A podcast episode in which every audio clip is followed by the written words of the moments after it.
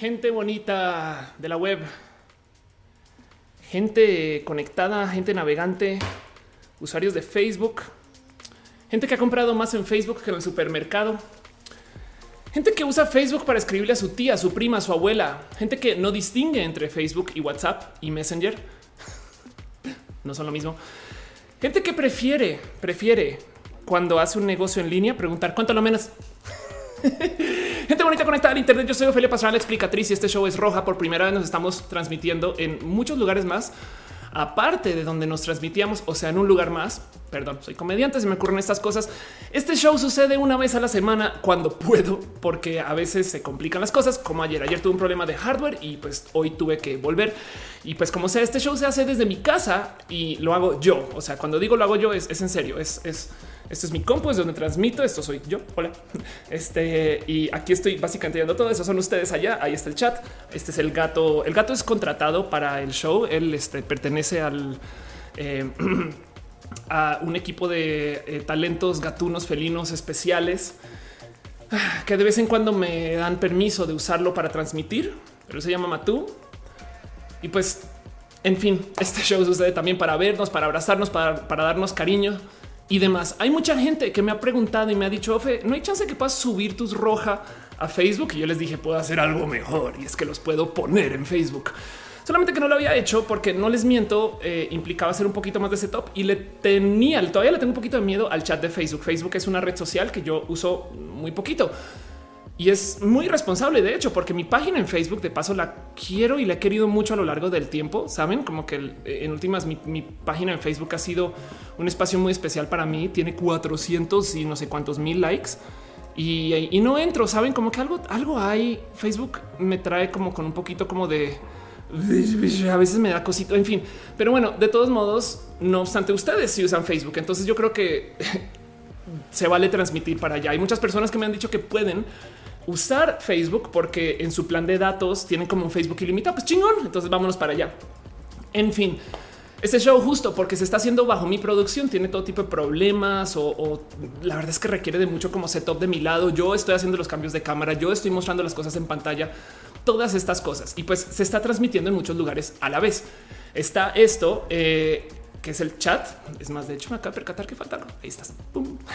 Está esto que es el chat porque se está transmitiendo en youtube.com diagonal of course, en twitch.tv diagonal of course, en mixer.com diagonal of course y ahora en facebook.com diagonal of course. Entonces se agradece si usted puede, por favor, decirle a su cuate, su amigo, su cercano, su primo, su tío, su abuelo, su exnovio, su exnovia que estamos transmitiendo.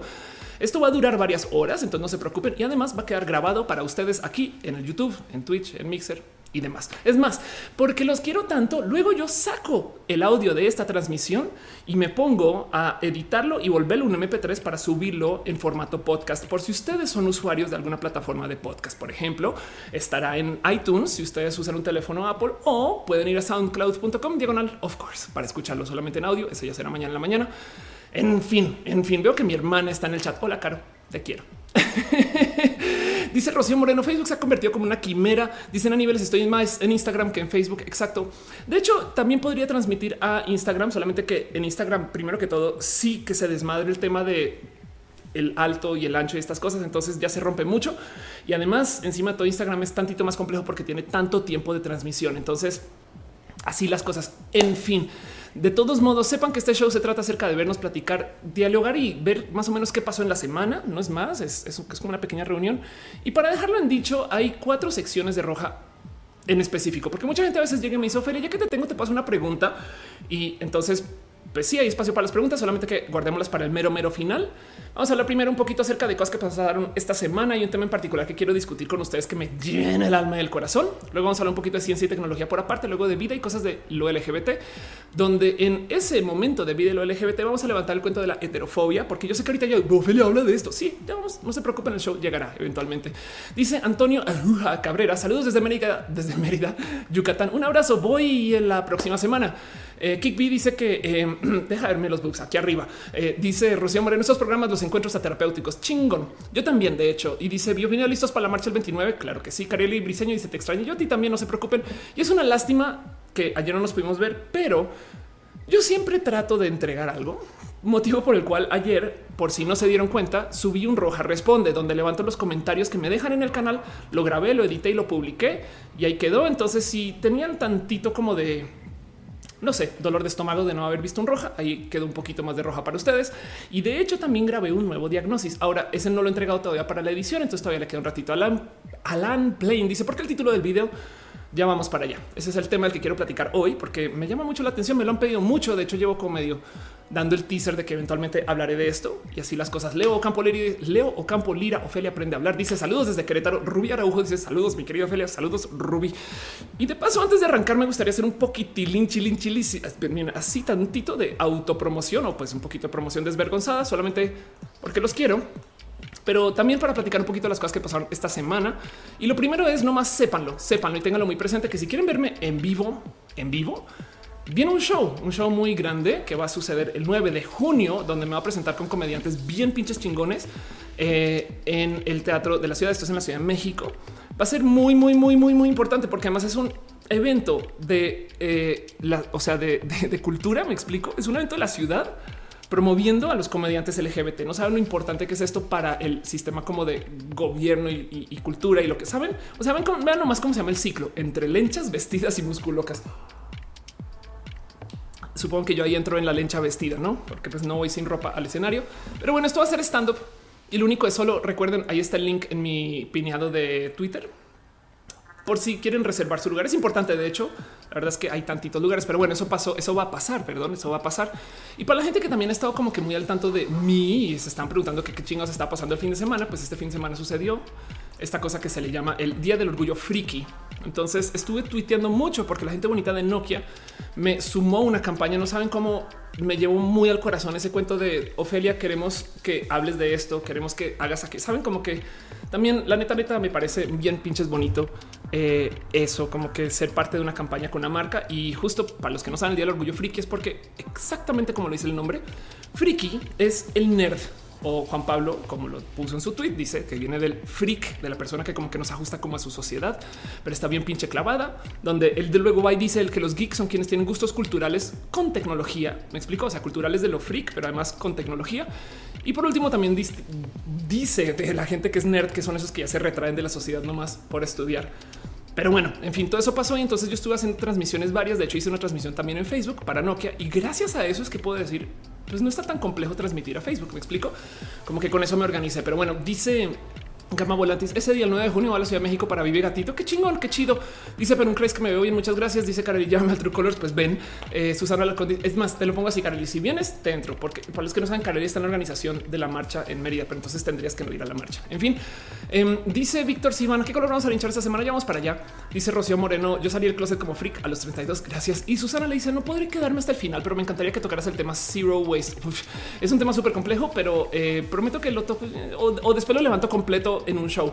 Em, y aún así, de todos modos, para los que no se pueden quedar o les parece que este show es larguísimo y dicen, Ophelia, ya por favor, amárrate a la silla y haz otra cosa que no sea un stream. No sé, ponte a jugar dominós o algo de no sé, de un corte un poco más didáctico, pues sepan que este show queda grabado y lo pueden consumir después. No pasa nada, no es obligatorio que se queden todo el tiempo. En fin, Cali Rodríguez dice Oli, chingón. Em, dice Natalia Lisbeth Ibáñez que amó la chamarra, a menos que estés en eh, Colombia, en cuyo caso amaste la chaqueta y no va a decir eso otra vez en voz alta. Pero bueno, otra cosa que pasó esta semana nomás, promoción desvergonzada. Ya saben que es promoción desvergonzada es nomás tengan eh, presente que pasó esto. Em, para los colombianos, estoy ahorita en portada una revista, la revista Bocas. Quería dar un agradecimiento en público a la gente bonita de Bocas que me puso con mi peor foto de la existencia para una foto que afortunadamente es para la revista Bocas.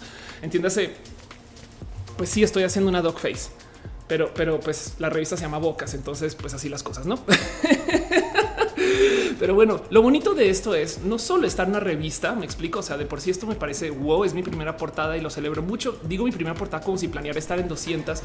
Ojalá y sí, mi trabajo, mi trabajo bien hecho me debería de llevar a muchas portadas, pero del otro lado em, me quedo con esto en el corazón. Revista Bocas la distribuye eh, la casa de editorial El Tiempo que básicamente es el periódico de Colombia y esto quiere decir que para muchas personas en esta Colombia que tiene tantos como problemas de enfrentar su homofobia, de repente casual, les llegó una bandera LGBT a la puerta de la casa. Saben como que cuando, cuando yo vi la foto que eligieron, tuve un momento de güey, qué pinches bonito que es esto que están haciendo. Em, y entonces, pues nada, esto pasó y, miren, yo soy una portada, pero también hay gente que está haciendo una cantidad de portadas súper importantes ahorita, ¿no? Esto ahorita es tema, él está poniendo gente trans también y, él, me saben, como a nivel internacional es, es bien, se siente especial que le den lugar a la gente trans así como tan descarado, yo creería. Pero bueno, eso pasó, eso pasó, que de paso también en el tema de revistas y demás, eh, este es el primer año donde ni yo ni Vico Volkova estamos en la lista de las 100 mujeres más poderosas, que en su momento me da un poquito de chale, aunque como estuve dos años, no es tan grave, o sea, también no, no, no debo de estar todos los años, pero lo que me llenó el alma de esta, como de, este momento de las 100 mujeres poderosas es que Morgana Love sí está. Morgana Love, quien es esta soprano trans, que es una persona espectacular. Por favor, googleen a Morgana, vayan, escúchenla, sepan quién es, empápense de Morgana. Eh, es una mujer trans de no mames que está haciendo tipo de trabajo creativo, que volvió a México y ahorita pum, toma tu listado de las 100 mujeres más poderosas este año y me llena de muchísimo orgullo, orgullito esto. Entonces, eso, eso sucedió, no? Eh, eso fue esta semana. Son como las cosas que pasaron esta semana. De nuevo, un poquito de promoción desvergonzada. No es más, no es más, porque si no hago eso durante este show, entonces para qué? Dice Víctor Sivan, excelente fotografía. Muchas gracias. Dice Casey Von Goethe. Ofelia, un mensaje para la comunidad trans en Venezuela. No hay bloqueadores, no hay hormonas, no hay comida. Ay, lo siento, está muriendo. Sí, bueno, Venezuela está tan complejo ahorita. Este sí, lo siento, Casey. Y, y, hablemos entre semanas si quieres saber si podemos hacer algo que te pueda ayudar, como es de la promoción o desde la difusión, que es lo que hago, pero sí. Y consigo nuevo dice que chingón en la portada, imprímela. Oh, muchas gracias. Ojalá pudiera conseguir la revista física. Seguramente mi familia lo va a hacer si mi hermana sigue viendo este chat, que lo más probable es que no. Em, gracias por conseguirla, porque yo sé que ya lo hiciste. Eh, dice este Hatano Remo, primero Bocas, luego el mundo. Dice Rocío Moreno, la ¿está trompudo o quiere beso? Mm, yo no sé qué hablas. y pues bueno, eso pasó. Em, y pues ya saben que como estamos acá reunidos para los de Facebook, que son nuevos, esto les será aún más nuevo. Pero ya que nos reunimos, me gusta hacer este pequeño como ejercicio de nosotros y nosotras, que si estamos aquí sentados y sentadas, y si estamos aquí, saben, compartiendo esta sala, acariciando el gato en comunidad, dándonos tanto cariño en conjunto y sobre todo, saben, consumiendo este show como es el show, pues vale la pena también considerar que en últimas podríamos hacer mucho más como un equipo de personas. Y por eso siempre digo que todas las semanas, pues técnicamente el show se llama roja. Entonces recalco un poquito el hecho de que el único color válido en la existencia de la vida es roja de la roja, ¿no?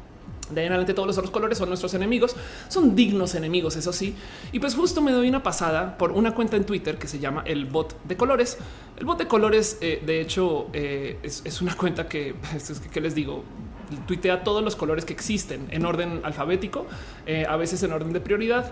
Y pues normalmente hace tweets cada que uno le pregunta o solita. Yo creo que comienza a tuitear colores también por su propia cuenta. Tiene colores muy, digo que vale la pena considerar de su existencia, como el gris cocaína, el lila cyborg, el amarillo Voyager.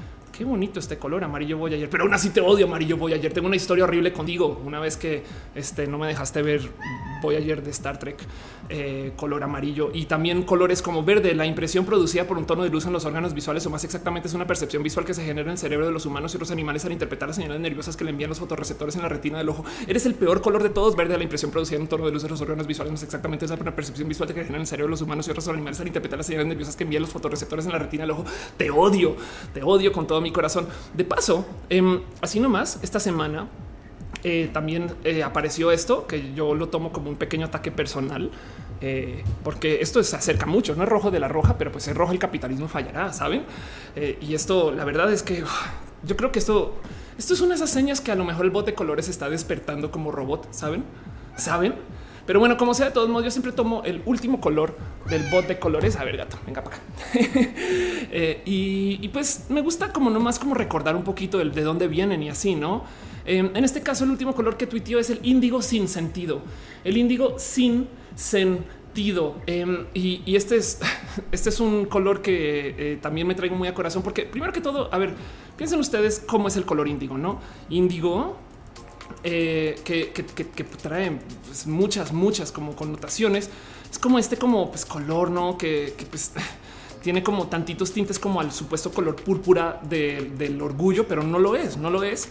Y, lo digo porque justo el índigo sin sentido es el nombre que le dábamos a mi maestro de taekwondo. Suena, ya sé, es un, es un color especial eh, de paso. Pero, pero lo que pasa es que era un pequeño homofóbico y en ese entonces yo todavía era una persona pues muy como de closet, pero eh, no más para los que están pensando qué está pasando con el gato.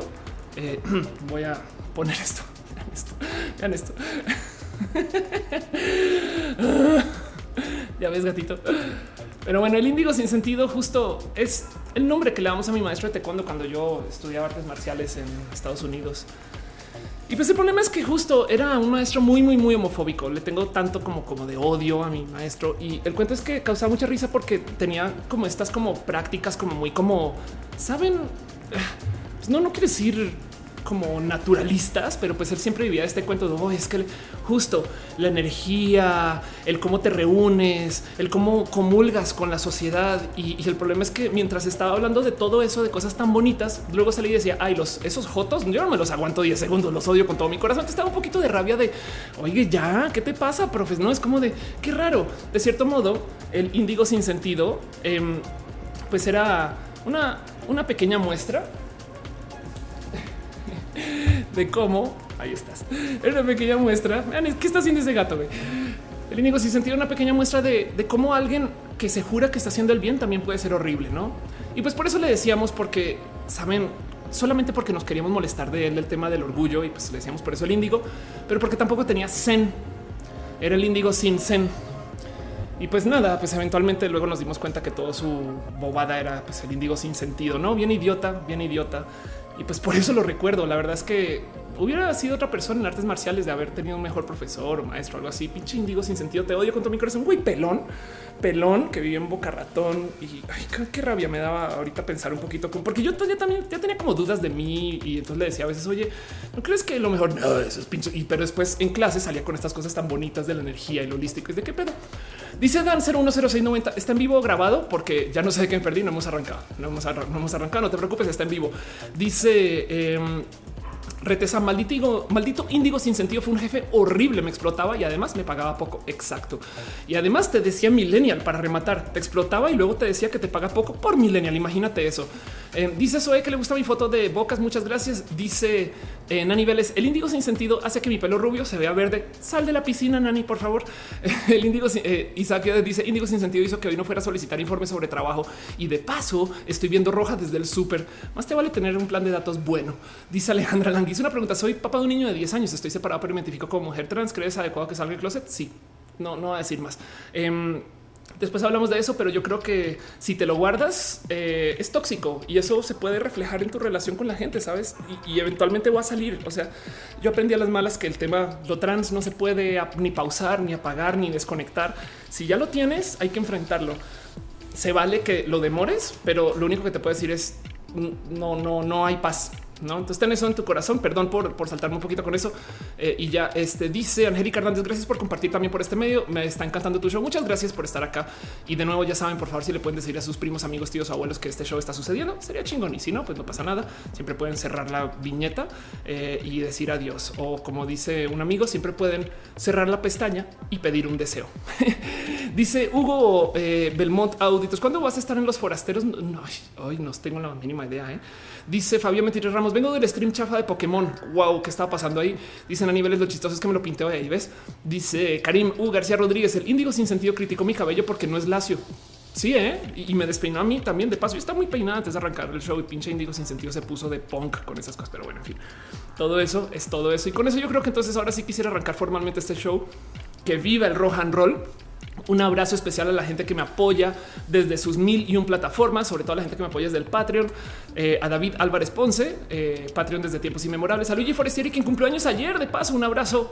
Luigi, una lástima que no puedo hacer stream ayer para celebrártelo, pero Luigi, te quiero con todo mi corazón. Ojalá este, veamos eso después. También un abrazo para Ana, analógicamente, a Gabriel O, a Daniel Bundonis, a Trini de Patacoins, a Carlos Adrián, el artista formalmente conocido como Camorales, a Maritza Bernabé, a Alex Melo, alias El Alex, a Ake Rubio y Alejandro Alcántara, la gente bonita que está desde patreon.com diagonal of course, dándome su cariño y sus abrazos financieros. No obstante, de todos modos, como esto se está transmitiendo en varias plataformas, por eso aquí el chat, cada plataforma tiene un sistema de monetización, menos Facebook. Y entonces ustedes pueden, si quieren, dejar sus abrazos financieros en estas susodichas plataformas. En Facebook, eh, pues pueden ir al Patreon, pero en YouTube ahí hay un simbolito de dinero abajo que va a hacer que sus mensajes salgan más en grande. En Twitch hay un símbolo, bueno, pueden dejar chiros, pueden, pueden, pueden suscribir también y demás. Y en Mixer también este, pueden dejar su cariño. No obstante, es obligatorio para consumir este show para nada. Es solamente un se agradece desde el fondo de mi corazón. Y cada vez que llegan estos abrazos, lo celebramos con darnos piñas de regalo. Por eso de repente aparecen piñas en el chat porque no hay nada más bonito que regalarnos piñas entre nosotros, a menos que usted viva en Argentina, en cuyo caso lo siento porque no se puede ser vegano en Argentina. No hay cómo, no existe, nunca le van a creer y encima de eso ni siquiera lo van a dejar ir a todos los eventos sociales en Argentina que incluyen algo con carne. Entonces, lo siento por usted. En Argentina nos damos ananas. En fin, dice Casey Bongo, tengo una oportunidad para preguntarte qué bloqueador de té es el más sano. depende, pues suele ser que el más sano es los que son hechos para eso, pero pues son los más caros. Y aún así, de todos modos, chécalo con tu endocrino. Dice Cristian Muñoz Florencio, el índigo sin sentido es el culpable que mi cuarto nuevo estuviera sin siquiera pintar, pero también es el culpable que por fin hoy me pusiera a pintar, a decorar. Todo eso es culpa del índigo sin sentido. Exacto. Archer eh, dice el índigo sin sentido me bloqueó mis tarjetas en pleno hot sale. Uy, lo siento. Dice Diego Rodríguez, me encanta que también lo hagas por Face. Eh, yo también me encanta hacerlo por Estamos, esto es un, esto es un, es un, este, es un, es, un albur. y está René Ghost en el chat cantando ananas amarillas. Ah, por si no saben quién es René Ghost, es una pasada por esta persona espectacular este, y su música. Ahí les dejo nomás shout out a la persona más cool del mundo y en su existencia. René, gracias por venir acá también. Dice eh, escúchenla, vayan ya a Spotify, la escuchan. Bueno, después del bueno, ahorita déjenla abierta y después del show. Dice Dante Manuel González, póngale 150 su Telcel, tiene un plan ilimitado para que puedan ver esta chulada. Gracias, muchas gracias. Y sí, justo como les había dicho al comienzo del show, si pueden promocionar tantito que este show está sucediendo, se agradece mucho. Solamente abran su teléfono, busquen WhatsApp y entonces hacen así entre la hora de mensajes que tienen y le pican al primero donde pare, no está haciendo scroll, lo paran ahí. La conversación que sea, la abren y le escriben en este momento roja está en vivo. Por favor, vean link y así las cosas. La banda Cream dice Índigo sin sentido me robó el lápiz número dos que tenía para el ICFES. que para los que no, bueno, el ICFES es, muy un poquito local. Dice Daniel Erazo que soy una dura. Espero que no me estés albureando, pero gracias. Fabián Ramos dice ahora estás por todos lados, clonas en todas las plataformas. Sí, exacto. Cada plataforma se considera como una Ofelia diferente y así las cosas. Pero bueno, que viva el rock and roll. Vamos a hablar dos segundos de un tema en particular y no más por repetir cómo funciona este show. Primero vamos a levantar cosas que yo creo que vale la pena platicar. Un tema del que me traigo muy apegado al corazón, que es justo qué onda con la pseudociencia. Es un tema que me han pedido mucho por un y dos y tres mil millones de motivos. Y luego vamos a hacer un poquito de ciencia y tecnología, luego un poquito de vida, temas LGBT y demás. Pero por ahora vamos a hablar entonces acerca de la gente antivacunas. Pero bueno, en fin, dice Scarlett Cat, qué bonito ve la tía eh, rubia rojosa, un martes de este exacto. Sí, y de paso, como pueden escuchar, está pasando ahorita el de los camotes, lo cual quiere decir que es hora de arrancar este show, porque cuando llegan los camotes, llega Ofelia o algo así. Dice Rocío Moreno SMR, estás en muchos oftiversos. Exacto. Sí, por supuesto así es como funciona. De hecho, eh, los, los oftiversos es el motivo. Y bueno, de paso también porque mucha gente me lo está preguntando eh, acerca de eh, mi, uniforme. Yo me divierto mucho porque mis amigos me bulean y me dicen, Ofelia, hoy te estás vistiendo como mesera. Y yo, pues, ¿qué tiene de malo vestirse como mesera? Pero del otro lado es porque es un pequeñito cosplay que traigo muy cerquita al corazón. Yo sé que no es preciso, em, pero me estoy divirtiendo siendo la capitana Picard un día más, un día más de hecho, para los fans de Star Trek viene una nueva serie de Star Trek con el Capitán Picard. Entonces, así es como estoy vestido ahorita. Pues así las cosas. Bueno, hablemos un poquito de los temas que les traigo a ustedes hoy muy cerquita al corazón y quiero hablar acerca del tema de la gente antivacunas. Para lo cual primero les haría la pregunta a ustedes. ¿Son ustedes personas que creen en las antivacunas? ¿Traen eso eh, cerca a su corazón? ¿Sienten ustedes que eh, la gente que, eh, que promueve las vacunas em, pues es, es gente, saben? No sé, que, está queriendo aprovecharse de nosotros y estas cosas, porque quiero hablar de algo en particular que me trae con mucha preocupación. Y ahí les va. Primero que todo, acerca de las antivacunas y de las creencias en la pseudociencia, hay algo que me gustaría nomás dejar aquí puesto y es que técnicamente es muy peligroso el evitar todo este conocimiento científico. Saben, eh, están estos cuentos de cómo ahorita, gracias a toda la como promoción que se le ha hecho el tema de que las vacunas son malas, entonces ahora resulta que hay de nuevo mucha sarampión. Hay una cantidad de casos que se están dando en Estados Unidos, donde técnicamente ya era un país que estaba libre de una cantidad de enfermedades. Y para rematar, mucha gente está haciendo todo tipo de eh, pues reales locuras. Em, vamos a ver si, si, lo encuentro rápidamente, pero eh, antivax MMS creo que es. Em, porque aquí está. Eh, porque ahora también para rematar, esto comenzó, lo vi la semana pasada o antepasada donde hay gente que ahora está vendiendo una solución mineral mágica o milagrosa que está hecha a base pues de Clorox básicamente, ¿saben? Y entonces le están dando esto a los niños para curarlos de autismo. Y aquí hay muchas cosas que desenredar no más en el mero cuento de, todo el peligro que es el cuento de la gente antivacunas. Porque primero que todo, y lo creo, lo que yo creo que es que es que estoy hasta enredada las palabras. Lo que yo creo que es más dañino de toda esta situación es que todo el miedo de las antivacunas viene de que las vacunas dan autismo. Y entonces se ha creado, dejen de lado el tema de que la gente no se esté vacunando, pero un odio, un real odio a las neurodivergencias. No tienes tú a los autistas diciendo, pues yo soy autista y, no. y, esto no me estoy metiendo siquiera en, lo, digamos que positivo que podría ser el dudar de eh, el que el conocimiento científico o la medicina eh, pues nos está afectando de un modo u otro. Me explico como que hay algo dentro de la mente del pseudocientífico que, que me hace pensar que igual hay cosas que vale la pena recuperar. Dice Dan Ro, tengo una amiga que juraba que era infértil por una vacuna que le pusieron de pequeña, quedó embarazada hace unos meses. Ándale. Eh, dice Archer de antivacuna ni que fuera indigo sin sentido. Pablito CS dice gente que fue vacunada en su infancia son las que ponen en entredicho la velocidad de estas. Wow, tienes toda la razón. Pero el cuento es este. Eh, y dice Penum Christ, por evitar las vacunas les está llegando la realidad. Exacto. El cuento es este. Eh, la semana pasada hablé de los deepfakes y de cómo los deepfakes han estado tomando este em, una cantidad de, de formas raras que no conocíamos. ¿Qué son los deepfakes? Estas inteligencias artificiales que toman eh, video en existencia y fotomanipulan el video con conocimiento de las inteligencias artificiales para darles una apariencia de, digamos, un personaje o, de una situación, una máscara y así, como los filtros de Snapchat, como los filtros de Instagram, pero digamos que con computadoras buenas y con además el problema que los deepfakes no tienen ningún problema con agarrar literal este eh, con agarrar literal em, todo nuestro si quieren verlo como conocimiento y, lo podrían rehacer. Ahorita vi que están considerando que igual y con el uso de deepfakes podrían rehacer algunas películas solamente dejando que la inteligencia artificial sea parte del reproductor. Entonces imagínense si ustedes por algún motivo les choca ver Friends, una serie vieja porque es una serie misógina, en el futuro podrían activar un filtro moderador de la misoginia y entonces agarra Friends tal cual y a la hora de hacer un chiste misógino podría reemplazar el lenguaje de estas personas para entrar en el digamos que estándar de la comunicación de hoy. Esto de entrada me mata del susto, saben? Es como que eso podría pasar. Y dice, pero ya no podemos considerar autismo con enfermedad. autismo es una neurodivergencia, es un espectro autista y de todo. Dice eh, Diego Rodríguez, una pareja era antivacunas y no quería vacunar a un hijo y el país no recuerdo cuál era, los obligó a vacunarlos y eso pasó también. Y dice Rocío Moreno, las enfermedades tienen una sola etiología, una sola causa. El autismo no es enfermedad, es una discapacidad psicosocial y eso, porque hay muchos modos de vivir. Pero bueno, el caso es que hablé de los deepfakes el, el año pasado, el, roja pasado y, levanté muchos ejemplos y cosas que podrían dar mucho miedo. Pues bueno, esto pasó de hace una semana para acá. Samsung publicó un poquito de investigación acerca de sus inteligencias artificiales. Em, y entonces eh, ahora esto, esto llegó a nosotros.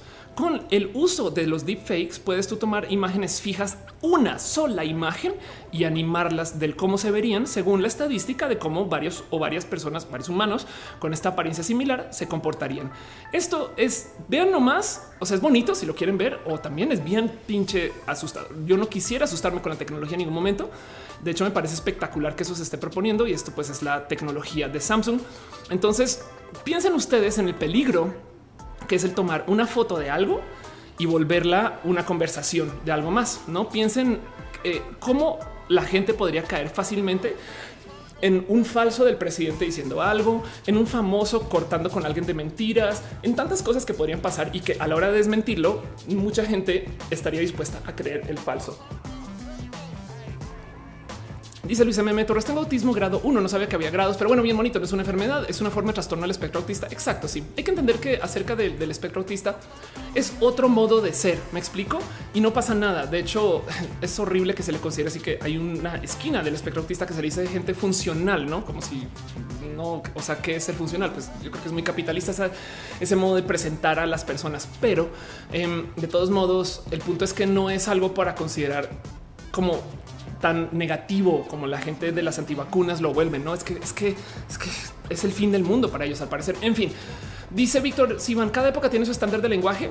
Un poco eh, de nuevo, vuelve a ver Friends y vas a sentir que es una serie misógina o eh, eh, Big Bang Theory también es una serie que tiene una cantidad de apuntes que dices ay, qué rudo como es que tratan a las mujeres. Pero en ese momento, cuando la veías, sin pedos, ¿eh? hasta te reías de la misoginia y hoy en día te cae el 20 que están siendo bien pinches crueles con las mujeres o con los nerdos y demás. Y pues si las cosas dice Retesames post, verdad? Nivel 2. Yo creo que sí es como nivel 10. Dante Manuel dice su robot ha llegado. Hola Dante. La Tutix dice llegué tarde. Todos, no te preocupes, aquí estamos. Y pues bueno, el caso, el caso, ni siquiera he llegado al tema. ¿eh? El caso es que hablando de esto la semana pasada, me quedó resonando algo y es que el verdadero peligro de los deepfakes es que uno no se notifican. Me explico. Si de repente alguien hace un face swap de Ofelia y entonces publica un video de Ofelia diciendo algo, em, bien que si, es si está bien hecho, va a ser técnicamente complejo, difícil, sobre todo está muy bien hecho con buen software o buen hardware, va a ser muy difícil desconectarlo de o será que Ofelia dijo eso? No es posible, no? Si lo quieren hacer algún día, diviértanse, me lo tuitean por favor y me arroban de Ofelia diciendo cosas raras. Pero del otro lado, eh, yo, creo que en el futuro, y estoy hablando en un año o en dos, vamos a tener reales sustos con los deepfakes. De repente sale el presidente así una cosa muy soez y el problema es este, que a la hora de desmentirlo, no van a creer que lo esté desmintiendo. Me percaté que el verdadero peligro de las deepfakes es la psicología del yo tengo la razón. Y entonces el cuento con eh, las eh, la gente antivacunas no es que estas personas estén poniendo en duda si las vacunas sirven o no. Que de paso no quiero hoy hacer burla de nadie que tenga ninguna creencia porque voy a hablar de la pseudociencia. No quiero hoy decir que soy una persona súper más lista porque yo vengo de la ciencia. No quiero en ningún momento eh, aminorar ningún esfuerzo de nadie de buscar la verdad. Me explico porque siento yo que hay algo rescatable dentro de toda esta pseudociencia en que quien cree que el mundo es plano también de cierto modo está dudando de lo que le rodea y entonces quiere buscar qué hay. Eso hay que abrazarlo. La curiosidad es buena, solamente que el cómo y por qué tiene algunas fallas que hay que confrontar. Y de hecho hay par propuestas filosóficas bonitas que se forman detrás de el qué está pasando que la gente cree en la tierra plana o en las antivacunas o en tantas cosas que dices es neta que quiero eventualmente llegar allá. Por ahora voy a más bien presentarles esto. El verdadero problema de la psicología actual es que gracias a que estamos súper empoderados por nuestros teléfonos, por Google, por nuestro acceso a la información, por nuestra educación general social de momento, entonces tenemos varias raras creencias de lo que podemos y sabemos, ¿no? Y le estamos dando la madre a muchos esquemas que se hicieron para que se formara un como eh, sistema que valida la realidad, ¿no? Solía ser que si algo se decía por Oxford o por si algo se decía por, eh, no sé, por la APA de psicología o porque si algo se decía por una entidad, no las Naciones Unidas o algo así, em, una entidad superior, digamos que sumamente lista o, sumamente antigua o una entidad que existía desde hace, eh, no sé, por algún motivo muy especial, entonces tenía más validez. Pero para la gente antivacunas, como los, los tierraplanistas, si tú les dices, oye, aquí está un poquito de evidencia científica, toma, llévatela a tu casita. Lo primero que van a decir es, ah, lo agarran, lo ven y dicen, eso es lo que ellos quieren que tú creas. Y no solo eso, sino que encima de procesar el mundo a su modo, bajo su visión, todo lo que ven les sirve como evidencia para validar quiénes son. Eso es un pequeño cambio como psicológico en la construcción del conocer que se da en parte porque estamos muy empoderados por la tecnología. La neta, hay gente que levanta su teléfono y googlea, pero luego no se fija de dónde está googleando. Me explico. Entonces cree que sabe más que el profesor y hay muchos casos donde sí. A fin de cuentas, toda esta tecnología la comunicación sirve para democratizar el acceso a la información. Esa era la idea. El problema es que se creó un como falso sentir del saber que ha sido muy difícil de desmontar. Y entonces Este, el cuento es que justo vamos a tener muchos problemas porque tenemos que deshacer un poquito eh, como el cómo nos volvimos estas personas, como si quieren verlo, expertofílicas. El problema es este. Hay gente que está abusando de esto. Crean ustedes o no en las teorías de la conspiración. Les voy a dejar una pequeña invitación, invitación a que sea una pasada por este video. Este video lo publicó el New York Times en el noviembre del 2018, o sea, es más o menos reciente. Si no lo han visto, prepárense porque es un pequeño trip eh, muy bonito eh, en el formato o los modos en los que el gobierno ruso se ha dedicado a crear duda en la población estadounidense por medio de explotar la falta de duda y la falta de lectura crítica de la gente en Estados Unidos. Y entonces el cuento es que eh, ellos presentan esta información y queda como también de cierto modo más o menos conspiranoica. Pero es un bonito modo de observar algo que igual y puede estar sucediendo.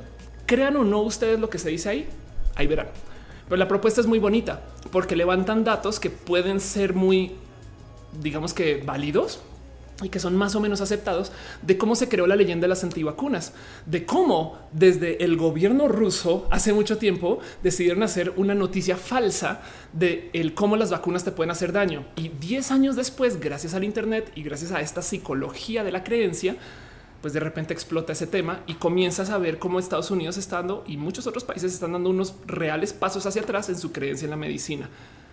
Entonces, esto es para mí de entrada algo muy divertido de observar, porque no más el que alguien pueda abusar, porque acuérdense que trabaja en comunicación, ¿no? entonces el que alguien pueda usar la comunicación para que la gente crea en falsedades, para mí es de por sí espectacular, ¿no?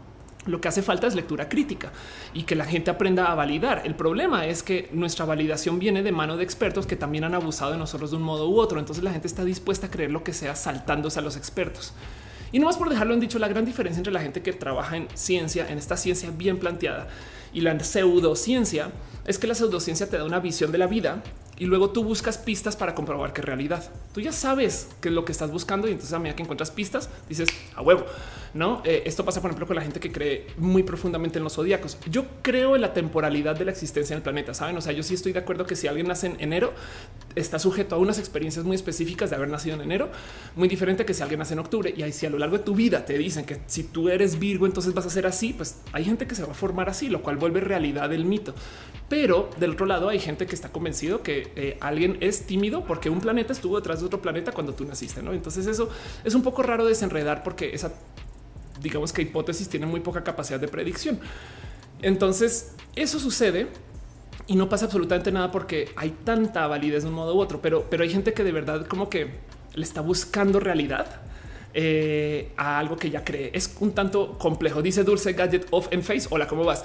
Dice texto. Estoy en el celular, no me sale bien el título. Gracias, dale caro. Hoy, ok, eh, ya ni modo. Armando dice: como dicen, si no lees, estás obligado a creer lo que te digan. Y dice eh, Rocío Moreno, poco apenas estoy a, que estamos explicando las pseudociencias.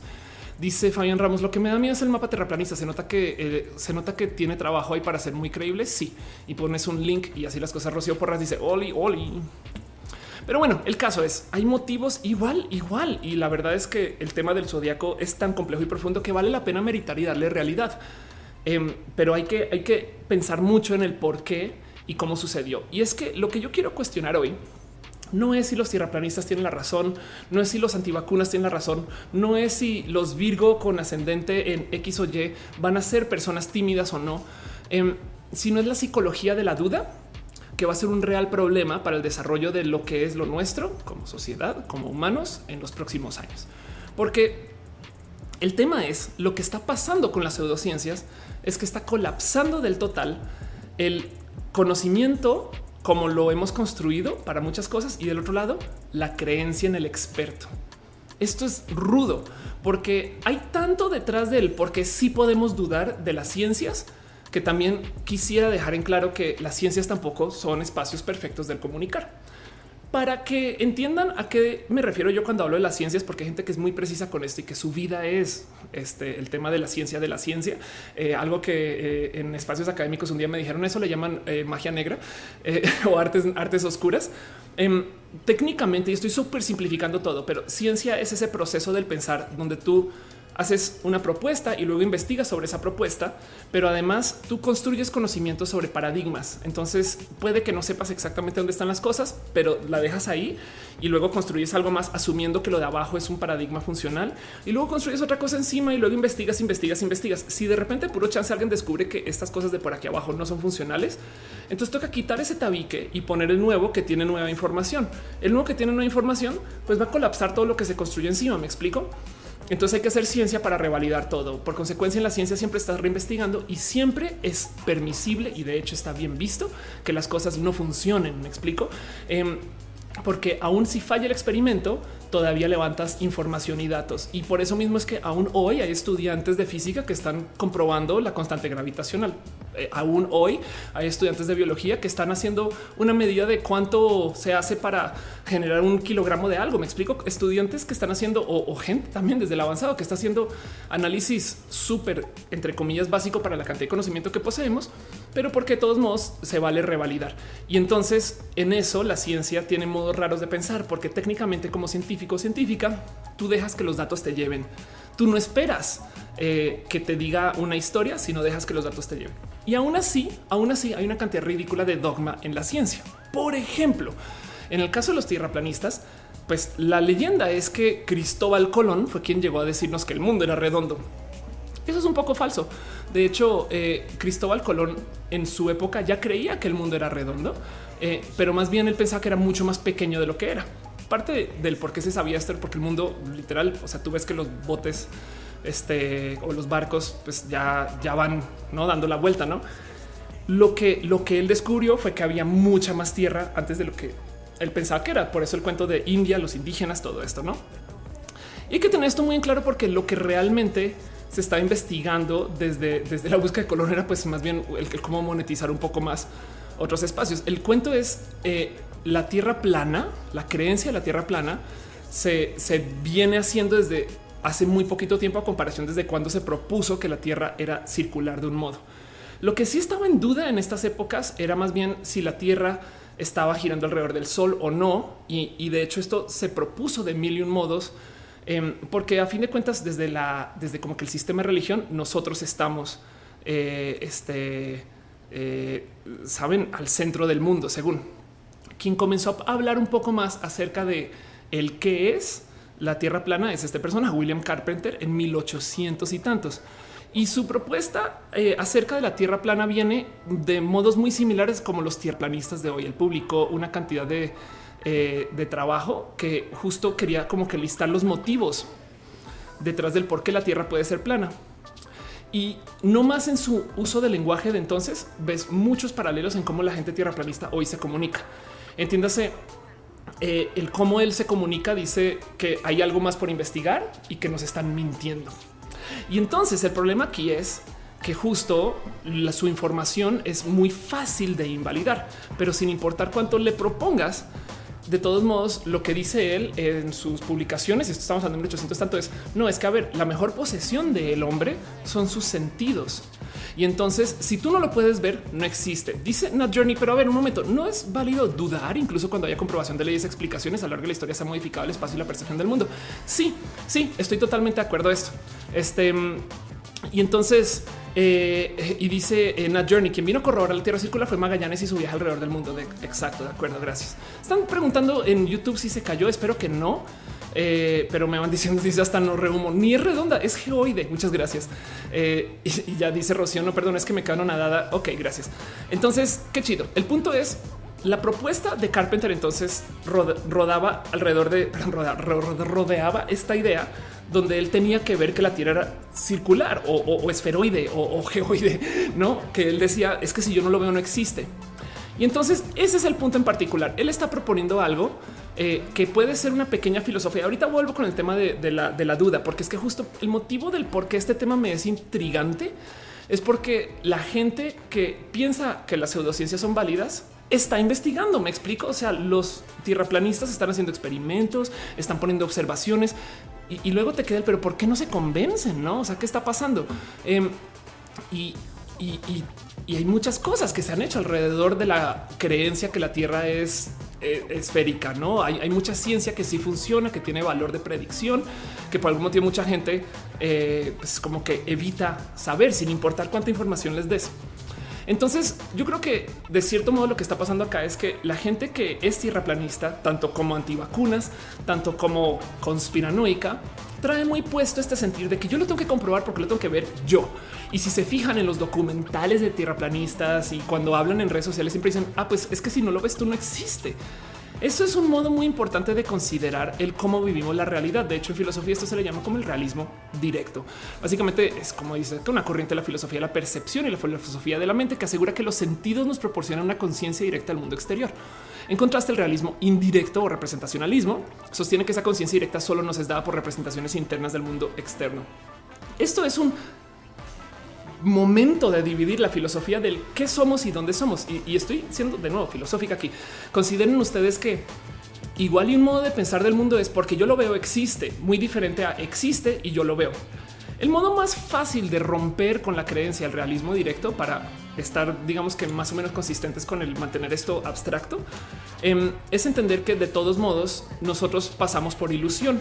Entiéndase que hay ilusiones ópticas que hay una cantidad de observaciones que sabemos que no están ahí y lo tenemos ya medido. O sea, entendemos que sí, pues que a veces eh, tenemos eh, tantito de, conocimiento que en últimas, pues la neta, neta, no sucede, no sucede desde eh, el mero, pues cómo lo vemos, no sabemos que nuestros ojos nos engañan, sabemos que nuestros oídos nos engañan y entonces por consecuencia lo que vemos no siempre puede ser lo que es la realidad. Eso ya lo aprendimos hoy, pero hay gente que eh, pues no está como tan al tanto de esto. Y lo digo porque si el eh, mundo de los tierraplanistas se tratara de hasta que lo vea circular es plano, entonces hay tantas cosas que los tierraplanistas ignoran en el cómo aplican su, digamos que pseudociencia o ciencia, porque hay cosas que tú ves y claramente sabes que no son así. Y no estoy hablando ni siquiera de bueno, eso sí puede ser considerado una ilusión óptica, pero pues por ejemplo puede ser el caso mero de la refracción. Em, para, un para un tierraplanista es, bien estricto. Eh, si lo piensan, pues bien, entonces si el mundo es plano hasta que lo vea circular, entonces este popote es doble. Mm. Y entonces nosotros sabemos que esto pasa y sabemos que el popote nos está doblando, ¿saben? Y aún así, de todos modos, eh, entendemos que el mundo es mucho más allá de lo que es nuestra percepción. Y no me quiero, de nuevo, no quiero desarmar eh, los argumentos de los tierraplanistas porque de entrada es muy fácil. ¿Saben? Em, de, entrada eh, es, es entendible que, si te hace una propuesta que es tan absurda como que el gobierno nos está escondiendo las cosas para que se vea circular, porque entonces mantienen dinero para la NASA. Sabes que hay algo por ahí que falta, pero sí me gustaría pensar un poquito en este punto del que su argumento es si yo veo que es circular, entonces ahí sí, si no, no me lo imagino. Uno de los motivos por los cuales esto puede suceder es que quizás mucha gente tierraplanista es afantástica. Em, esto, de nuevo, esto es inferencia mía. Esto es una propuesta que se me ocurre que a lo mejor podría explicar. Estoy tratando de racionalizar algo que me es tantito irracional, pero para los que no saben, la fantasía es una condición en la que las personas no pueden crear imágenes en su mente. Esto, de hecho, impacta desde, muchos lugares, em, porque le puede dar la madre a la mera creencia de muchas cosas. Por ejemplo, a ver, ¿qué es la fantasía? Arranquemos por ahí. Si yo les digo a ustedes, en mi mano tengo una manzana, es una manzana roja, deliciosa, jugosa, la compré en el súper, la voy a dejar aquí no? Ah, muchas personas la podrán ver y se la podrán imaginar, no? Es una manzana mágica que flota. De hecho, si la levanto un poquito, flota tantito más. Si me alejo, ella viene a mí y se queda aquí. Saben muchas cosas que yo puedo hacer con esta manzana. Este la voy a dejar acá eh, para que se la imaginen. Pero hay gente que, por más que yo les describa, les diga aquí hay una manzana, no la ven y es un proceso de imaginación. Entonces, la fantasía, vamos a guardar la manzana en su cajoncito. Em, la manzana en particular, justo eh, refleja el no poderse imaginar. La manzana refleja esta condición que es la afantasia. Mucha gente pasa por niveles diferentes de afantasia. Eh, hay gente que bien que a lo mejor hasta que los vuelan o escuchen música o cosas así, no? Eh, y entonces es posible que muchas personas que estén convencidos del tierraplanismo, por ejemplo, que tengan que verlo, son personas que tienen problemas visualizando, ¿no? Y hay que entender que eso sucede. O es posible que igual y sea esta creencia de hasta que yo lo vea y yo exista, entonces sí es especial y sí es real. Que eso también tiene tantito como si quieren verlo como de egoísmo real, ¿no? Porque, porque es que el punto aquí es, si, si la ciencia permite que suceda tanta gente que duda de ella y de hecho lo pide y lo fomenta, ¿por qué está mal que alguien dude de? Una vez que hablé del tierraplanismo en este mismo canal, vino un chaval que era piloto militar y él decía, es que a mí me enseñaron antes de entrar al sistema militar que a las esferas del poder hay que cuestionarlas. Y si lo que nos dice el conocimiento es que el mundo es así, pues yo me, yo me quiero cuestionar eso. Chido, ¿no? Suena bonito. Pero luego, luego su cuestionamiento le dio una idea y ahora es imposible sacarlo de ahí. Es muy complejo de nuevo porque hay mucha gente que, de nuevo, volvamos al ejemplo de los deepfakes. Cuando les presentan información falsa, un video que es evidentemente falso y alguien en Twitter le dice ese es fake, va a decir no. ¿eh? O sea, es más, tan no es fake que el presidente lo está desmintiendo porque le tocó, porque la mafia del saben todo eso y es, es un pensar. Por eso quiero hablar de este tema. Quizás puede ser que el problema no sea la ciencia versus la pseudociencia, sino el cómo nuestro sistema de creación del conocimiento de la ciencia Em, pues en últimas permite que exista gente así. Eso me parece más viable de atacar que el que exista gente así, porque nunca vamos a poder eliminar quien quiera mantener una creencia y esté dispuesta a básicamente ir contra viento y marea con tal de mantenerla. De hecho, por eso mismo podríamos argumentar que mucha gente se mantiene dentro del sistema religioso extremo, porque sin importar lo que les digan, yo soy de ahí, ¿no? Em, Dice eh, Osvaldo Stilensen, eh, yo quiero verte en María, estoy emocionado, que chingón. Dice Carlos Gutiérrez, que hay delay. Eh, si le das refresh puede que se vaya, dice, pero un Christ, por eso hay que estudiar un poquito de epistemología. De acuerdo, ya, ahorita hablamos de la epistemología. Es Guadarrama, dice, hace tiempo un maestro de artes me decía que si alguien ve una manzana cuadrada toda su vida la verá así, porque así le enseñaron y así lo quiere ver. Exacto. Entonces, parte del problema de la pseudociencia y cómo, y cómo nos afecta dentro de este como sistema del conocer con el que vamos a tener que lidiar con esta gente toda nuestra vida es entender que el problema de la ciencia también es el mero cómo se presenta. Porque, a ver, primero que todo, entendamos que eh, el sistema científico se presta por una cantidad ridícula de fallos del cómo se presenta, se propone, se arma y se desarma. Y es que cuando tú presentas un poco de conocimiento científico, porque hay tanto, de cierto modo, no siempre, no siempre puedes construir sobre la observación original. Tenemos que tomar algunas cosas que nos dicen como dogma. Em, y hay, hay una cantidad de pensares de cómo el, científico presenta su información, que por ejemplo, eh, en un caso en particular, eh, se habla acerca de cómo la misma retórica del conocimiento siempre tiene que ver con argumentos que no son necesariamente científicos. Y es que el mero hecho de que una observación científica se tenga que publicar en un paper implica que esa ciencia sucedió alrededor de un motivo que es vendible, no? Porque en vez de hacer ciencia por sí sola, de cierto modo tú lo tienes que empaquetar para entregarle al compañero o entregarle a la sociedad. Y a la hora de entregarle a la sociedad, a la hora de entregarle una observación científica a la sociedad, no solo estás entregando la observación, sino estás entregando la inferencia. Y la inferencia de toda esa observación y datos y todo lo que sucedió dentro de esa ciencia, esa inferencia, aparte de ser humana, también es un argumento desde la autoridad. Yo sé porque yo sé, yo sé porque yo soy y entonces por consecuencia lo que yo les voy a dejar a ustedes, pues en últimas tienen que creer que es real porque yo lo digo. Y entonces en esto, en el cómo tú tomas tu ciencia y la analizas y digamos que no solo tu ciencia, sino la de las personas que usaste para crear esa ciencia digamos que de cierto modo tú vas a escribir un paper y luego vas y dices, ah, pero según la medida de la gravitación de tal persona y según este experimento cuántico de tal otra, pues esos dos, esas dos personas que pusiste ahí adelante las pones porque asumes que tienen la razón. No te estás tomando el tiempo como los libros de física eh, que de repente dice eh, la, la prueba es este ah, que lo que dicen la prueba es bien simple, lo dejamos para el, estudiante para que la haga. ¿no? La prueba es trivial, la prueba es trivial y lo dejamos para que el, para el estudiante la investigue. No, si, tú presentas información desde otros, que de paso es práctica estándar cuando tú haces alguna investigación científica, pues de cierto modo también apelas a la autoridad. Es ellos saben porque ellos son expertos y ellos son expertos porque los anteriores son expertos y entonces estás construyendo un castillo de naipes de puras apelaciones a la autoridad, motivo por el cual cualquier sociólogo bien que podría argumentar y sucede mucho, pues que las ciencias son construcciones sociales, porque a quien tú llamas para argumentar tus casos igual son personas que llamaron a otros, que llamaron a otros y que se construyó sobre esta torrecita de naipes de este es el conocimiento. Entonces, el mero hecho de que el paper exista y se tenga que escribir y luego se tenga que vender a alguien más y luego se tenga que interpretar y luego use a alguien más implica que la ciencia tiene una capa pesadísima de marketing. Yo te digo que este autor es bueno porque ese autor, güey, es una autoridad. Según quién? Bueno, pues según los otros que lo validaron y, se presta además para muchas carencias como del conocer, porque bien que se puede crear un autor falsamente validado a lo largo del tiempo y luego eso afortunadamente dentro del sistema científico se podrá cuestionar. Digo, esto es el cómo estamos lidiando en sociedad hacia el conocimiento, porque lo que teníamos antes era Dios lo dijo y seguramente alguien dijo, pues vamos a decir que fue un Dios y se acabó, no? Pero el punto aquí es que de cierto modo la ciencia también se construye con una capa súper pesada de marketing y comunicación.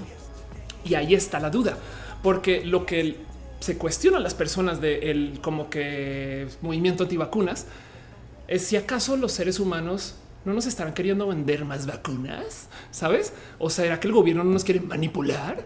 No, si, si, si, si existen seres humanos detrás del por qué se está presentando esta información, entonces hay carencias y esa ciencia puede tener una cantidad de fallas. Y la verdad es que sí. El problema aquí es que la solución a este problema no, no puede ser el ah, ya, pues deja que cada quien piense lo que quiera, no? O sea, que los antivacunas hagan lo que quieran y que los porque cada que alguien, sobre todo en el rubro de la medicina, duda de la medicina como la conocemos, entonces en cierto modo está poniendo en peligro a quien le rodea. Y eso es la verdad, algo complejo de desarmar. No puedes tú solo dejar que la gente viva con ese, pues yo vivo como sea, ¿eh? o sea, yo no ni me meto en la vida de los antivacunas, que sé lo que no, porque luego entonces esas son las personas que llevan enfermedades a las escuelas, colegios, cines. ¿Y qué haces con eso? No dice Nat Journey, el sistema de complot es el que ha creado la necesidad de, contrariar el todo. No es malo dudarlo, pero la forma de comprobación es distinta. Mientras que la ciencia puede estar fuera del alcance y conocimiento racional, la refutación lógica de los tierraplanistas antivacunas se da en una dialéctica de porque no lo puedo comprobar es porque es real. Estoy totalmente de acuerdo con eso, porque la ciencia no está a mi alcance, es porque nadie quiere que eh, ese conocimiento esté a mi alcance. Y estoy totalmente de acuerdo. Dice Rocío Moreno, la objetividad es un invento subjetivo del hombre, lo dijo un antropólogo de apellido Genovés Chido. Em, y dice eh, Matt que si no creo en Dios soy, soy atea. Em, pero no obstante, estoy a favor de que existan los sistemas de religión, eh, solamente con tantito más de control del que quieren hacer con nosotros las personas de la diversidad. Atano Remo dice el tierraplanismo no daña a nadie, los antivacunas sí. Eso es un problema. ¿eh? El tierraplanismo yo creo que daña a los sistemas del conocer. Si quieres verlo, el, tierra, el permitir el tierraplanismo, entonces valida un nuevo sistema de crear conocimiento que es tóxico. Y entonces hoy en día el que existan personas dispuestas a creer en el tierraplanismo, este, eh, pues puede llevar a que existan personas dispuestas a creer en, las antivacunas. Eh, porque, por ejemplo, Em, vamos a ver, esto me lo presentaron hace nada. Ok, ahí te va. Esto es un Netflix de gente escéptica y dudosa y, pseudocientífica. Es, es, bien pinche complejo. Se llama Gaia. Em, Gaia es un literal un Netflix que se dedica a presentar todos los documentales que quieras de todas las series, de toda la pseudociencia que se te ocurra, desde eh, energías, el autosanación, em, hasta los reptilianos, eh, pasando por eh, la verdad de la verdad de la verdad de la verdad. Y, lo peor es que mientras más te clavas con todo eso y por algún motivo que me parece un poco como culero con la práctica, colaron al yoga con esto. Em, que, es otro cuento totalmente diferente. Pero bueno, em, y, esto es eh, donde te topas con este cuento de los conocimientos ancestrales y cómo la gente sabe más.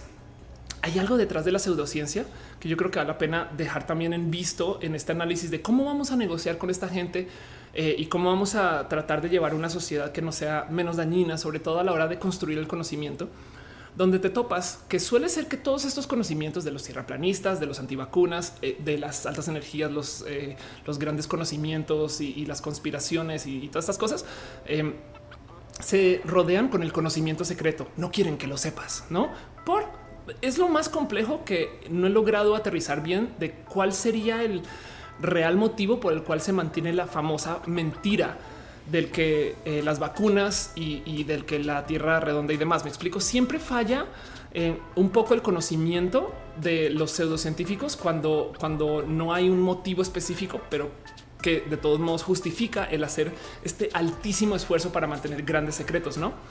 Em, dice Enrique, la diferencia es que en la comunidad científica sí se duda, se demuestra primero la falsedad de la premisa de forma rigurosa. Sí, ahorita, ahorita quiero hablar un poquito justo de eso, porque bueno, volviendo al punto, sí quisiera dejar en dicho antes de meterme al embrollo de el colapso de la creencia en los expertos, que el problema también existe porque el sistema científico lo permite, ¿no? Nuestro sistema científico tiene un problema tipo la diversidad, la política diversa de la izquierda versus la derecha.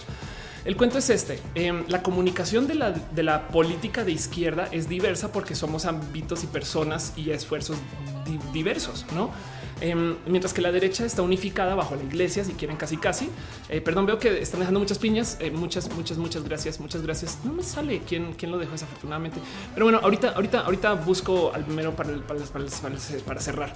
Dice Rocío Moreno SMR, la tetera Rosel. Muchas gracias, muchas gracias. Em, dice Michael Simolara, no se dice Nike, se dice Nike. ¿De qué están hablando? y Ultracat dice el unicornio rosa invisible. Exacto. El cuento es em, que eh, cuando tú ves el, por qué eh, la gente permite estos pensares, eh, entonces te cae el 20 de lo peligroso que puede ser, pero desde la creencia unificada de que existen estos grandes secretos, puedes desarmar muchas cosas.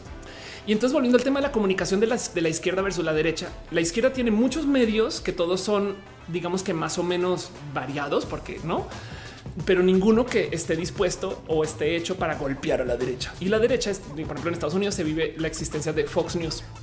Fox News es único en que existe para comunicar un sistema. La iglesia tiene un sistema de unificar toda su comunicación, mientras que en la izquierda estamos como bien mezclados en muchas cosas y, estoy presentando como una persona izquierda. Pero bueno, el punto aquí es que eh, desde el lado de, de acá, desde las diversidades, nosotros estamos muy dispuestos a considerar la posición de ellos, pero ellos no están dispuestos a considerar nuestra posición. Y ahorita que lleguemos al tema de las diversidades en lo LGBT, voy a hablar mucho de eso. Eh, para mí es muy normal toparme con gente diciendo ah, cómo hago yo para negociar con la gente de la iglesia, no sé qué, mientras que la iglesia literal está así. Yo no quiero lidiar con esos fotos, sabes? Ellos son los excluyentes. Y entonces lo mismo acá. Cuando lidias con gente que está en la pseudociencia, ellos están convencidos que cualquier acercamiento para sacarlos de ese pensar es una amenaza. Por consecuencia, cualquier cosa que les digas desde los hechos va a ser muy complejo de desarmar porque lo toman al corazón del me estás diciendo eso porque quieres que yo no sea quien soy ¿eh? y me quieres eliminar la fantasía o la alta creencia. ¿No hace sentido? Si lo piensan, de cierto modo, la pseudociencia es muy fantasiosa. Viene alguien de otro planeta y trae conocimiento único y estelar y nos lo regaló a nosotros. Demasiado así. De, no, pues no puede llegar a otro planeta porque la ciencia dice que los otros planetas están muy lejos y es de y ya se acabó la fantasía. No, nosotros somos súper especiales. Estamos en el centro del universo. Es de no, pues somos una bola de metales que están dando alrededor de una bola de gas por el espacio. Quién sabe para dónde no como que la ciencia es muy fría y seca y elimina fantasías, no? Y entonces en eso también hay algo bonito en el querer mantener fantasías también. Pero, pero el punto es, hay mucha gente que últimamente está trabajando justo el qué hacemos ahora para hablar con la gente tierraplanista o, o pseudocientífica. Me explico porque, porque no más pararse y decir estás mal, no funciona. Esto, esto es de cierto modo como este momento que tú te percatas que nunca vas a poder sacar, nunca vas a poder sacar a la gente de la religión que está muy, muy clavada en la religión como su sistema de vida, porque en el peor de los casos es identitario, saben? En el peor de los casos, su vida es alrededor de eso. Em, y hay muchos modos de, platicar. Este, este video en particular que tienen acá en boxes es súper bonito porque está un tierra planista supuestamente dando pistas de cómo si mira al horizonte, entonces ahí se da cuenta que ya ves como todavía vemos el barco, entonces la tierra tiene que ser plana, ¿no? Y el, el tierraplanista con este video mismo este comprueba que la tierra no es plana porque se acerca aquí a, todo tipo de cosas y no sé si alcanzan a ver que atrás en el monte hay unas casas que solamente se ven los techos este y no se ven los pisos de la casa. Es de pues ahí se ve claramente la curvatura de la tierra, no con su super mega zoom. Ahí está. No es como que también hay, o sea, tu video comprueba, pero, pero el mismo video, como que le dicen, oye, no crees que aquí estás comprobando que la tierra no es plana? y él así de qué? No, obvio no. Eh". y entonces ajustan su conocimiento. Y el problema es que eso es lo correcto. Cuando tú estás haciendo observaciones científicas y de cierto modo los datos no dan por donde sientes que o por donde va, eh, investigas más y le sigues moviendo al modelo. Eso es algo que es muy importante tener cerca al corazón, porque de nuevo vamos a analizar un poquito como la psicología de la, de persona pseudocientífica. Y, y lo primero es entender que sí, hay un factor fantasía.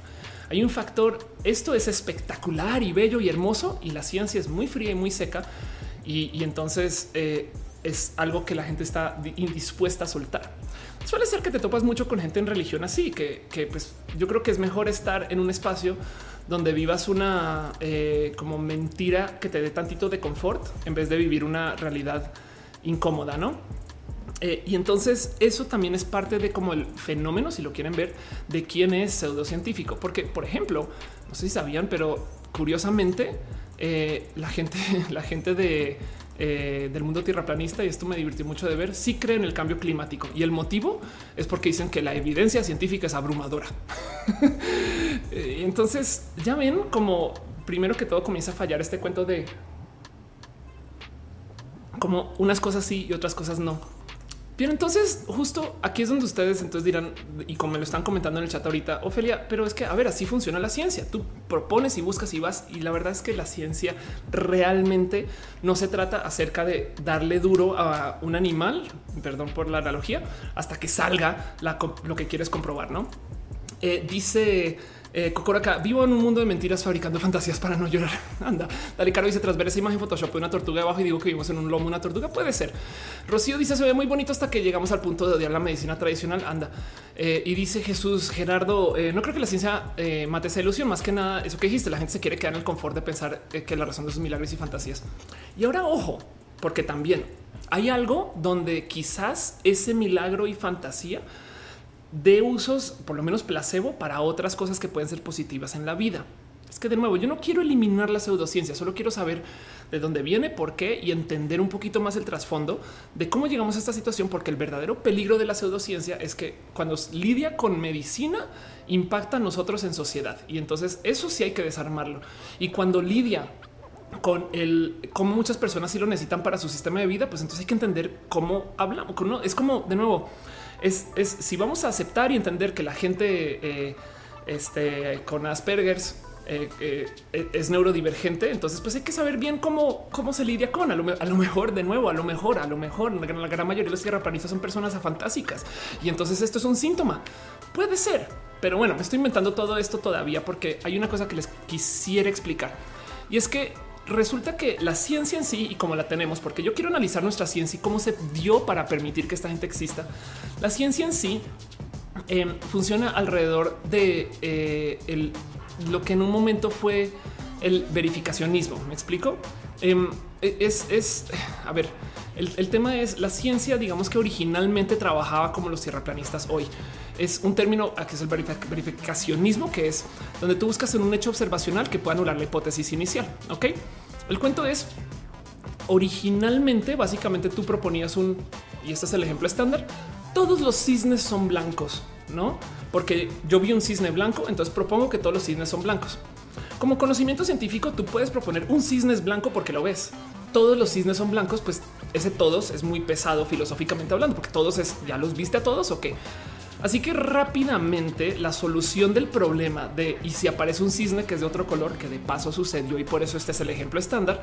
Em, de hecho, eso es una propuesta eh, eh, Karl Popper para los que conocen y ubican, pero lo que él dice es no, lo que tienes que hacer es más bien asumir este, eh, que todo es una realidad en vez de comprobarla y le das esta teoría o esta hipótesis, que es el término más correcto, le das esta hipótesis hasta que se compruebe que no, no es, es tú, tú asume que sí lo es. Entonces sí, vamos a asumir que todos los cisnes son blancos hasta que te topas con uno negro. Entonces ahora tienes que mover tu teoría y crear un paradigma diferente. En la filosofía de la ciencia, justo la refutabilidad es la capacidad de una teoría o hipótesis de ser sometida a potenciales pruebas de contradicción. Entonces realmente tú nunca sabes nada porque no puedes comprobar ninguna teoría a cabalidad, porque tienes que hacer experimentos infinitos y aún así todavía hay chance que se compruebe que no, que existe un caso donde no funciona. Si la gravedad se comporta de tal modo que si tú avientas una bola de tal altura que llega al piso, va a tomar tanto tiempo en que llegue al piso y lo puedes comprobar 10 mil veces, pero va a haber un caso específico donde eso no suceda. Entonces ahora se acabó toda tu propuesta y la vas a tener que reajustar. Pero en lo que no suceda eso, tú simplemente construyes sobre esa supuesta teoría. Ahora, ¿qué no es esto lo que hacen los tierraplanistas entonces? Donde tú básicamente propones algo que es verídico, lo asumes y luego le das golpes y golpes, ¿no? Tú dices, pues, o güey, la Tierra es plana, ¿no? Y le das golpes, golpes, golpes, ¿no? Hasta que, hasta que sí suceda. Pues lo primero es tomar en cuenta que la falla de los tierraplanistas, y es volviendo a lo que me comentaron en el chat ahorita, la falla de los tierraplanistas es que ellos no solo están negando una cantidad de eh, evidencia que se les presenta de modos experimental y hay una cantidad de videos muy divertidos donde hay un, documental en Netflix que habla acerca de los tierraplanistas, donde ellos hacen este experimento y el güey ve y frente a su frente así, o sea, mientras le están grabando, de repente descubre que uy, si hay curvatura y dice, oye, qué interesante eso. Y entonces el güey ajusta su creencia para decir, bueno, es que a lo mejor hay un tema de refracción o de lente, no? y te quedas con este. Eso qué, güey. El verdadero problema aquí es el cómo se plantea la ciencia desde el mundo del tierraplanista o el pseudocientífico. Porque es que el problema es que comprobar que la Tierra no sea plana no implica que sí sea esférica y viceversa. ¿Hace sentido? El problema es pensar que porque yo versus ustedes, entonces si la pseudociencia está mal, la ciencia está bien y viceversa. Si la Tierra resulta que no es plana, pues entonces eso automáticamente implica que ha de tener una forma que puede ser planoide o como yo le decía a alguien, eh, a lo mejor es esférica, porque si la Tierra, si la Tierra, perdón, a lo mejor es, cilíndrica, porque si la Tierra es cilíndrica, entonces por eso los barcos anden así y sigue siendo plana, ¿no? Pero bueno, dice Alberto Morini, ¿cómo se llama el documental en Netflix? Este, vamos a ver, eh, eh, este Flat Earth, eh, Netflix, literal, lo estoy googleando, en Flat Earth Netflix. puse en net y aquí está. Uy, uy, uy, uy, este chiste bonito de la sociedad de gente de la, de la tierra plana y que dicen tenemos oficinas por todo el globo. Aquí está Behind the Curve. Lo recomiendo. De hecho, si se quieren divertir un rato, em, este y es, esto, no eh, es, es, un documental muy divertido de ver porque tiene muchas cosas que son complejas. Hay una persona que de plano se llama Patricia y entonces le dicen cómo sabemos que tú no trabajas para la CIA, porque acuérdense que parte de la conspiranoia de los tierraplanistas es que eh, el motivo por el cual la Tierra se mantiene misteriosamente como una esfera es porque se hace para mantener dinero en el gobierno estadounidense. Entonces, pues bueno, en fin, dice Regina Rosco, tan plana como un encefalograma. dice Fabián Ramos Behind the Curve. Muchas gracias. Dice Rocío Marino, la Tierra es un cubo Borg. o la Tierra puede ser VR también, ¿eh? Eh, o la teoría de la Tierra hueca, como dice Ángel Solórzano. Totalmente de acuerdo. Y entonces, el cuento aquí es que el otro problema con la gente tierraplanista es que ellos tampoco están refutando eh, por ejemplo, sus extra creencias. De nuevo, es este cuento y eso lo muestran en Behind the Curve, que eh, en algún caso tienen una persona que está andando con un experimento de giroscopio que comprueba que a medida que vas navegando por el planeta, el giroscopio va girando a 15 grados por hora de traslado, o sea, básicamente a la curvatura de la Tierra. Y, y entonces cuando le muestran eso, él dice, ah, es que sabes que a lo mejor hay como vientos de energías celestiales cosa que también se debe de investigar. Es que de nuevo, como científicos o científicas, tú igual dices, ok, va, si tú vas a proponer eso, entonces ahora hay que hacer experimentos para comprobar que existe ese viento celestial. Me explico, porque una cosa no implica la otra. Me explico. Y ese es el problema, que hay muchas como observaciones que simplemente dejan hoyos, pero los hoyos se vuelven más preguntas. Y cada vez que hay una pregunta, se la propones a un experto, porque estoy hablando del colapso de la confianza en los expertos y los expertos lo que van a hacer inmediatamente es responder con un hay que investigar y ver y no hay respuestas para todo. Y desde el punto de vista de quien pregunta, si no hay una respuesta es por un motivo. Y eso es muy difícil de desarmar. El, tema es, de nuevo, la ciencia funciona en paradigmas. A veces no hay respuesta. La neta todavía no sabemos absolutamente nada acerca de la teoría de cuerdas para algún experimento que se pueda hacer que lo compre y lo mueva. Podríamos tener tantito de ciencia que puede funcionar, pero bueno, saben que como científicos lo que vamos a hacer es proponer un paradigma. Y si esto me da tantita predictibilidad para que yo haga más experimentos en otra esquina, entonces es funcional y luego veremos por qué. Esto de paso es el por qué 60 o 70 años después de que se propuso eh, la teoría de la relatividad, pudimos tomar una medida acerca de las ondas gravitacionales gracias a toda la ciencia que se construyó porque asumimos que era verdad. Pero el problema aquí es justo porque en la ciencia sí podemos asumir verdades que no sabemos y en la pseudociencia no. Y el problema es que la ciencia hace una cosa muy fina y muy delgadita y muy elegante que la pseudociencia no. Y es que ellos dejan que los datos te lleven. O sea, si los datos dicen algo que no es para nada lo que tú crees, entonces tú dices, pues bueno, así es. Como en el teatro impro dices, pues sí, así las cosas.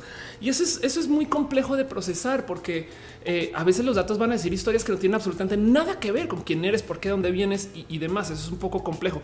Dice eh, Caro, en México el himno dice y retiembla en sus centros la tierra. Por lo tanto, en México la tierra tiene muchos centros de gravedad. dice Dante Manuel González, ahora somos Minecraft. Un poquito sí. Em, dice Javier Augusto y el universo tiene forma de rosquilla y dicen a Journey es muy cierto, no hay binarismo, hay una infinidad de explicaciones. Em, Y dice Nat que soy su modelo a seguir para ser una mujer trans. Qué chingo, qué chingo. Pues tú también eres un bonito modelo a seguir. Y ahí ves. Eh, y dice Sam Tolentino que estamos hablando de la gente antivacunas. Yo estoy hablando de la, de, la pseudociencia y entre eso la antivacunas. Y Willexa dice: A mí me hace gracia cuando dicen hay pruebas científicas de lo que digo, como si por decirlo automáticamente les haya o sea válido. Sí, el problema es que aquí lo que yo quiero observar no es a la gente pseudocientífica que dice eso, es que la ciencia permite que eso suceda, porque de cierto modo eso es lo que diría un científico. Un paper de investigación científico es así. Ah, yo tomé esta medida acerca de cómo funciona, no sé, el sistema de traslado de sangre eh, en la punta febril de las venas. Me lo inventé, no? Pero yo no me voy a sentar a ver cómo chingados es que se construyeron las venas. Entonces, miren, aquí hay un estudio de un doctor de hace 100 años de cómo funcionan. Todo, no, según eso ya sabemos que son así. Em, y el problema es que eso tiene uno eh, sesgo por selección, dos sesgo por eh, falta de mera comprobación. O sea, tú no estás comprobando, tú estás asumiendo que ese doctor tiene la razón. Y entonces ahí hay marketing, ahí hay algo que se presta para que tú digas igual y no, eh, igual ese doctor lo dijo por otro motivo. Y los tierraplanistas justo, justo eh, se agarran un poquito de eso. Entonces hay que aprender bien. Yo creo que el cómo piensan, porque yo quiero hablar con estas personas para ver en últimas no les va a mentir. Igual ya hay algún conocimiento que construir desde su, entre comillas, demencia científica. ¿sabes? No es demencia, sino, pero, pero, pero es como bueno, quien quita que de, los tierraplanistas podamos aprender un poquito más de la condición humana del aprender o de la comunicación o de la construcción del conocimiento o del cómo validamos el conocimiento. A lo mejor si el modo correcto de validar el conocimiento es que la gente sienta que lo está observando por su propia cuenta, entonces podríamos revolucionar el salón de clases, eh, sobre todo en el mundo de la ciencia, para que la gente vea todo. No, y entonces ahora no sé, hay mucho más aquí solamente que decir ya a la chinga están locos, no? Y, eso es un poquito lo, que trae muy en el corazón. Ahora, hay algo muy roto en toda esta matemática, más allá de solamente el cuento de, la existencia de los tierraplanistas o de los antivacunas o de la gente que cree mucho en la pseudociencia. Y es que justo la leyenda del binarismo, del yo y ustedes, no nosotros estamos peleados contra ustedes, crea mucho, mucho en el mundo de la fricción de la comunicación y pues sí, crea esta cultura de nosotros contra ustedes que lo vemos en muchos otros espacios. En México de repente ahora todo el mundo habla en términos de chairos versus fifís. no saben el daño social que me cruza por la cabeza que se está haciendo solamente por esta mentalidad de ustedes y acá. Si tenemos que convivir todos en el mismo pinche país, me explico, México tiene que ser un país con chairos y fifís, saben, con fairos o, chifís. bueno, en fin, em, lo mismo en este documental en Netflix, por ejemplo, hay un momento donde eh, salen ellos a decir, no, es que, a ver, entiendan ustedes que los tierraplanistas vamos ganando, porque el hecho de que nos den tanta prensa es porque ahora ven que sea algo de verdad. y es muy divertido de, ver que así es como la gente jura que se lleva la comunicación en las redes sociales. Si ustedes tienen creencias muy de la diversidad o de izquierda o viven en la diversidad como yo em, y tienen sus redes sociales muy filtradas para que los contenidos de izquierda aparezcan, entonces van a sentir que en su burbuja todo está perfecto y se, capaz si se les olvida que hay un mundo allá afuera que está pensando al revés. Entonces la gente del ámbito súper ultraderechista jura que ellos también están aventajados, pero porque lo que leen y lo que consumen es todo muy de derecha y, es raro porque luego sales a la calle pum, hay choques, no es de wow, qué locura. Em, pero las redes sociales nos causan este, burbujas de mero filtro de selección porque sus algoritmos, cosa de la que voy a hablar más adelante en el show, sus algoritmos justo nos hacen creer que cada quien está sumido en la realidad. Eso es bien pinche difícil. Y dice Ultarcat, falacias ad populum. Exacto. Dice Rocío, izquierda, derecha, anda. Dice Monserrat eh, Morata, cosmovisión y sentido de cohesión, eh, lo que se puede aprender totalmente de acuerdo. Fabián 23 Ramos dice los polvos de cuerno de unicornio curan la homofobia. Hashtag ciencia real. Em, dice eh, eh, Anel García, que bonita recomendación. Y Hernández dice, puedo escuchar mucho. Dame tu blusa, tu saco y tu gato. Esto es un asalto. Dice Nat Journey, la ciencia permite también las fuentes. Hoy lo válido de una teoría eh, que se da por estar en Internet. Hoy día cualquiera crea una credencial de científico. Lo último que cuestionan es el autor de la fuente. Totalmente de acuerdo. Pero el punto aquí, ya Lili llega a saludar. Día guapa, qué bonito que estés acá. En eh, la locomotora dice invierno.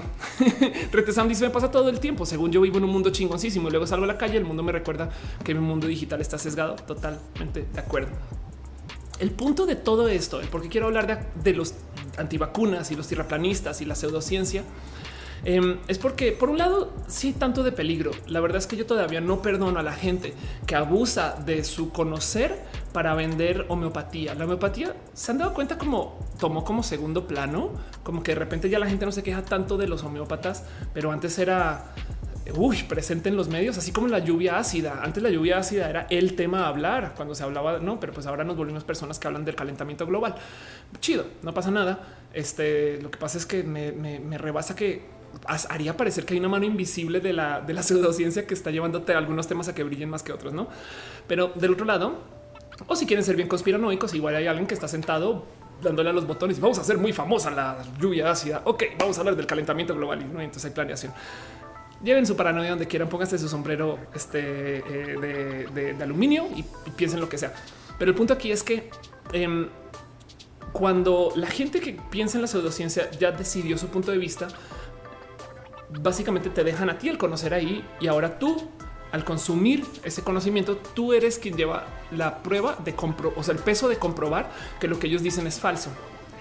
Y eso también es un poco roto. Entonces yo creo que el cuento de la pseudociencia el cuento de el cómo construimos nuestro conocimiento, el cuento de cómo la gente, digamos que afuera de la ciencia, adopta el observar el mundo y luego pensar que es real por eso y no al revés, es una falla, no solo nuestro sistema de educación, sino comprueba lo malos que somos, pero lo realmente malos que somos para el discurso y el debate público.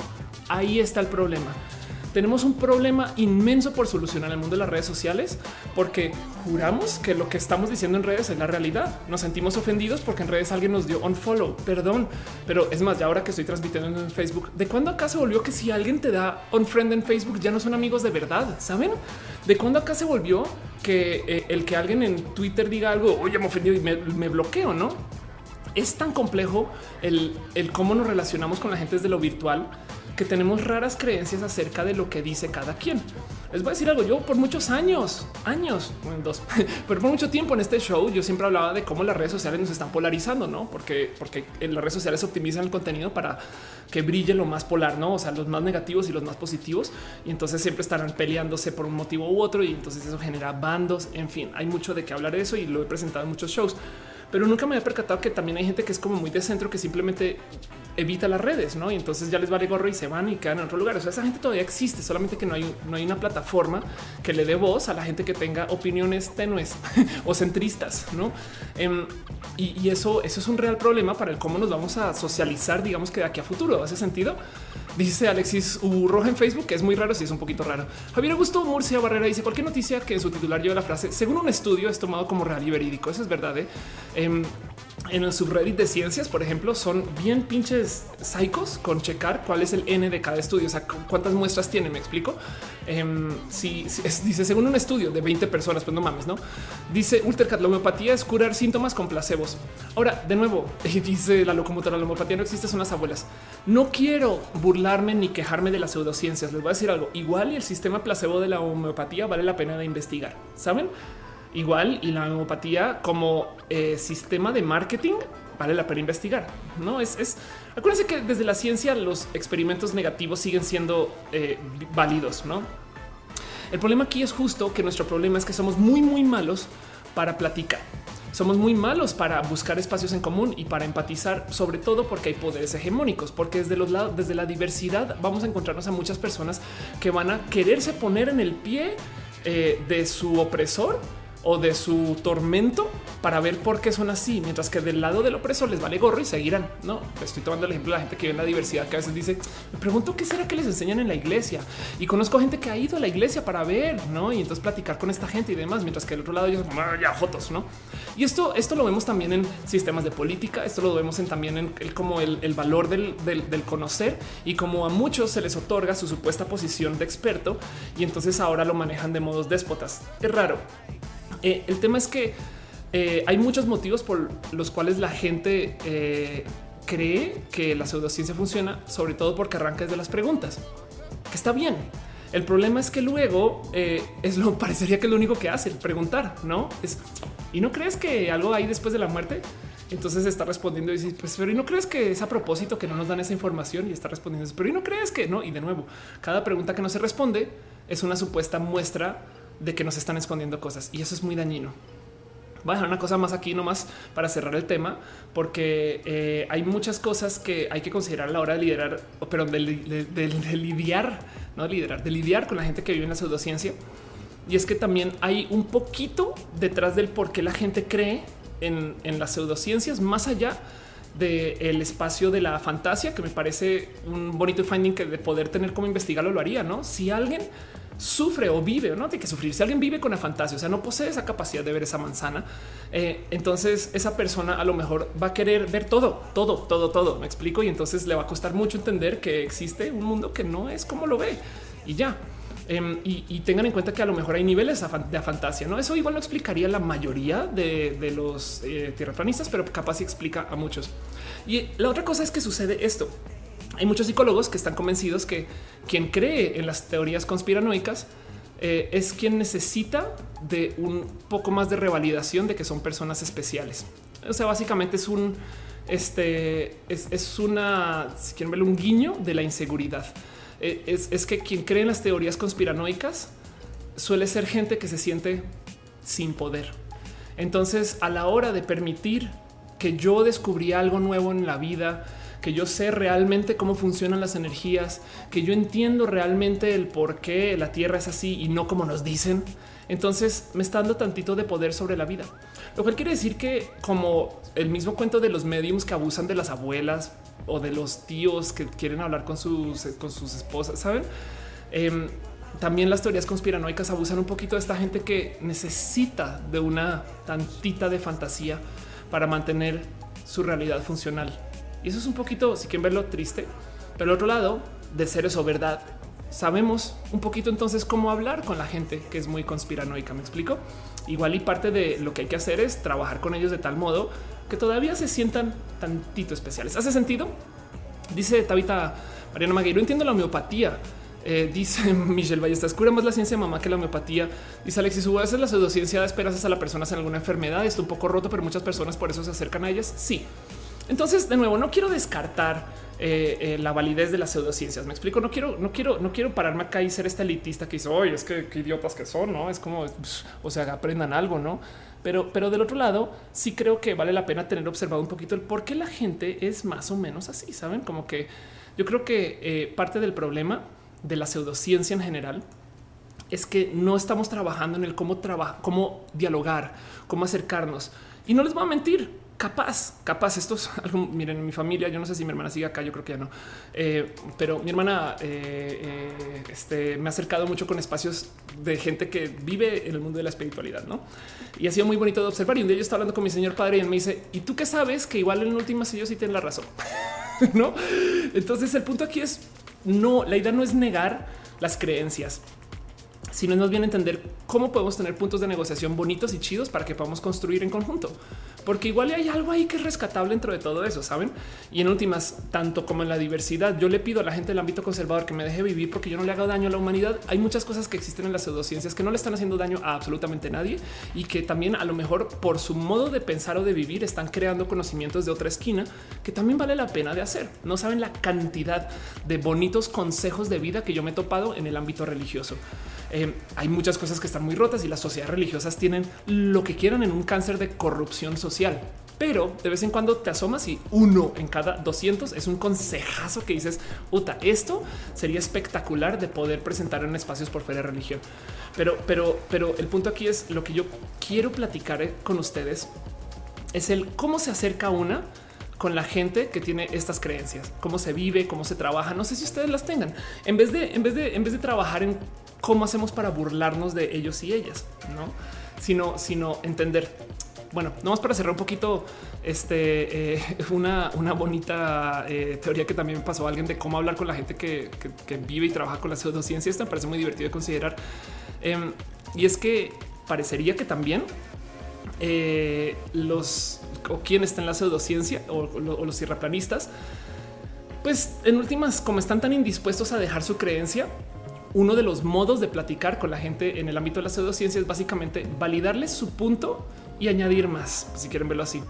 Em, es un cuento de eh, a, fin de a fin de cuentas, si alguien te presenta información desde la fantasía, entonces con su misma fantasía puedes argumentar, ¿no?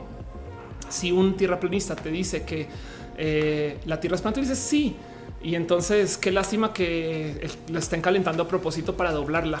No sé, saben, eh, eh, como que en últimas me parece un poco tóxico. Esos son, son modos de troleo, pero es considerar que también igual uno de los modos de platicar con esta gente también sea desde la fantasía, permitiendo que algunas cosas entonces sí sean realidad desde lo discursivo nomás. Entonces quería dejar eso ahí con ustedes. Quería preguntarles a ustedes cómo se sienten, si han tenido que lidiar con gente pseudocientífica.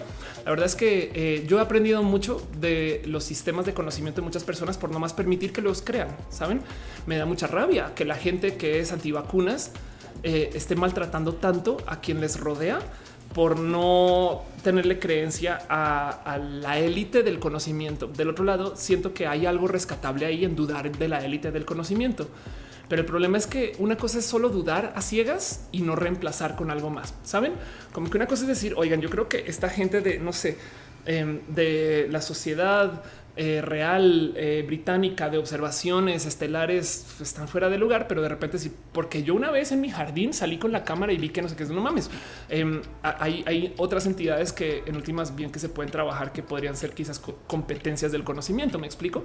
Em, el tema es que asumir que están ellos contra ti, eh, asumir que todas las, todas las pruebas son algo que atenta contra lo tuyo y que además asumir que tu conocimiento es identitario es tóxico y hay que buscar modos suaves de deshacerlo, porque ahorita que están hablando del cuento de la epistemología, hay gente que está aplicando esto que se llama street epistemology, por ejemplo, eh, que es eh, como si quieren verlo, eh, un modo de llevar conversación hacia la gente de las creencias para poner en duda el que sucede. Y hay, una cantidad, o sea, la comunidad de epistemólogos de calle, perdón, es amplia, porque lo que hacen es trabajar este sistema donde básicamente van con la gente que está muy sumida en sus procesos de creencia y en vez de cuestionarle sus creencias, les cuestionan el por qué crees en eso, no cómo llegaste a ese pensar.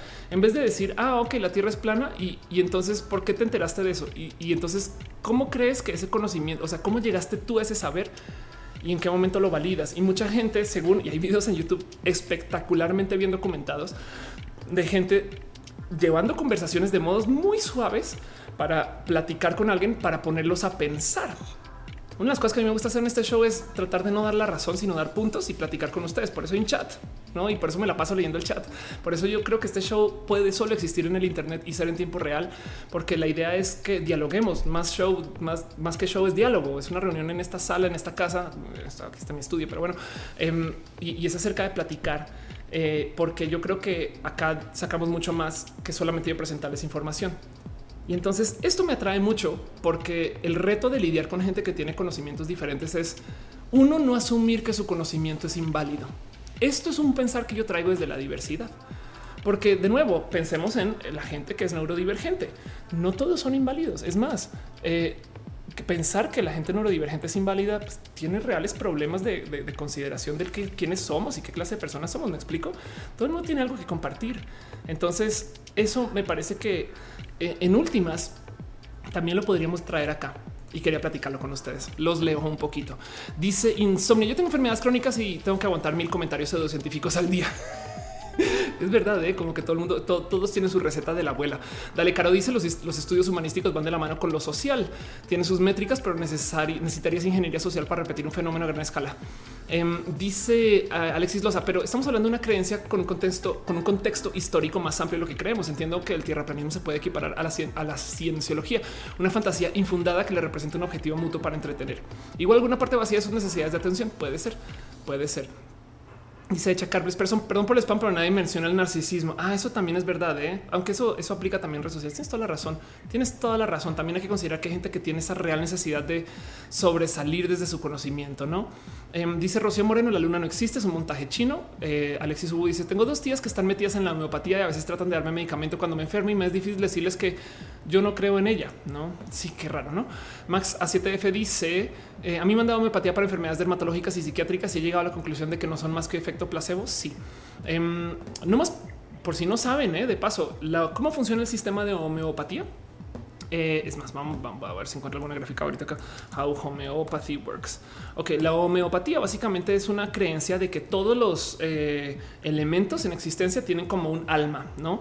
Entonces, una flor en particular tiene como un alma que le da sus como estructuras de flor. Me explico, tiene como algo que es una esencia que está ahí en la flor. Y el problema es que mientras más rindas esa esencia, entonces más eh, más se llena, o sea, más espacio dejas para que esa como alma de la estructura acabe en el agua.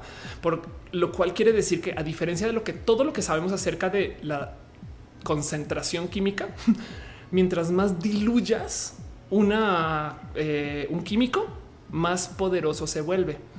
Así que los homeópatas eh, que, venden cosas así súper, o sea, así de altísimo nivel es porque han sobrediluido cualquier químico. Entonces se mofan de que aquí hay una parte en no sé cuántos miles de millones de tal químico que es el que te va a curar.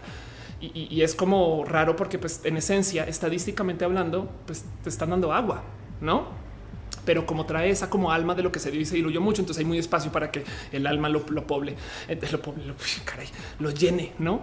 Eh, y entonces técnicamente lo único que te dan es, pues nada. Ahora, ¿qué sirve? Pues habrá quien argumenta que sí, el sistema placebo es una realidad, el cerebro es una cosa espectacular, hay muchas cosas por aquí que observar. En lo personal yo creo que lo más complejo de la homeopatía es ver su marketing y el por qué la gente está dispuesta a creerlo y sobre todo, de nuevo, el que la gente esté dispuesta a dudar de un doctor científico y creer en un doctor homeópata. ¿Qué es un doctor homeópata? No? Em, así que eh, esto es bien complejo de desarmar porque habrán algunas personas para quien sí les funcionó que igual y tenían que tomar agua. Pues la verdad es que lo que están tomando es más que agua, están tomando la fantasía de una cura. Y entonces esto es en últimas teatro, no? Eh, pero igual hay algo acá que funciona. Hay algo aquí que observar. En lo personal, yo creo que quien le vende sistemas de homeopatía, que básicamente estás diluyendo algún ingrediente químico activo que se comprobó que funcionó, porque es que, a ver, ¿cómo se le llama la medicina alternativa que funciona? Medicina, ¿saben? Eh, entonces, me, me parece que hay mucho de la pseudociencia que desafortunadamente es un abuso de la gente que está en seria necesidad de compañía, en la seria necesidad de medicina o en últimas que no tiene acceso a medicina formal o que no tiene acceso a conocimiento formal y siento yo que es un poco corrupto.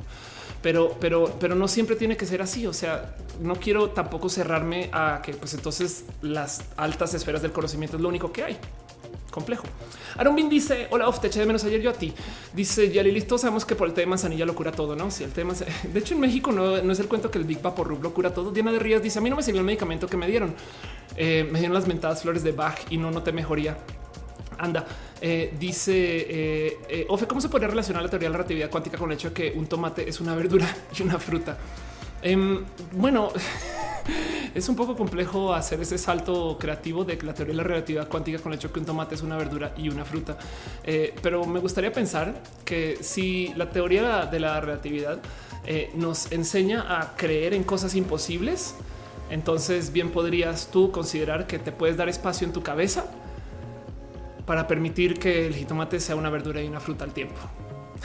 Te enseña creatividad. Y ahí está la relación. Que viva la improvisadora. Dice Servando Trapita, la dibujante. Mm, me equivoqué. Parece que andas preguntando tu satanismo. Ah, bueno, ok, estamos hablando. Si el satanismo es una bonita creencia eh, que mucha gente nos enseñaron a, pensar que era otra cosa. Pero bueno, en fin, Monserrat dice no somos inválidos, pero cuando estamos mejor asumiendo nos gusta resaltar la diferencia. Exacto. Y dice Som Dude, no puedo escuchar mucho porque tengo pacientes. Estoy en urgencias. Güey, ve, urgencias. ¿Qué te pasa? Alex Loesa dice: em, Creo que más que un reto es una posición empírica y de algún modo también piramidal. Al final, al cabo, eh, desde los pesocráticos que se ha medido el intelecto de la persona para saber si debemos arrodillarnos o imponernos ante esa persona. Por lo tanto, es muy difícil romper con ese prejuicio. Estoy totalmente de acuerdo. Y un término que se ha usado mucho una cantidad de espacios diferentes que lidian con la diversidad. Yo creo que aplica acá también y es que hay momentum cultural. Tengan en cuenta que somos la primera generación que tiene tanta capacidad de conectividad. Nunca en la historia de la humanidad habíamos reunido a tanta gente a platicar, habíamos compartido tanto conocimiento, habíamos tenido tanto acceso, tantas personas a tanto conocer. Entonces también estamos un poquito como con sobredosis del conocimiento y eso vale la pena de observar. No, eh, Nat Journey dice: Creo que el mayor error es ignorar o bloquear a quien no piensa igual. Estoy totalmente de acuerdo contigo y es es un problema complejo porque también puede haber desgaste o abuso psicológico de parte de la gente que no piensa igual. Y eso es muy complejo de desarmar. Pero sí dice ahora sí tengo muchos amigos con pensamientos distintos al mío, pero no los bloqueo. Muy bien por ti. Em, yo hago el ejercicio, por ejemplo, cuando leo las noticias o las veo, las consumo, es de siempre buscar también el punto de vista del partido o de grupo opuesto. Saben, yo consumo una cantidad ridícula de noticias muy derechistas solamente por ver qué dicen y cómo lo toman. Y, la verdad es que sí se ve el sesgo en chinga loca de cómo quien está comunicando lo que quiere ver y cómo hay carencias en ambos lados. Saben, e, evidentemente hay que aprender a, mantener una pluralidad del conocimiento y es complejo. Es un ejercicio en empatía difícil. Em, dice Penuncray sobre dosis de conocimiento o desinformación. Mm, dos, dos. Es un tema de, tenemos ambas. Tenemos tanta más desinformación como información y entonces eh, en el yo creería que en el positivo, o sea, en el, en el promedio vamos en sentido positivo, pero es a costo de que nos estamos llenando de basura del conocer y esa basura igual y no es tan basura, pero la consideramos basura. Entonces, sabes eso a lo que voy es vamos bien, pero, pero también hay que entender que traemos cola. En fin, dice la locomotora. Vamos a hablar de por qué en Roja somos hetero friendly. sí, vamos a hablar de eso ahorita. Alex Loza dice ignorar a quien no piensa igual me parece una barbaridad. Creo que es importante aprender de todo, de todos y todas. Y si no, nunca vamos a crecer como seres éticos y morales. Exacto. Solamente que de nuevo es esa posición puede ser hablada un poquito desde el privilegio, porque hay gente que no ahorita ya no, está para escuchar de quien no le, no le, no le cae bien. Alexander Santos dice: Me retiro a dormir, descansa. Gracias por venir acá. Rebeca Rosas dice: Pero sí hay que tener cuidado. Podemos caer en lo que hacen los gringos de enseñar la controversia. En algunas escuelas enseñan como igualmente válidas la evolución y el creacionismo. Estoy totalmente de acuerdo. Em, y aún así, yo soy del fiel creer que es mejor tener sobredosis de información y enseñar y sobre eso enseñar eh, eh, a, dudar la lectura y la, lectura crítica, por ejemplo. Es como eh, hace muchos ayeres se bloqueó la publicación de una película que se llama Pink Pink es una película eh, horrible acerca de eh, una familia que tiene un niño que eh, una familia homoparental con un niño y el niño la pasa re mal porque tiene dos papás, ¿no? Entonces es un evidente golpe derechista a la cultura LGBT en México em, y la gente de la comunidad LGBT salió a quejarse y sacaron la película de, circulación. No sé si fue de los cines y de Netflix, pero como sea, la película está vetada.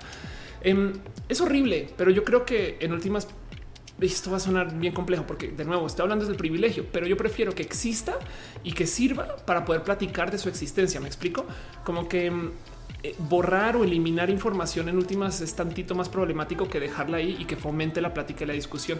El problema es que ese fomente plática y discusión no siempre se da. Hay gente que no la puede lidiar, hay gente que no sabe lidiar y hay gente que no se le enseña a diferenciar. Entonces habrá quien cree que lo que es evidente ficción y broma es real y eso pues puede ser también el por qué funciona el sistema de la pseudociencia. Pero bueno, un dice mis familiares de tercera edad que tienen acceso al Internet me preocupa que solo toman parte de la desinformación y se creen cualquier cosa que leen sin importar la fuente. Sí, hay un chiste con eso de cómo hace unos años la generación de nuestros papás no hacían más que decirnos no le creas nada a nadie en el Internet. Eso son mentiras y ahora son los primeros en mira, me gané un iPad y es de no, papá. no.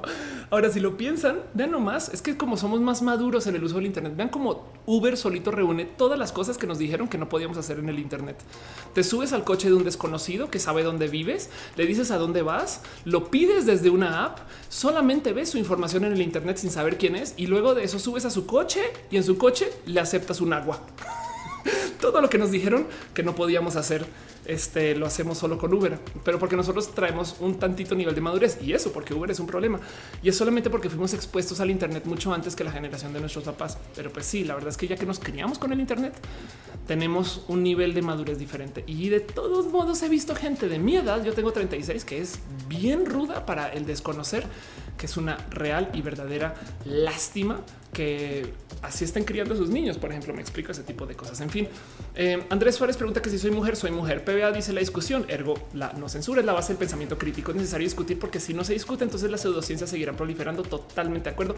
Ana Gaby dice no podemos defender la homeopatía basándonos en que uno de los factores de su proceso terapéutico es la fe. Totalmente de acuerdo. La locomotora dice, pero Felia regala Nokia como a los transábados y a veces. Um, y Ultarcat dice la película no debe existir, más bien no debe de ser apoyada. Tienes toda la razón. Bien que es bien que puede alguien buscar este pink y así las cosas, no? Em, y sí, es verdad. Yo, yo creo que también hay que considerar un poquito que el concepto de la fe es muy complejo. Eh, a mí me choca la existencia de la fe en la religión, porque la fe básicamente es un no hagas preguntas. La fe es un modo como que tibio de decir, mira, si comienzas a hacer preguntas, entonces ya no eres parte de este grupo. Entonces te, quitan tu identidad de pertenencia si no posees la capacidad de aceptar lo que te digan solo a valor de nariz. Eh, si, tú dudas que Adán y Eva realmente existieron, lo primero que te decís, ten fe, eh, no te preocupes, no investigues, no pienses, no preguntes. Y ese es uno de mis temas de los cuales yo traigo pelea con los sistemas de religión. Yo tengo dos discusiones con el sistema de religión y ya. Uno es el, el que sean bien proselíticos, o sea, el que ellos me quieran corregir a mí para sus creencias, que es yo creo que algo que me parece completamente fuera de lugar. O sea, no estoy en contra de que exista la gente religiosa y de hecho en el mundo de la diversidad tiene que existir la gente religiosa, pero no tiene que existir a costo de que entonces me quieran quitar a mí del mapa. Y el segundo justo es el tema de la fe. La fe me parece que es intelectualmente corrupta. El sistema de fe básicamente es no investigas, no preguntas, no sabes, ¿no? Y, yo desde la autoridad te voy a decir, curiosamente, eso es justo lo que estoy platicando ahorita acá que el problema es que la ciencia tiene que asumir que nosotros como seres humanos somos chingones y tenemos control de nuestro futuro. Parte del motivo por el cual existe la religión, la pseudociencia, muchas creencias de la pseudociencia es porque se cree en algo externo. Es muy paternal este sistema o maternal este sistema de que nosotros somos mínimos y entonces alguien vino a decirnos el universo lo creó a alguien y entonces nosotros solo somos peones en ese mundo, no? Y esa creencia eh, eh, rompe un poquito con hasta el ser humano, no? Porque, porque rinde nuestra responsabilidad sobre quiénes somos, pero es selectivo, no? Eh, ese caso de cómo alguien, no sé, choca y entonces se salva del accidente y cuando se salva, entonces choca y al, al, salvarse tienes un doctor trabajando 12 horas para revivir a la persona y lo salva y entonces y ya cuando lo salva van a decir los religiosos gracias a Dios te salvó no mames un doctor trabajó 12 horas y también de paso gracias a Dios chocó pero es selectivo gracias a me explico es como es como es, es inconsistente el en qué momentos opera y no quien eh, nos, nos, paternaliza, nos maternaliza. Y entonces eso es raro, pero, pero lidia también justo con el cómo cada quien procesa lo que es la religión para cada quien. En fin, Andrés Suárez pregunta que estudié. Yo estudié física y tengo una maestría en econometría, pero la verdad es que estoy especialista y tengo doctorado en hablar cháchara porque soy comunicadora. Dice em, Reinaldo, ¿qué opinas de la somatización? La somatización, por ejemplo, eh, bien que podrías atar a que es una realidad. Yo puedo decir que es de mi vivencia y experiencia de vida. Eh, sí he tenido momentos donde soy selectivamente enferma antes de momentos eh, que me dan nervios y, con cosas que están atadas a lo que me da nervios. No, por ejemplo, antes de un gran recital, una presentación, un stand up, me enfermo la garganta. Entonces, pues eso. Ultracar dice inculcar fe a los niños es violencia. Estoy totalmente de acuerdo con eso. Em, y dice, eh, dice Ricardo Chiquini, oh, ni se acuerda de mí. Claro que sí, sobre todo porque antes eras muy real Chiquini. Teniendo muy poquitos años. Eh, dice eh, este eh, Dan 010690. Yo soy profesor de primaria y enseño acerca del universo de lo científico. Obviamente ponen en tela de juicio por las creencias que traen de casa según su religión, donde Dios creó el universo, para lo cual tengo que explicar las diferentes creencias de las religiones. y decir que todo es creencia no comprobada científicamente, pero a final de cuentas es una creencia. y Yo no soy quien para cambiarle su opinión, pero que investiguen por su cuenta para que conozcan más sobre el tema. Dilemas éticos. Ándale, qué complejo eso. ¿eh?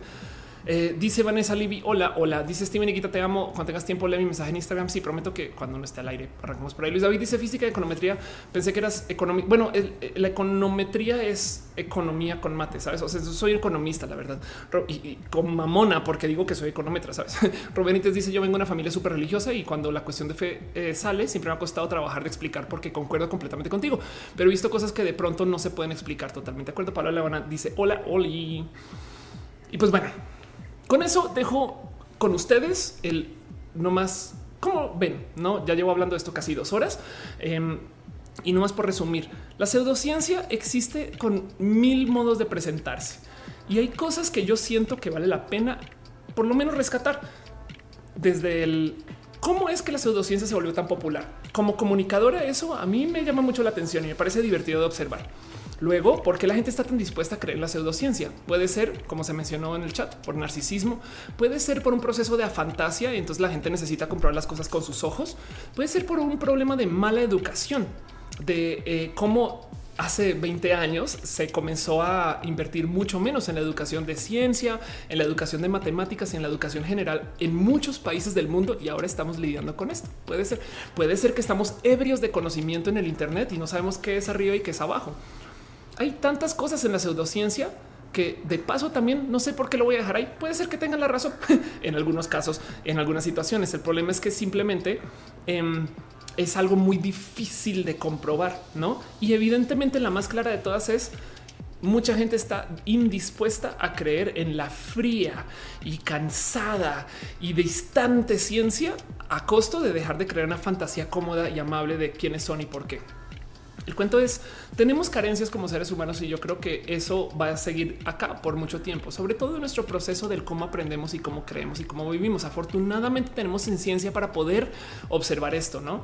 Pero sabemos que hay gente que quiere sentirse especial. Entonces igual hay algo en la educación que requiere que la gente lo vea con sus propios ojos y que lo experimente. Quizás en el futuro, cuando sea barato ir al espacio, ya no habrá tierraplanistas porque la neta van a haber niños que van a subir un martes de febrero a ver la tierra curva desde arriba y se puede, saben? No sé. Algo hay que cambiar en nuestro proceso de educación y del cómo hablamos con la gente en general para volver a crear un poquito de realidad en estos conocimientos de ciencia, porque de nuevo, desde el proceso científico, hay muchas cosas que se pueden volver ego con mucha velocidad y que también tienen mucha dogma. Creemos en esto porque esta persona, una eminencia, lo dijo y una eminencia según quién, pues según mi pensar. Entonces ahora yo también estoy volviendo una deidad a alguien al azar, saben? Em, y no lo voy a cuestionar porque es la eminencia. No mames, güey en vez de desde mi ciencia reinvestigar lo que hizo. Ahora, si yo me pongo a reinvestigar todo lo que hicieron todos los científicos que estoy nombrando en mi paper, nunca voy a acabar. Entonces tenemos que en algún momento hacer también saltos de fe en la ciencia y en la comunicación de ciencia para aceptar que hay sesgos de marketing y, y llevar eso por ahí, quizás observarlo más, no sé. Entonces siento yo que hay mucho que rescatar en la pseudociencia y quería presentarlo con ustedes. El proceso de la pseudociencia, de los antivacunas, de los tierraplanistas, de todas las creencias de la homeopatía, de todas estas cosas que ustedes dicen que cansancio, definitivamente no se puede atacar desde el te vengo a decir cuál es la verdad chaval, no es de cómo así que la tierra es plana. El futuro es hoy viejo. Entiende que la tierra es redonda. No, yo creo que eso desafortunadamente no es un buen sistema de confrontación. Entonces, lo que sale a relucir cuando lidiamos con las pseudociencias es que el verdadero problema de todo esto es que tenemos muy, muy malos modos para el discurso público y para el debate. Y entonces, igual y ahí hace falta también desde la educación, desde la cultura general, el cómo vivir en sociedad, sobre todo en una sociedad tan conectada como hoy. Y quería platicar un poquito con ustedes para ver cómo lo sienten, cómo lo ven, ¿no? Igual yo también estoy siendo demasiado no sé, suave con cosas que no se deberían de ni permitir, porque la verdad es que la pseudociencia en el mundo de las vacunas es peligrosa y le ha causado enfermedades a personas y ha matado gente. Y hay casos muy divertidos. Es este cuento famoso de un niño que demandó a su colegio, creo, en Estados Unidos, para que le dejara no vacunarse, que ahorita este tiene sarampión. no, y entonces esto pasó hace como una semana o dos y pues es causa, causa de risa múltiple. Pero bueno, en fin. Dice Steven y pienso que quizás el ser humano solo busca la forma más rápida de entender. Entonces busca la versión más creíble y a la que más apoyen por ir por el mismo camino. Sí, eh, dice Nat Journey, ¿hasta qué punto se puede comprobar que no? Me remito al experimento de un tal emperador, no recuerdo el nombre, que para averiguar el idioma de Danieva separa a los niños de sus mamás sin ninguna interacción con la comunicación. Sí, además, para rematar hay cosas que eh, nunca vas a poder comprobar. Si sí o no, Ani Gaby dice, me preocupa mucho la actitud de algunas personas que creen en las pseudociencias, porque en su afán de negar todo lo dicho por el sistema, toman actitudes cerradas a ideas que no son las suyas. Totalmente de acuerdo. Y dice Ultracat, yo no voy a aceptar suavizar mi tono ante la opresión. Ve, justo. Em, eh, y MXMR dice si la tierra es plana somos como una tortilla de maíz o de trigo. este depende de en qué eh, dios indígena creas y así las cosas. Pero bueno, dejo con ustedes un poquito del qué opinan, cómo se sienten con esto em, y qué piensan. Estoy totalmente de acuerdo que eh, tenemos además que lidiar con este problema que se topa una cuando vive el mundo de la diversidad, que quien está del lado de la diversidad, quien está del lado de la ciencia, el conocimiento de la ciencia, con marcadas excepciones. Yo sé que también hay científicos pendejos, perdón, em, pero quien está al lado de la ciencia suele estar más flexible a aceptar que su posición y la posición del otro es válida. Pero desde los radicalismos, porque suele ser que los pseudocientíficos son muy radicales con su conocer, desde los radicalismos, como en el mundo de la diversidad y la gente radicalmente religiosa, ellos no están dispuestos a darle chance a pensar en nuestra posición porque en su cabeza ya comprobaron que no por algún motivo que nunca pueden elaborar bien. Los tierraplanistas no pueden explicar exactamente bien por qué existe la leyenda de la tierra pseudoesférica. Los eh, antivacunas no han podido encontrar un motivo exacto para argumentar el por qué les gusta que exista la ciencia antivacuna, pero no les gusta la ciencia en pro de la vacuna. Y podemos seguir, ¿no?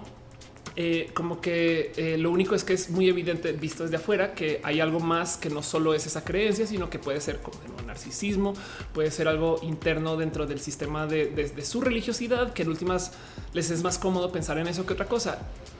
Y yo solamente dejo aquí el... Y si como seres humanos necesitamos un poquito de ese soma, ¿saben? Si necesitamos un poquito como seres humanos de estar tantito drogados con, con ese como opio, eh, para, para no destrozarnos ante una triste, triste realidad. No, eso también yo creo que vale la pena considerar. Pero bueno, dice Rebeca Rosas, because Jesus. Dale, Caro dice: Yo lo único que digo es que si los antivacunas quieren extinguir la humanidad, las pestes son las peores opciones para sus hijos y para el resto de la humanidad. Pues bueno, si también parece chiste, estamos calentando el planeta de tal modo que vamos a destrozar todo dice Joana Vila que si hemos hablado de las drags en Monterrey, todavía no, pero voy a Monterrey este fin de semana, entonces me gustaría saber de qué estás hablando. Dice M. Hisenberg, si la Tierra es plana, somos una tortilla más, ya te había leído. Real Shikane dice también entra en juego el sesgo de confirmación. Bueno, cosas que valía mi pensamiento, ignoro que esto que está en contra me informa conveniencia, totalmente de acuerdo. Eh, Milky Lur dice está muy interesante la transmisión, pero me perdí algunos pedacitos por fallas en internet. Habrá que ver el video on demand. No te preocupes que para eso es. Y dice Manuel Alejandro Torres Monterrey, un roja con la opinión sobre el transhumanismo. Bueno, así de entrada ¿Qué crees que voy a opinar yo del transhumanismo? mentiras, mentiras. Estoy siendo bien punk, pero sí, es verdad todo eso. En fin, con eso, entonces ahora creo que quiero entrar formalmente y rapidín justo a esta sección que llamo de mucho cariño los abrazos. Em, ahora sí, vamos a hacer secciones. Dejo con ustedes el qué piensan, cómo lo sienten, cómo lo ven. La gente que está llegando acá vía Facebook, muchas gracias por seguir acá. La verdad es que me hace bonito el corazón poder transmitir a Facebook. Espero que esto sea útil a la larga. Em, para usted lo dice, el arte es muy importante para entender toda esta forma de pensar que se desarrolla eh, eh, en el panto de la fantasía. Eh, Ricardo Chiquín dice las buenas ideas han salido la gente que piensa lo grande y fuera de lo normal. Creo que el problema es cuando van a encontrar lo que está más que confirmado. Puede ser, o más bien que están dispuestos a pensar en grandes sin argumentar el por qué y sobre todo y no más por recalcar. El otro problema es que están pensando en grande, pero asumiendo que lo suyo comprueba lo contrario de lo establecido. A ver, ¿qué tal? ¿Qué tal? Que la Tierra sea plana y esférica al tiempo por algún motivo de él, cómo podemos percibir nuestra realidad. Estoy siendo bien, bien, bien, bien suave con mis palabras acá y permitiendo la existencia de ambas situaciones. Pero digamos que algo en nuestro sistema de percepción se presta para que funcione de ambos modos.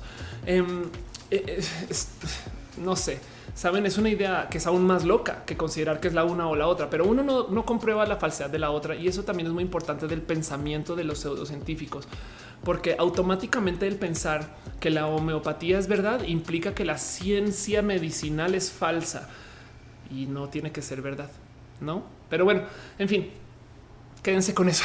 Ultercat dice Ophelia está siendo demasiado suave. Ya toma una postura. Está bien. La ciencia está bien culada. La ciencia está horrible. Vámonos con nuestra primera sección formal. Ahora sí vamos a hacer eh, un poquito de esto que yo llamo abrazos, eh, donde quisiera hablar nomás de tengo cuatro puntos para abrazos. La verdad es que no tengo mucho, eh, pero tengo un tema bonito en esto de lo LGBT. Cosas que pasaron esta semana que yo creo que la pena que ustedes sepan que sucedieron y más bien dejo con ustedes el pues, qué piensan ustedes de la pseudociencia. Vayan dejándole en los comentarios. Yo voy leyendo. Dice Tabita Mariana Maguey. Para mí en Facebook es más fácil verte por aquí. Chingón. Enrique dice Agustín es el típico ejemplo de un pseudocientífico. Toma una premisa conservadora y busca a toda costa validarla. Totalmente de acuerdo. Ese justo es el pensamiento pseudocientífico. Es muy complejo porque si tú le refutas a esa persona solo con conocimiento y saber de nariz, em, todavía te va a decir, pues no, porque eso es lo que quieren que pienses. y San se acabó. Pero bueno, en fin, este eh, cosas rápidas, abrazos, cosas que pasaron esta semana que yo creo que vale la pena mencionar. Justo en el Roja pasado hablé un poquito acerca de cómo la gente de eh, la Olimpiada de Matemáticas eh, de la ciudad, de, perdón, de México, no había podido conseguir dinero para ir eh, a sus Olimpiadas, que me rompe un poquito el corazón que esto estaba pasando. Pero bueno, ya nomás para que lo sepan, esto igual se volvió súper noticia en redes sociales gracias a los donativos de Guillermo del Toro, a Norte Guayja Consultores y más por una cantidad de gente. Se consiguió dinero para que eh, la gente de las Olimpiadas de Matemáticas vaya a Sudáfrica. Esto me parece eh, bien bonito de reportar porque justo hace nada me, decía este arroba tapia eh, Alexito, pues el gato, em, que acaba de ver Interestelar, no? Y entonces le decía, ¿tú crees que sea posible que en el futuro nos podamos mudar a otro planeta? Me parece una pregunta tan bonita de considerar. Es de podemos viajar por hoyos de gusano y demás. Y, me, y luego yo pensé, no, pues es que tenemos un real problema como sociedad, ya que estamos hablando de la ciencia y la pseudociencia. Y es que como sociedad nadie quiere pagar por las ciencias. Entonces lo dejo aquí nomás a calidad de abrazos, porque el verdadero el abrazo es este. O sea, lo que pasó es que la gente ahorita de las Olimpiadas de Matemáticas de la Ciudad de México consiguió ir eh, con dinero de donativo, que además si lo piensan no es tanto dinero, es ridículo pensar que esta gente tenga que conseguir dinero por fuera sin apoyo del gobierno para estas cosas y que eh, en últimas sea como lo que nos representa en el exterior.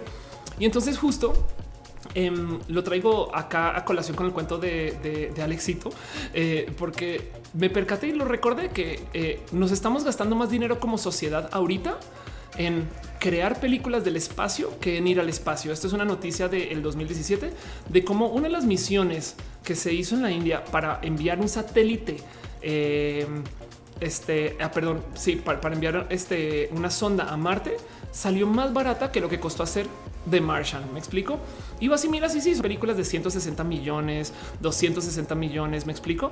Em, como que hacer eh, Avengers es carísimo a comparación de lo que hay que invertir en el espacio.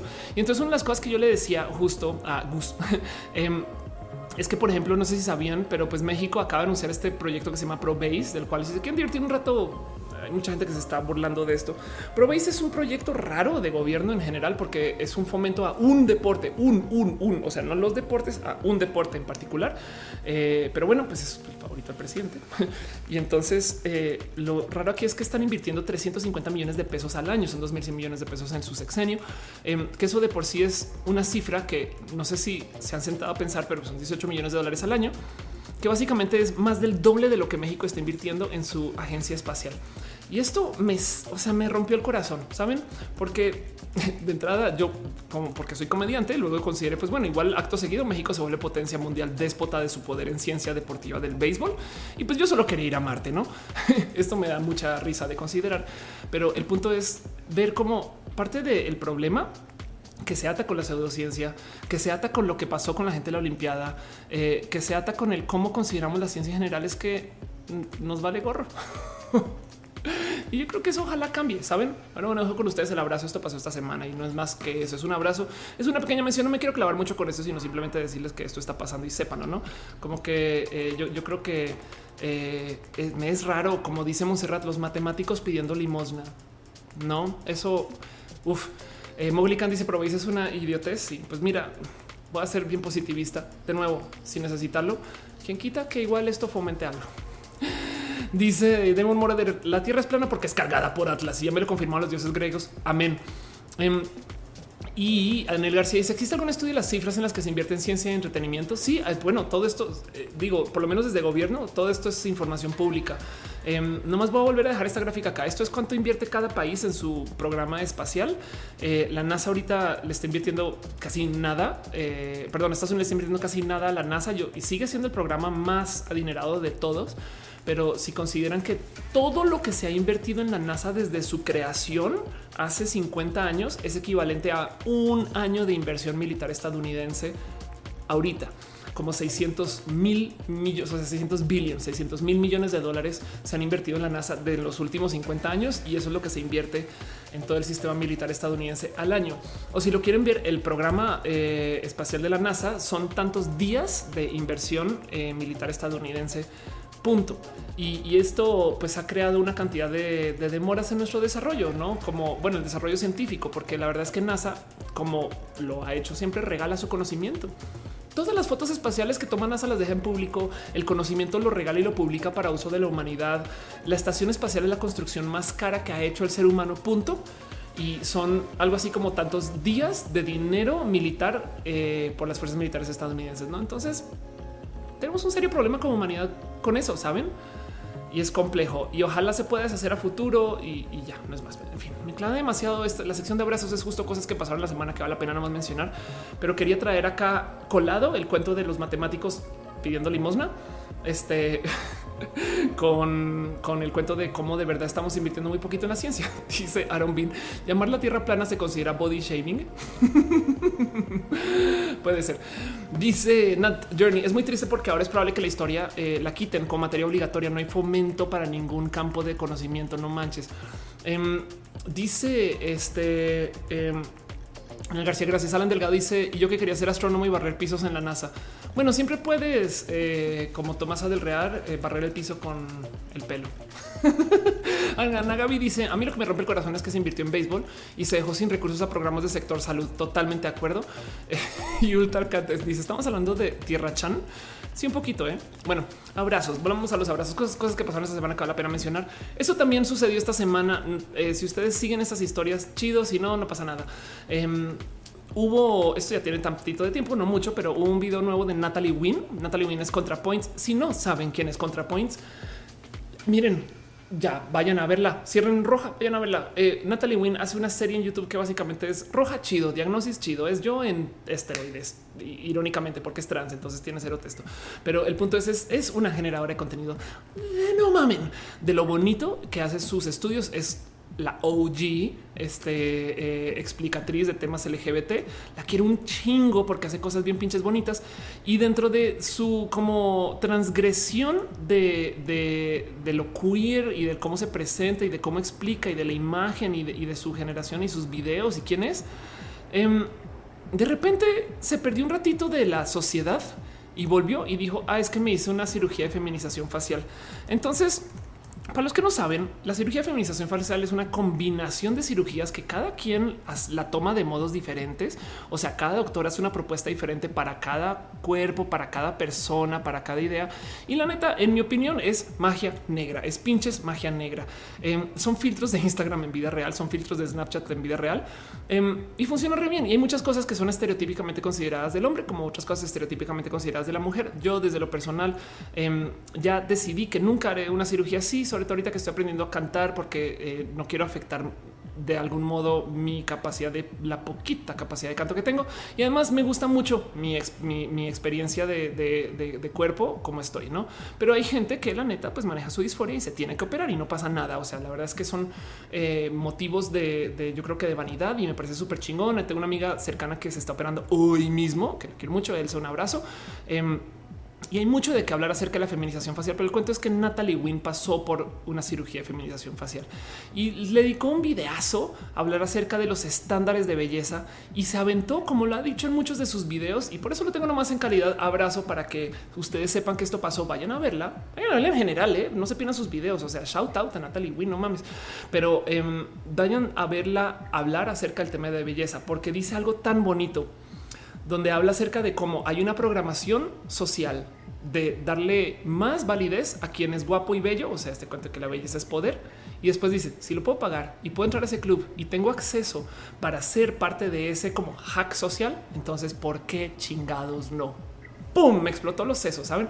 De los mil motivos que he escuchado para que una como mujer trans se opere, este nunca lo había escuchado y me rebasó. Entonces me parece espectacular de considerar y, la verdad es que pues sí, eh, Natalie es bien pinche cool.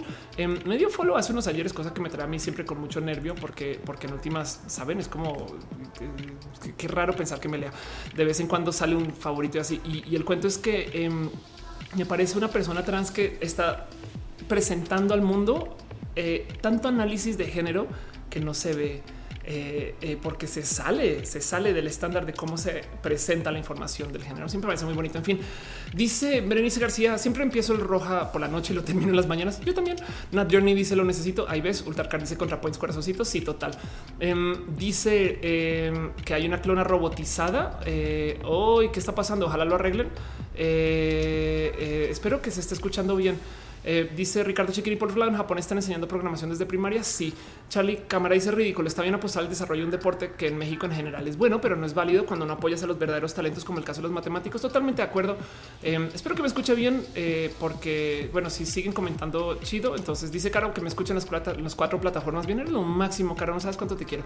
Brian Cooper dice cómo se llama la chava del video. Nomás la voy a volver a dejar. O bueno, si estás hablando de mí, yo me llamo Felia, pero la chava del video se llama Natalie Win ContraPoints vayan a YouTube y busquen ContraPoints y ya, sépanlo, sépanlo y ya no más. Eso, por eso está ahí calidad de abrazo. No quiero clavar mucho más, sino decirles que esto pasó. Me parece muy bonito que haya sucedido y entonces eso es sin clavarnos mucho. Y bueno, otro pequeño abrazo para los fans de Star Trek.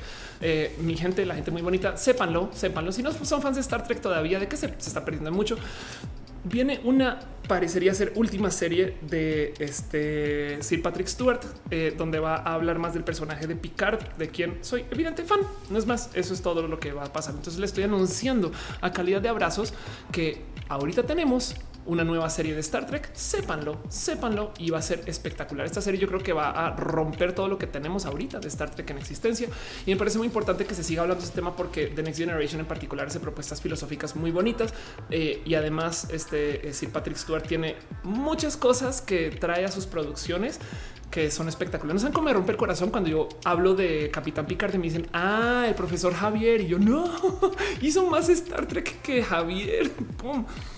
Pero bueno, en fin, dice PBA, yo estoy viendo roja desde Perth. Ay, qué chingo saludos desde el futuro. De acuerdo. Perth está en casa de la chingada. Viví en Sydney para que veas PBA. Y bueno, en fin, división de Arisa dice contrapoints mi corazón. Sí, total. Dice Edgar Alonso Montiel. Me recuerdo cuando Vico Volcova se quejó de las cirugías del busto y después tuvo que eh, recular porque se la hizo ella misma. Sí, miren, acerca de la belleza y la transición, yo creo que una cosa es aceptar que es parte de tu transición porque es bien complejo. Si lo no saben lo difícil que es desde la autoestima entender que estamos haciendo toda esta eh, tormenta en vasos de agua acerca de las personas trans y las transiciones por tener cabello largo y saben, es como que güey, qué pinche vanidosa que eres, güey.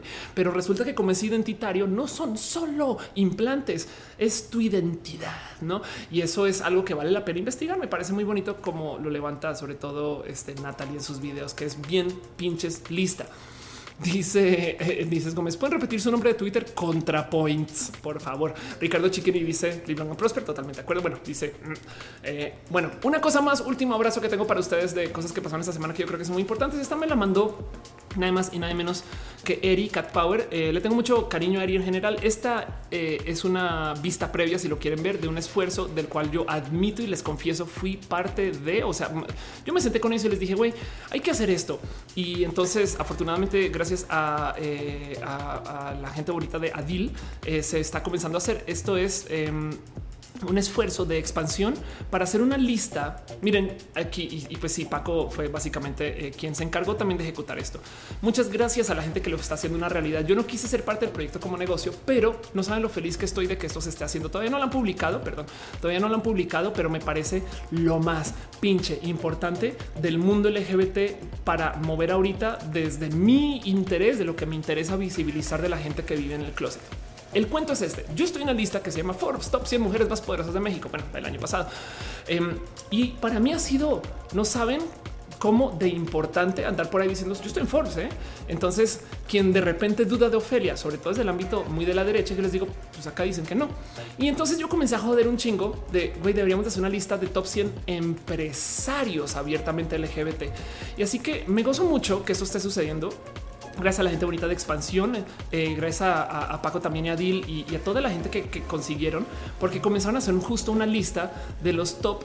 Iban a ser 100 ejecutivos fuera del closet, pero como la marcha de ahorita es la marcha 41, entonces van a ser los top 41 ejecutivos, en este caso mexicanos. Esperemos que el próximo año comiencen a considerar gente por fuera que están abiertamente viviendo su vida LGBT. No saben, es que imagínense nomás el poder decirle esto a una mamá madre conservadora. Mira, es que el director de marketing de esta empresa es que el presidente de esta otra gente aquí en este país, no? Yo creo que esta lista, ojalá, ojalá y sea bien disruptiva en su momento. Y si no, yo planeo llevarla por todos lados y presentarla acá como tomen, no?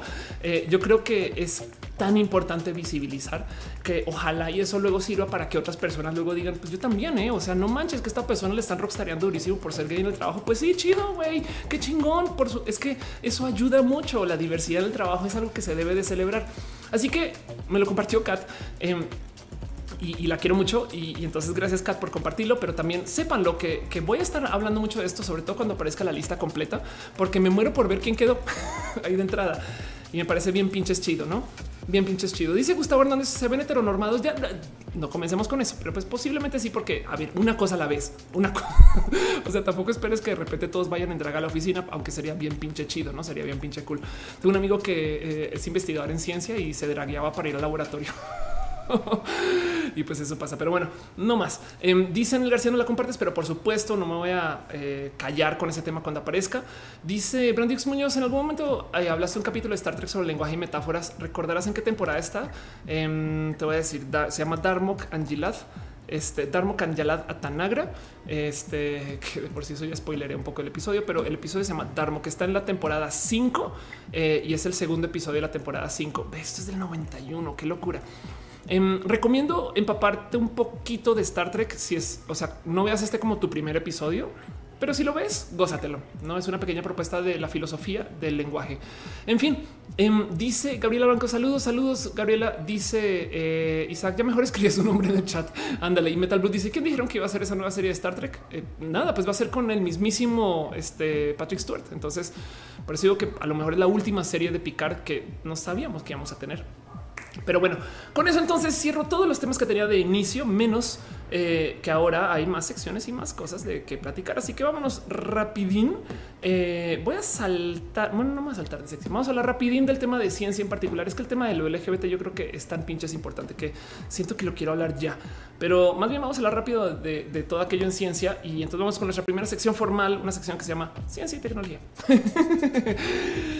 Pero vamos a hablar un poquito acerca de justo em, el por qué estamos acá dentro del mundo de las redes sociales y les quiero compartir un poquito de información. No me voy a clavar mucho porque esto debería ser su propio episodio roja, pero no podía no hablar de esto porque esto va a romper un poquito el mundo de los youtubers, sobre todo desde el chismeterío en Estados Unidos y se los prometo que luego se va a derramar a México.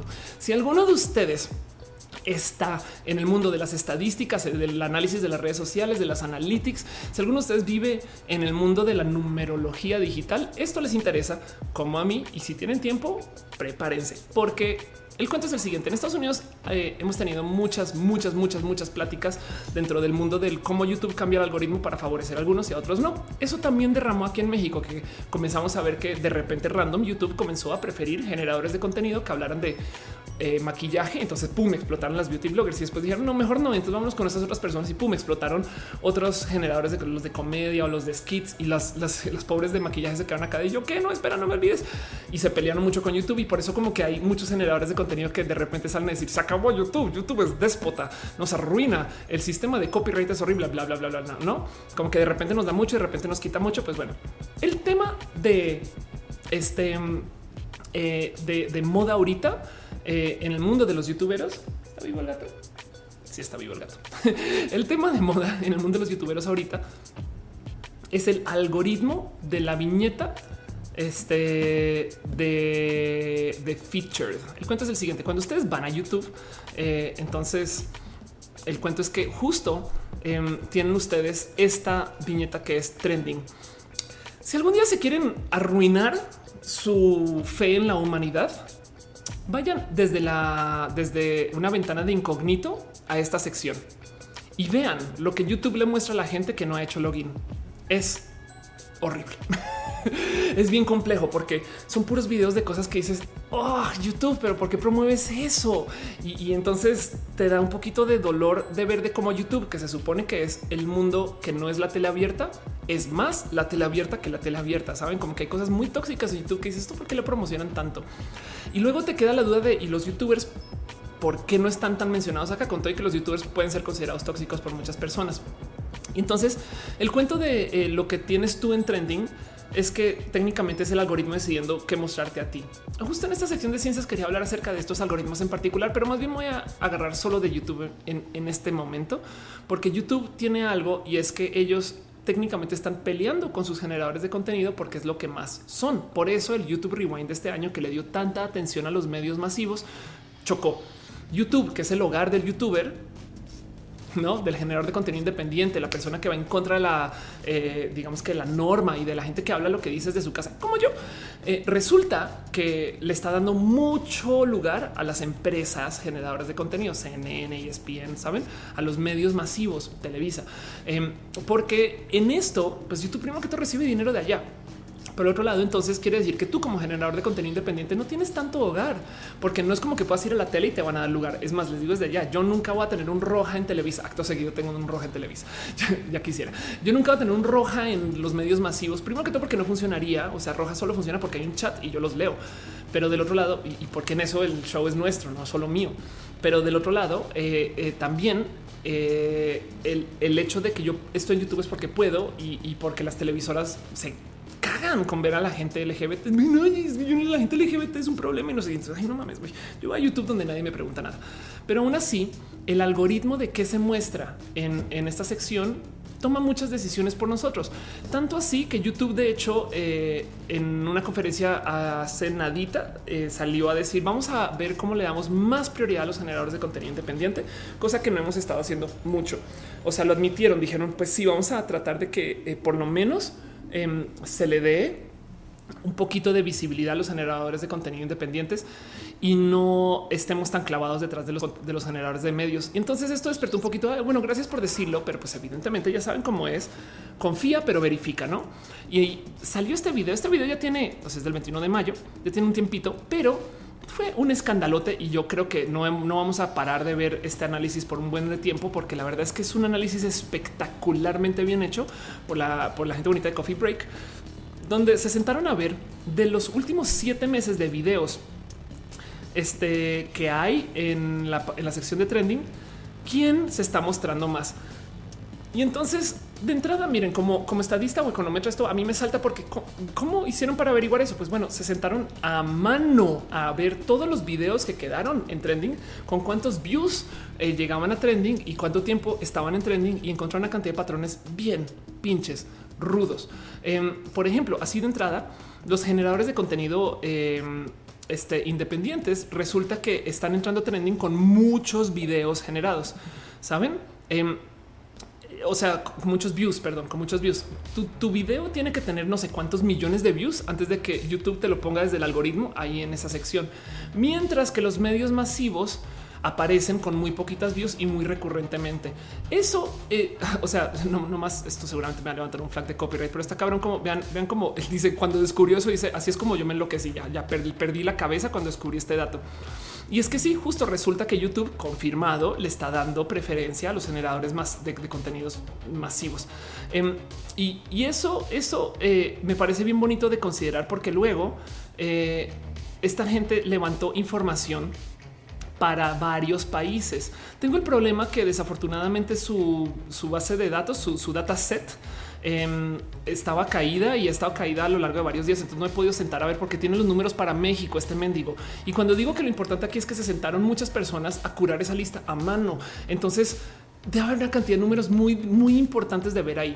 Pero cosas así rápido que descubrieron eh, es que, eh, por ejemplo, en Estados Unidos, literal, por ejemplo, PewDiePie en particular, esperar si, lo encuentro por acá, eh, literal se, se toparon que a PewDiePie y a varios generadores de contenido los bloquean. Entiéndase que son trending en varios países. Aquí está, son trending en varios países, este, pero en Estados Unidos no.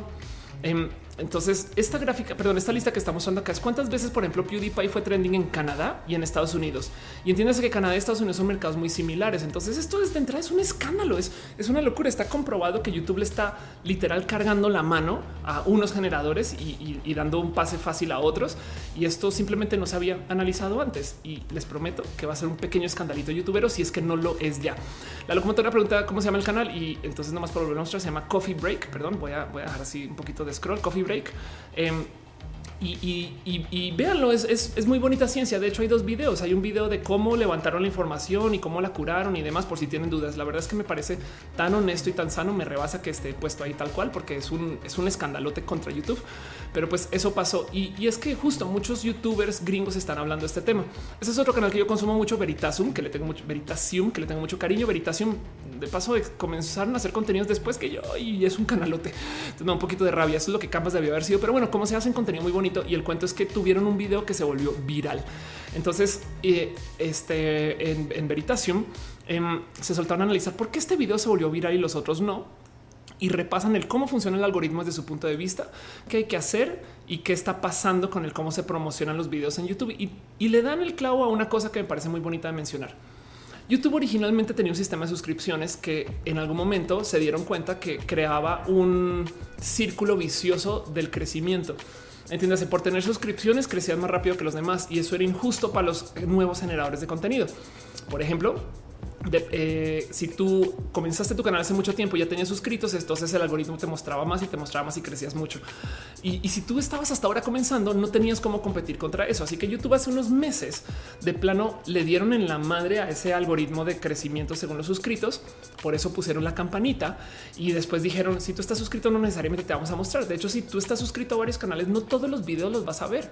Ellos deciden según un algoritmo que mostrarte y depende de qué tan llamativo sea el video desde su, descripción y su imagen de, miniatura y sobre todo el CTR, cuánta gente le está dando clic a eso para que ellos te muestren en la página de trending.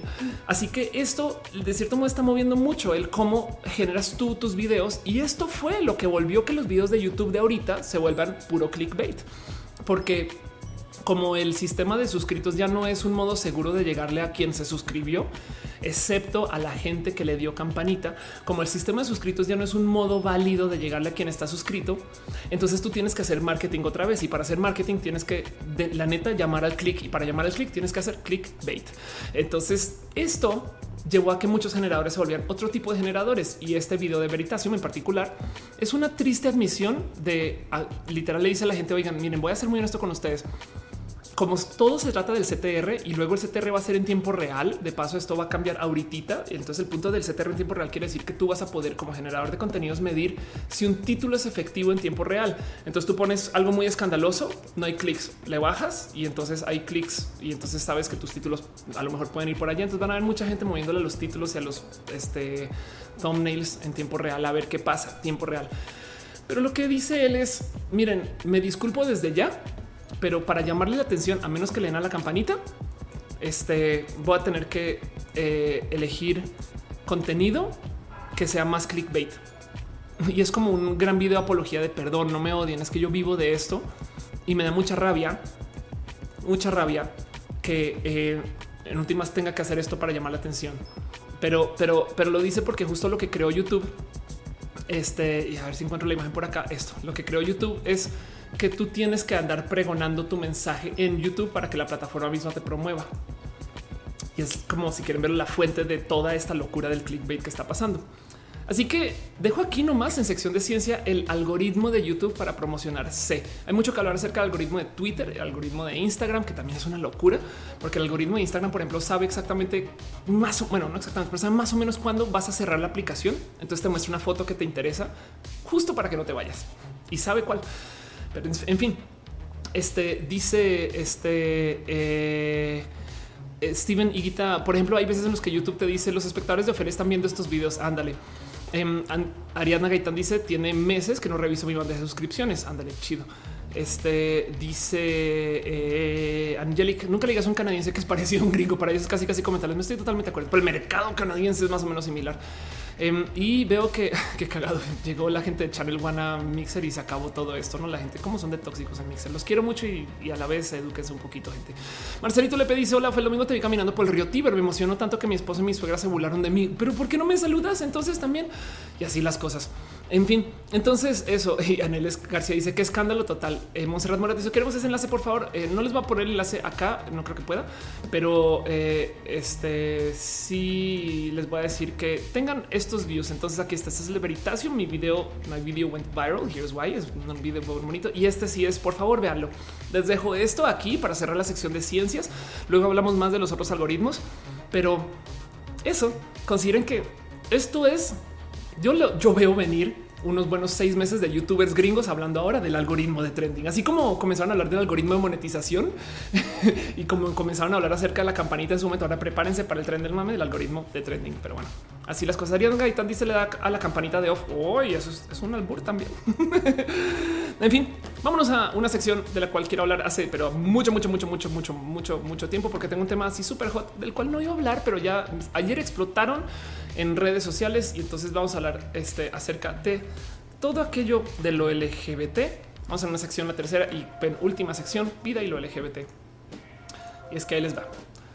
Pasó algo que despertó muchos intereses y mucha opinión. Nomás dijo con ustedes el cómo se siente con el tema del algoritmo de YouTube y, demás. Y yo voy leyendo sus comentarios de todos modos. ¿Qué opinan? ¿Cómo, cómo, cómo están ustedes con eso? ¿Consumen los videos desde los suscritos ya les vale gorro? Pero bueno, pasó algo en redes sociales em, que fue un pequeño como éxito este, desde, desde los diversismos, em, porque resulta que esto explotó en redes. Para los que no alcanzan a leer bien, es una manta, un aviso si ustedes no son mexicanos, que dice que el 27 de mayo, o sea, eh, ayer, era el Día Internacional contra la Heterofobia. Entonces dicen hombre más mujer igual hijos. No a la perversión de los niños por la agenda LGBTTIQ. Y esto de entrada eh, es algo que está promocionando con familia. Con familia es un grupo antiderechos que se ha dedicado a históricamente hacer una cantidad de cosas horribles para eh, marginar o para atacar a la gente del mundo LGBTI.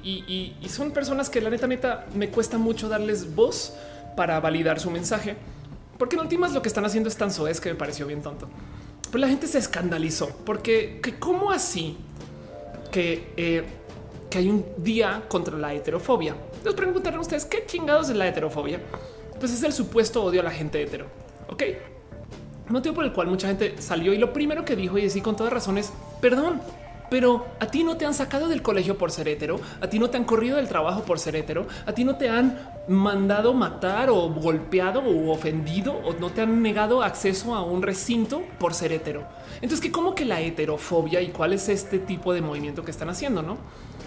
Y es que me da un chingo de rabia que lo presenten así. Pues bueno, evidentemente todo el mundo explotó con esto y para lo bonito que es el mundo dentro de nuestro sistema en la Ciudad de México. Afortunadamente, la subsecretaria de Derechos Humanos, pero la, subsecretaría de Derechos Humanos, Ofelia Aprende a Leer, fue y quitó la pinche manta. Que de entrada, como son los con familia, me rebasa que no había alguien ahí para hacer un escándalo de que le están quitando, no porque son capaces ¿no? de estar ahí. Ah, me están quitando la manta. ¿Qué les pasa?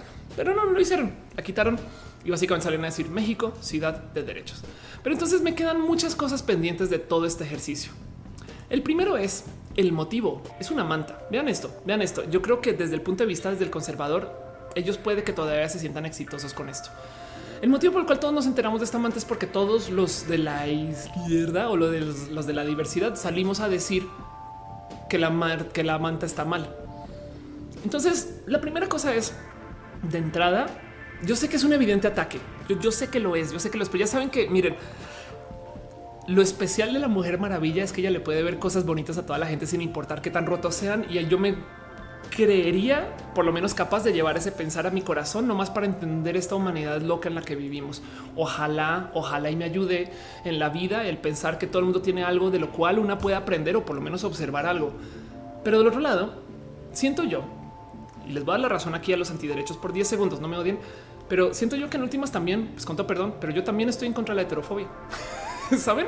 Entonces yo veía la amante y yo decía, ok, si yo, Ophelia, estoy en contra de la heterofobia, ¿por qué me salta esta? Pues bueno, es que está primero que todo se dice hombre más mujer igual hijos, ¿no? Y entonces me dio mucha risa primero considerar que podría ir yo con un hombre trans a esta marcha agarrados de la mano y decir, pues somos hetero, ¿no? Y entonces decirles a los antiderechos, pues somos dos personas trans, pero somos hetero, ¿qué pedo? Pero al otro lado, si yo estoy en contra de la heterofobia, ¿qué haría yo?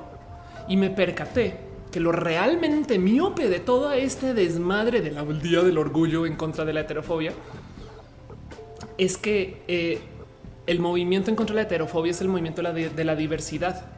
O sea, la marcha LGBT incluye a la gente heterosexual y la marcha LGBT existe para decir que todos podemos coexistir sin tenernos fobias, sin importar cuál sea tu orientación o tu identidad de género y cómo vivas y cómo existas. Por ende, el día en contra de la heterofobia es el día del orgullo gay. Saben que también es el día del orgullo trans, que también es el día de eh, estar en contra de la homofobia, que también es el día de estar en contra de la heterofobia y es el día de la, estar en contra de las fobias. ¿Hace sentido? Em, como que, como que entiendo que evidentemente esta manta tenía, se tenía que quitar. Es un hecho, es un hecho, porque tenía muchas cosas muy mal. Pero me rompe el corazón pensar que el verdadero motivo de la manta no es la heterofobia ni la homofobia, sino es lo tribal que es su comunicación. Y me costó mucho tiempo llegar a ese pensar. O sea, lo que está verdaderamente roto de este marketing es que lo que está diciendo es hay tribus, güey. Ustedes son los de allá y nosotros somos los de acá. Y de nuevo, vamos a actuar como el Super Bowl. Los vamos a burlar de ustedes haciendo un día del orgullo. Y yo pensaba, porque me la mandaron 500 veces, 500 veces. Yo pensaba, pues saben que es que la neta, neta, pues a lo mejor y, o sea, sí hay que hablar de este tema, pero después decía es que no les quiero dar luz porque los estoy validando. Y es que no sé si saben, pero cada tantos años aparece algún genio en alguna ciudad que quiere organizar una marcha hetero, no? Y entonces siempre son un fail total. O sea, un o sea, siempre falla porque es que la verdad de, toda la de toda esta historia es que la gente heterosexual no se siente oprimida, pues con toda razón. Por eso existe el orgullo gay y no el orgullo hetero. Y entonces esto es muy divertido. Que de paso, eso el güey está vestido de blanco y negro porque justo Em, el orgullo, la bandera del orgullo heterosexual es una bandera en blanco y negro. Este, em, pero vamos a darle refresh acá para quitar eso bien. Pero eh, el punto es siempre fallan. Me explico como que luego yo pensaba, güey, me interesaría ver que si se organice ese día en contra y lo único que tienen es esa mantita. No es como yo pienso, perdón, pero mi marcha al orgullo gay, mi, porque me la me la apaño como si fuera solo mía, pero saben, este espacio al que yo pertenezco, las diversidades, hacemos marchas de un millón y medio de personas en el Zócalo de la Ciudad de México. Mientras que del otro lado ustedes ponen una mantita. Yo creo que eso solito comprueba la diferencia, no? Como que desde mi diversidad no frágil no me sentí atentada por la, por la manta. Pero ojo, estoy hablando desde el privilegio. Hay gente que no tiene, pero para ni aguantarle nada a estos mamalones. Y pues por supuesto que ya quiten, borren eso, no? Eso es lo que de cierto modo siento que siento que es como lo que pasa con los cuentos de Mauricio Clark. Yo sé ahorita dónde va a hablar, en qué ciudades, cómo y cuándo, no por Mauricio Clark, sino por la cantidad de gente que habla en contra de Mauricio Clark. Saben como que no sé, me, salta tanto que exista tanta velocidad para comunicar eh, lo que están haciendo ellos. Y entonces entro como esta situación de pero por qué estás obsesionado conmigo? No? Eh, y, eso dejo la duda de si hablando desde el privilegio, de nuevo lo admito, eh, dejo de si quizás sí estamos validando demasiado a estas personas. Ahora, evidentemente ellos solitos también han hecho una cantidad ridícula de daño. Entonces eh, es, un balance complejo de, cuando acá es queja y de cuando acá no es queja. Dice Ani Gaby, ¿opinas de las personas LGBT diciendo de las personas heterosexuales que no vayan a la marcha a favor de la diversidad? No, pues por, por supuesto que no, porque de nuevo voy a poner este escenario acá. Ofelia, mujer trans y un hombre trans es una pareja heterosexual. Entonces, por supuesto que dentro de la T hay heterosexualidades, me explico. Dentro de la B de la bisexualidad hay heterosexualidades. Dentro de la P de pansexualidad hay heterosexualidades. Y quitando todo eso de lado, también hay heterosexuales aliados. Y también, por supuesto, que hay gente heterosexual que simplemente se siente diversa de un modo u otro en su vida. Entonces, puede haber gente intersexual que es heterosexual a la vez. ¿Hace sentido? Eh, eh, el cuento es, por supuesto que el espacio de la marcha de la gente heterosexual es la misma marcha por la diversidad. Y es que el problema es que la gente piensa que es una marcha gay, no es el orgullo gay, pues no es el orgullo gay, el orgullo trans, el orgullo travesti, el orgullo bisexual y el orgullo lésbico. Todo eso está sucediendo al tiempo porque esa es la diversidad. Hay gente que se queja y dice, pero ¿por qué dicen marcha el orgullo gay no marcha el orgullo trans? No, es que sí, es que son ambas al tiempo, todas mezcladas, ¿saben? Hay que entender que la marcha de la diversidad no es una cosa, es muy heterogénea. Y pues por supuesto que hay espacio heterosexual. Yo creo que pensar que es nosotros contra ellos le trae mucho, pero mucho pinche daño a todo este diálogo. Y vean cómo entonces todo el episodio no ha hecho más que hablar de cómo nosotros fallamos como humanos en que no sabemos tener diálogo público. Porque de nuevo, lo que creen ellos es que al hacer este tipo de comunicación, entonces están reafirmando su posición como personas de la derecha y lo que dicen no, perdón. Y me encantaría decirles de nariz, oigan, la neta, vengan a la marcha gay, que pues ahí se permite gente heterosexual, ¿sabes? O sea, el punto es, siento que por un lado hicimos famosa esta manta y por el otro lado luego eh, nos hicimos ver como personas en contra de, o sea, personas a favor de la heterofobia. Yo sé que no es el caso, me queda súper claro. O sea, miren, más que nadie, yo sé que no somos personas que seamos heterofóbicas, pero desde su punto de vista ahora les validamos el que ellos salgan a decir, güey, ven cómo ellos sí apoyan la heterofobia. Entonces siento que ahí hay algo que todavía este, queda por platicar. Channel One, gracias por pasar y, seguir de pasada. Dice María Carlos, puede ser, puede ser eh, de semera y alada del tiempo, por supuesto. Uriel Torres dice el dominio de la G sobre los demás letras me da tristeza. Sí, no. sí, o sea, el dominio de la G en marketing. Pero la verdad es que también hay, o sea, gente intersexual hay nada, hay muy poquitos. Entonces, evidentemente hay que entender que un activista un día me dijo, tienes que entender que no es la comunidad LGBT, son las poblaciones LGBT y cada cual tiene motivos diferentes y lo que hacemos es que compartimos el mismo cumpleaños y en que compartimos el mismo cumpleaños buscamos puntos en común y somos familiares pero no siempre estamos mezclados. Y yo creo que en eso me parece chido de considerar que, pues sí, en últimas, eh, desafortunadamente la gente piensa que ir a la marcha o que ser parte de la comunidad LGBT es entrar a defender solo tu letra. Saben que es L versus G versus B versus T y es una lástima eso porque no es esa no es la enseñanza.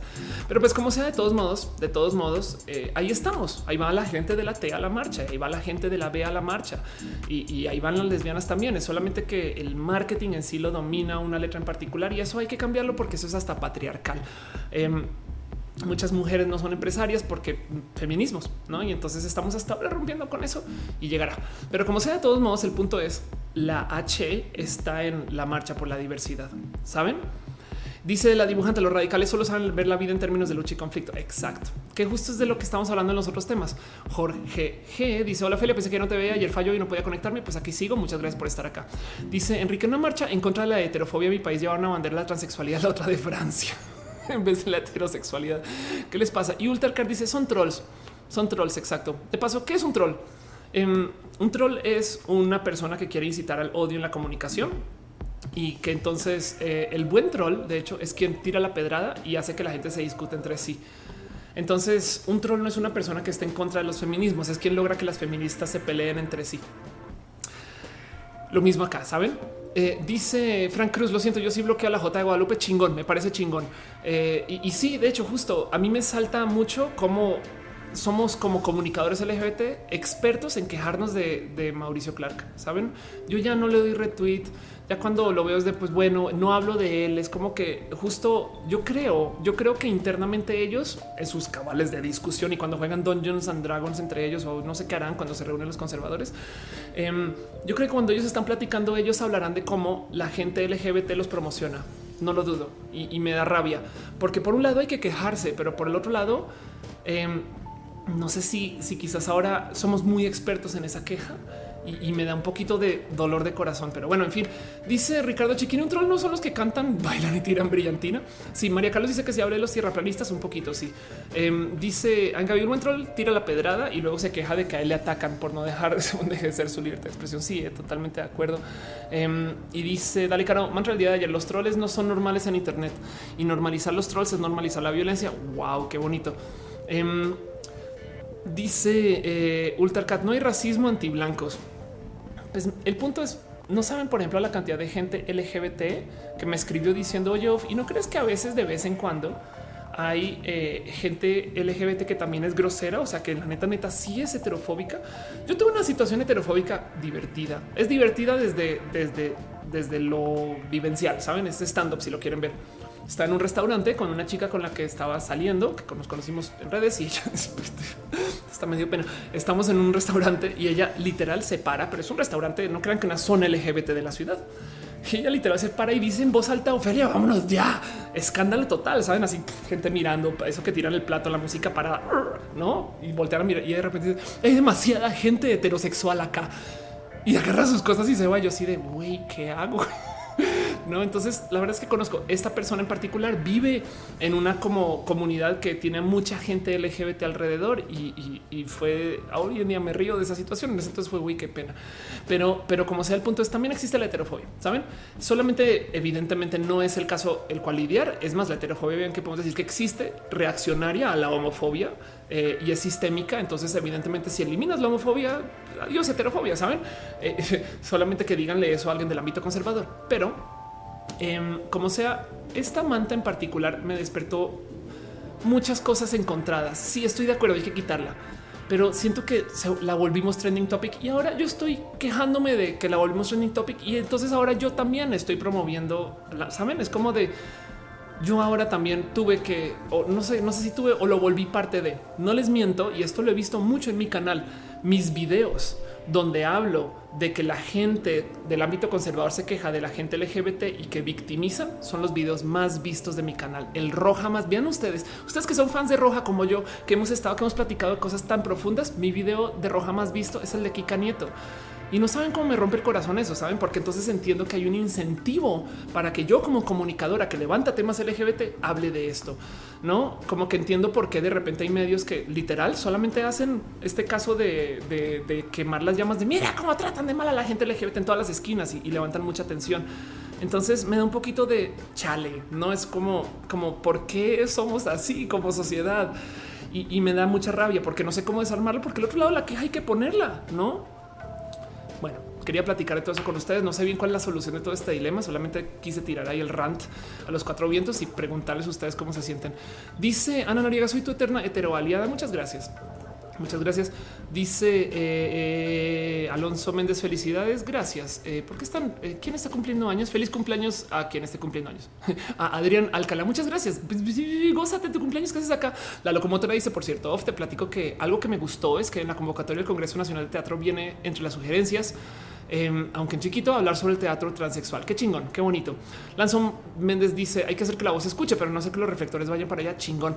Israel Méndez dice hablando de la marcha mayoría es como explicar la manera sencilla que no está mal de ir de manera ridícula o vulgar con mucha gente. Ah, yo siempre digo de los semidesnudos y esto, no?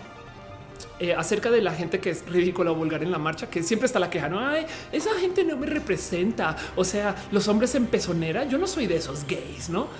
Em, yo siempre tengo dos argumentos. Uno es qué clase de diversidad es si tú decides cómo van a ser ellos. Sabes como que no les puedes decir que se tapen los pechos porque entonces ya no es diverso. Y, del otro lado es justo van así porque en todo el otro espacio de su existencia les dicen que no pueden ser así.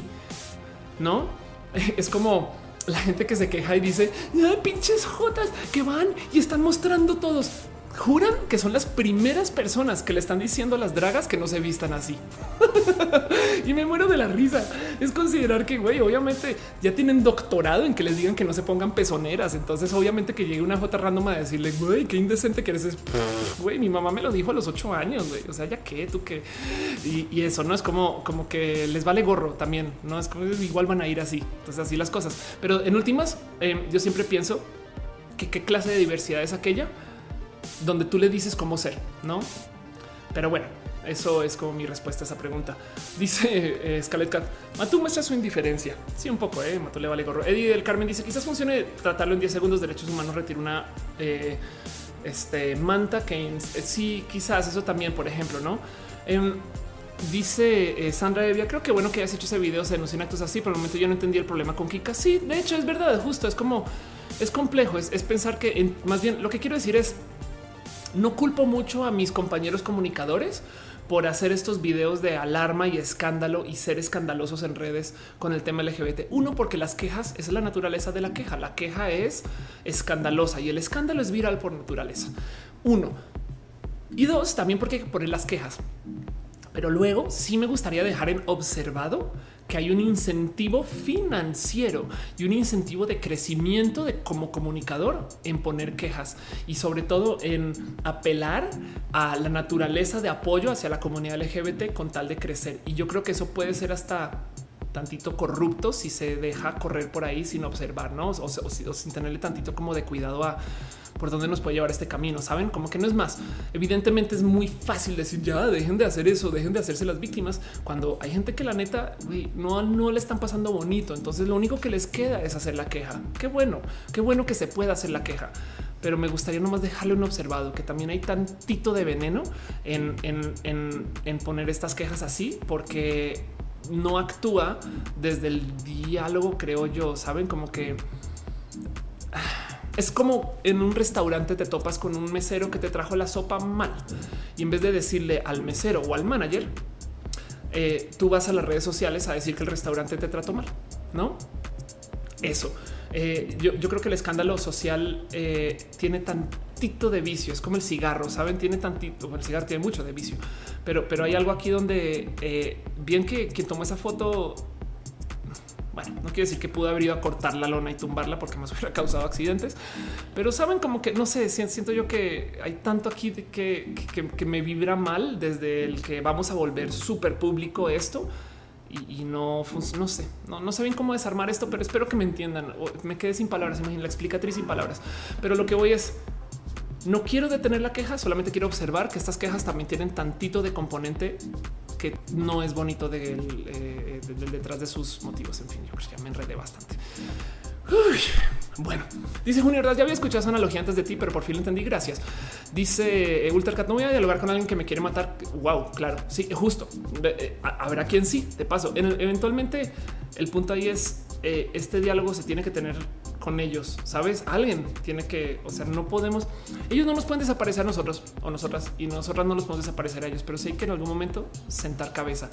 Eh, y esos son procesos complejos de negociación. O sea, en Colombia se está negociando la paz con lo que se, se considera terroristas. Me explico. Entonces, ese tipo de cosas, uy, qué rudo. Dan Ro dice: Pues sí, esa clase de gays no te representan, debes ir y representarte tú. Qué bonita respuesta. Tienes toda la razón. Sí, claro, si, si tanto te molesta que esos gays no te representen, pues ve tú y muestra cómo deberías de ser. Em, la marcha LGBT de paso me parece eh, espectacular porque ves a muchas familias. Es muy bonito eso. Dice la dibujante para algunos la marcha LGBT es el único día que aprovechan para salir en chichis. Bueno, quieren que les diga un dato fino y bonito de la marcha LGBT. Hay gente que se trasviste en la marcha porque en sus casas no pueden y en sus trabajos tampoco. Entonces literal van y casi casi que suben una toalla, se cambian ahí en público y luego van a marchar porque solo ahí pueden ser. Eso me toca el alma de que o sea, qué bonito que pueda pasar, pero también qué rabia, saben? En fin, en fin. Eh, dice señor Gajo, gracias, solo que nos falta algo de apoyo. Anda, eh, Alonso Méndez dice la explicatriz sin palabras cerró en la Matrix. Sí, es que no sé bien cómo solucionar este problema porque, porque em, no quiero, no quiero abogar por el permitir que estas personas sean así de crueles, pero tampoco quiero darles espacio mediático. Entonces es complejo, es complejo desenredar esto y, lo único es desde mi lado, en mis redes sociales, yo ya opté por no ser tan reaccionaria cuando llegan estas cosas, como que la manta literal dejé que se acumularan, ver qué pasaba, ver a dónde iba y ya que se solucionó, ahí sí, ¿saben? Y ya, Ricardo Chiquini dice, creo que el mayor miedo a la gente cerrada es que eh, les quieran imponer que deberían de ser. Sí, ¿eh? y es una de las, es que yo creo que el problema ahí es que tienen ese miedo porque entonces confiesan que eso es lo que están haciendo ellos. La humanidad le tiene miedo a los robots porque sabe muy bien que está esclavizando a la, especie robótica. sabe muy bien que los robots no siguen eh, las órdenes a ojos cerrados porque así les toca, porque son robots. Em, y entonces tiene miedo que como los robots son tantas veces más chingones que nosotros en muchas cosas, que tal que algún día quieran cobrar venganza contra nosotros. Cuando una persona del ámbito conservador se queja de que es que ustedes nos quieren imponer, como nosotros no estamos imponiendo y sabemos que no estamos imponiendo, decimos qué ridículos que son, pero como ellos saben que sí están imponiendo, entonces juran, juran que eso es lo que vamos a hacer nosotros y comprueba su miedo el que ellos estén realmente siendo personas que oprimen. Pero bueno, de nuevo, como dice Caro Londoño en el chat, eh, dice que nos hace hipócritas. No sé. Carlos S. Gutiérrez dice eh, a qué hora iniciar. Yo que, hay, hay, más hipocresía de ese lado, porque de nuevo, el tema de la heterofobia es y, es lo miope que es esa posición, no es considerar que y, entonces que los hombres trans y las mujeres trans que no, pues no, es una pareja heterosexual, en fin. pero bueno, Retesam dice que el Internet le abandonó. Yo creo que voy a ir cerrando todo esto y levantando sus preguntas. Vamos a ir a nuestra ultimísima sección. Dejo eso con ustedes nomás. El cuento de la manta me movió mucho el alma, me dio mucha rabia, pero luego me dio más rabia ver que, que quien hizo esta manta conocida fueron todas las personas del ámbito LGBT y ahora me incluyo. Entonces, pues, ¿qué le hago? No, ya me subí a este tren del mame. Em, como sea, eh, qué bueno que se haya quitado. Evidentemente, celebro esto, celebro esta acción, celebro esto desde dos puntos de vista. El primero es que se quitó. El segundo es que quien lo quitó fue, el gobierno. No saben cómo me llena el corazón saber que la, subsecretaría de Derechos Humanos fue y la quitó. No mames, güey, qué bonito, güey, pinche gobierno. Gracias por cuidarme. No, y, y justo me salta que el motivo por el cual la quitaron fue ante la denuncia ciudadana pero bueno, a fin de cuentas pasó y espero que eh, esto no traiga repercusiones después porque ya veo a los con familia pataleando en público en algún lugar diciendo claro, por supuesto, como ellos son los de la dictadura que nos imponen, no nos dejan comunicar y no sé qué, pero pues bueno, en últimas la solución de todo este desmadre es que lo único que no se debe de tolerar es la intolerancia. Entonces se actuó bien desde lo mediático creo que hay algo ahí que todavía me choca que cuando soluciones se los presentaré. Si tienen alguna idea o si les despierta algún pensar esto, chido. Me gusta mucho como lo dicen Ofelia, ya deja de mamar, güey, y toma una pinche postura y diles que, eh, pues que no tienen la razón y ya. También puede ser que a lo mejor yo tengo que revisar un poquito eso porque estoy tan dispuesta a darles a ellos la razón con cosas que son evidentemente soeces. Puede ser. Y la otra cosa que dejo ahí en el dicho es que no se les olvide que también estamos en contra de la heterofobia. Me explico. O sea, la diversidad tiene que abogar por la gente heterosexual y tiene que abogar porque no es nosotros contra, contra la gente hetero. Güey. La gente hetero es parte del colectivo de la diversidad. Hace sentido. Entonces llévense eso al alma también eh, y, y porfa no, no entren en su juego de pensar en bandos. Y con eso cierro este tema y en general todo el show. Y vámonos ahora sí a hacer esta sección que yo llamo muy desde el fondo de mi corazón. Preguntas, pregúntelo a Ophelia, pregúntelo a Ophelia todo lo que le quiera preguntar. Este, porque me a quedar aquí un ratito, un ratito más. Y en últimas de eso se trata el show. Muchas gracias a la gente bonita que llegó desde el YouTube, eh, desde el Twitch, desde el Mixer y ahora desde Facebook. Qué raro estar en Facebook. ¿eh? Yo, yo la neta ya estaba como hasta peleadita con Facebook y ahora saber que puedo transmitir allá y que no hay pedos. Les gustó lo que los que lo vieron desde Facebook. Les gusta el sistema de chat. Hubo problemas. ¿Cómo se sienten con eso? Bueno, Em, leo sus preguntas. Dice Adrián Alcalá: Yo no tolero a la gente que usa sandalias con calcetines, solamente te la va a permitir porque es tu cumpleaños. Dice la locomotora: Yo me las estaba tomando con vaporcito. ¿De qué hablas? Dice Kareli Briseño, justo el lunes di un pequeño speech de activismo LGBT Yucatán en mi uni, que es un poco homofóbica. ¿Qué universidad es de puro chance? Y al final me hizo preguntas por miedo a que los evidencie como homofóbicos. Ándale. Este, qué lástima. Eh, Maciel XD dice: Me gustaría que me dieras una recomendación de algún libro referente a la comunicación y o periodismo. Uf, eh, justo hoy me tomaron fotos con un libro en particular. Si te interesa el tema LGBT, eh, chécate este libro que es muy bonito, que se llama Mujercitos, em, que lidia con el cómo el alarma comunicaba eh, a la gente de la diversidad antes. Mujercitos es un libro brutal. Acá lo tengo, está muy lejos para, para traérselos y mostrárselo, pero pues trae estas como portadas que hacía la alarma de cómo se hablaba de la gente gay em, y son portadas reales. Ahora el alarma es hasta por su color un espacio amarillista, no? Pero, pero es tan seco y es tan bonita la apreciación de el cómo se hablaba de la gente LGBT. No es, es qué pasa. Ya nadie quiere ser hombre. Esos mujercitos asquerosa depravación sexual y espero que te dé ahí como de qué platicar. En fin, dice um, It's Emily, ¿cómo puedes transmitir en tantas plataformas cuando Twitch tiene estrictas normas de servicio que prohíben la transmisión de sus streams? Te digo algo, Emily, yo creo que en algún momento va a llegar la policía de Twitch y me va a sacar de Twitch. Entonces gocémonos roja en Twitch mientras esto pase. Tengo entendido que lo que está prohibido es tú transmitir en Twitch e ir a Facebook, por ejemplo, y decir y transmitir en Facebook. Perdón, perdón, es lo que tienen prohibido es transmitir en YouTube, hacer un stream en YouTube y luego hacer un stream paralelo en Twitch y hacer en Twitch. Vayan a YouTube, que allá está el stream. Esto que estoy haciendo yo de transmitir en las ambas plataformas al tiempo y de incluir el uso de la plataforma, tengo entendido que sí se permite. Ahora me acuerdo lo que dices justo, no vas a hacer multi streaming.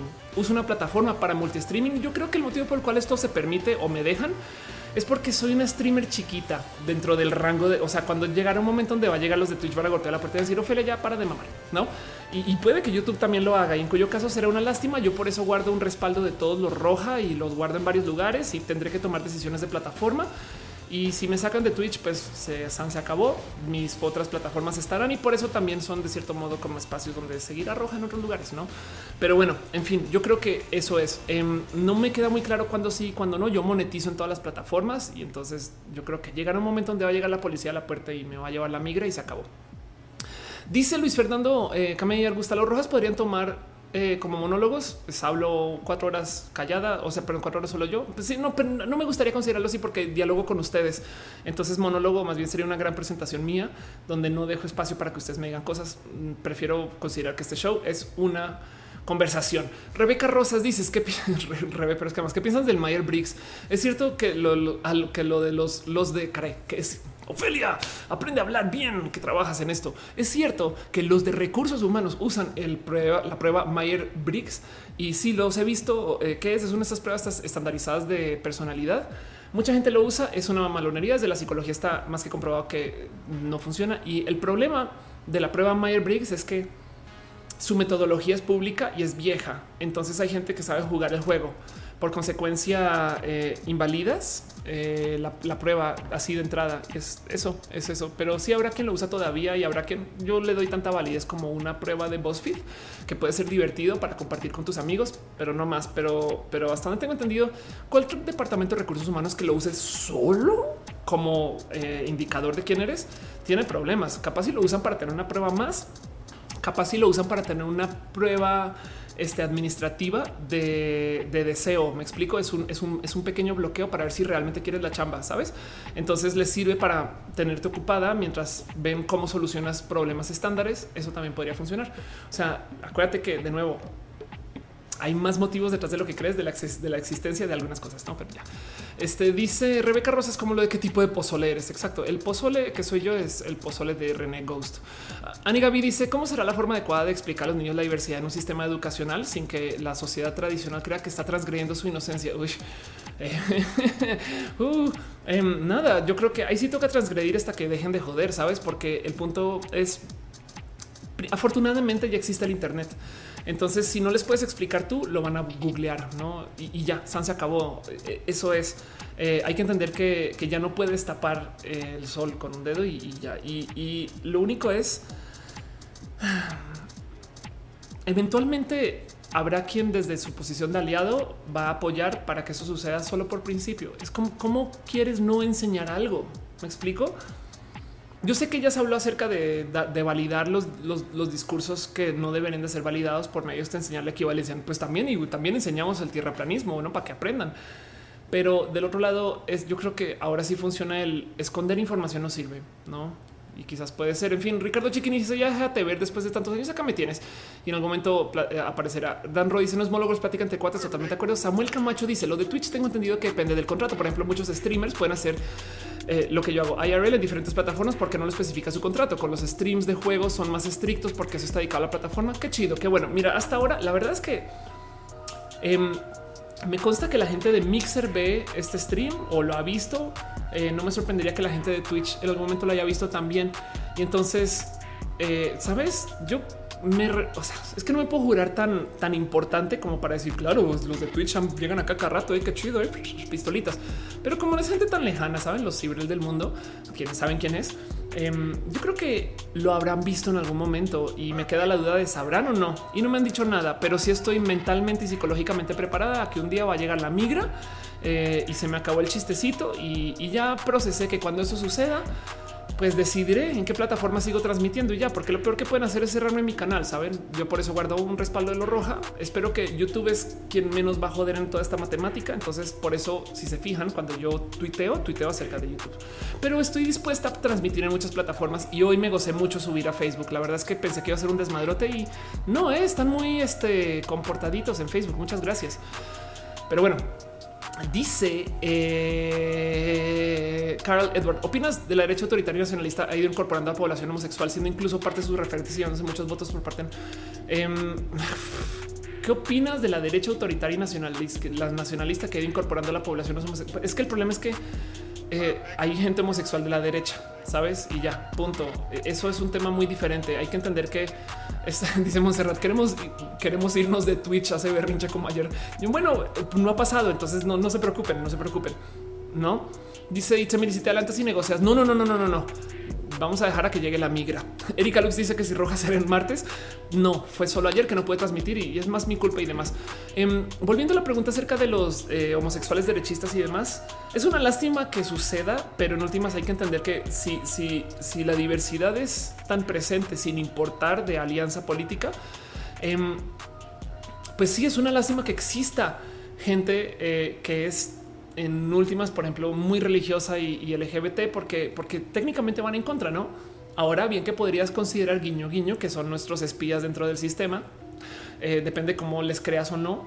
Eh, o bien que hay que considerar que la gente LGBT está en todos lados, ¿no? Y entonces estás lidiando con un problema que también se podría preguntar con, tengo un compañero del colegio que ahora es ultraderechista, ¿qué hago, güey?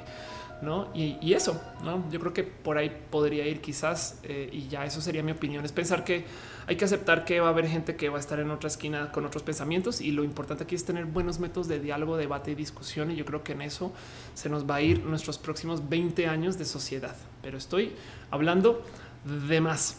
Dice Mildred Matilda Acevedo.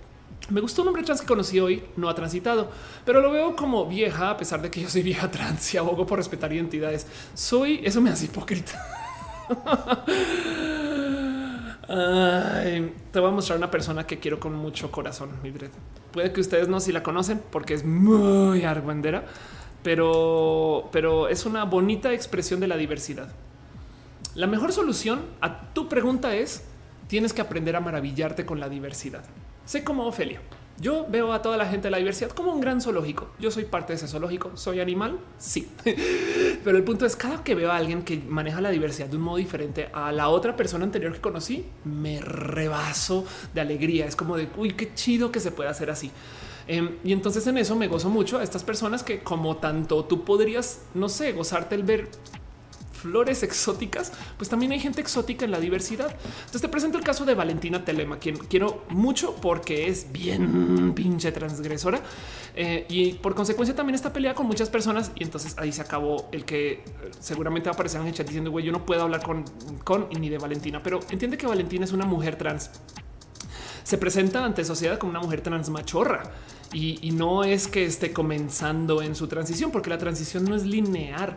¿Quién soy yo para decir que las mujeres tienen o no tienen barba? Y entonces antes de que pienses tú en Valentina Telema, este... Eh, vamos a vamos a buscar el caso de una mujer, ¿cómo se llama? Aquí está, el caso de Harnam Kaur. Harnam es una mujer cis que se presenta así, ¿sabes? Ay, caray. Este, chingada madre. Eh, aquí está. Harnam Kaur es una, es una activista body positive que así anda por la vida. Es una mujer cis y pues así así las cosas, no? Entonces, eh, el activismo de las mujeres con barba es real. Em, no son personas trans, no quiere transicionar. Nada, es una mujer bien pinche guapa. Les digo algo dentro de las bellezas. Yo veo a Harnam y digo, pues sí, güey, está bien pinche chido, güey. Es como que así se puede ser. Qué cool que exista alguien así.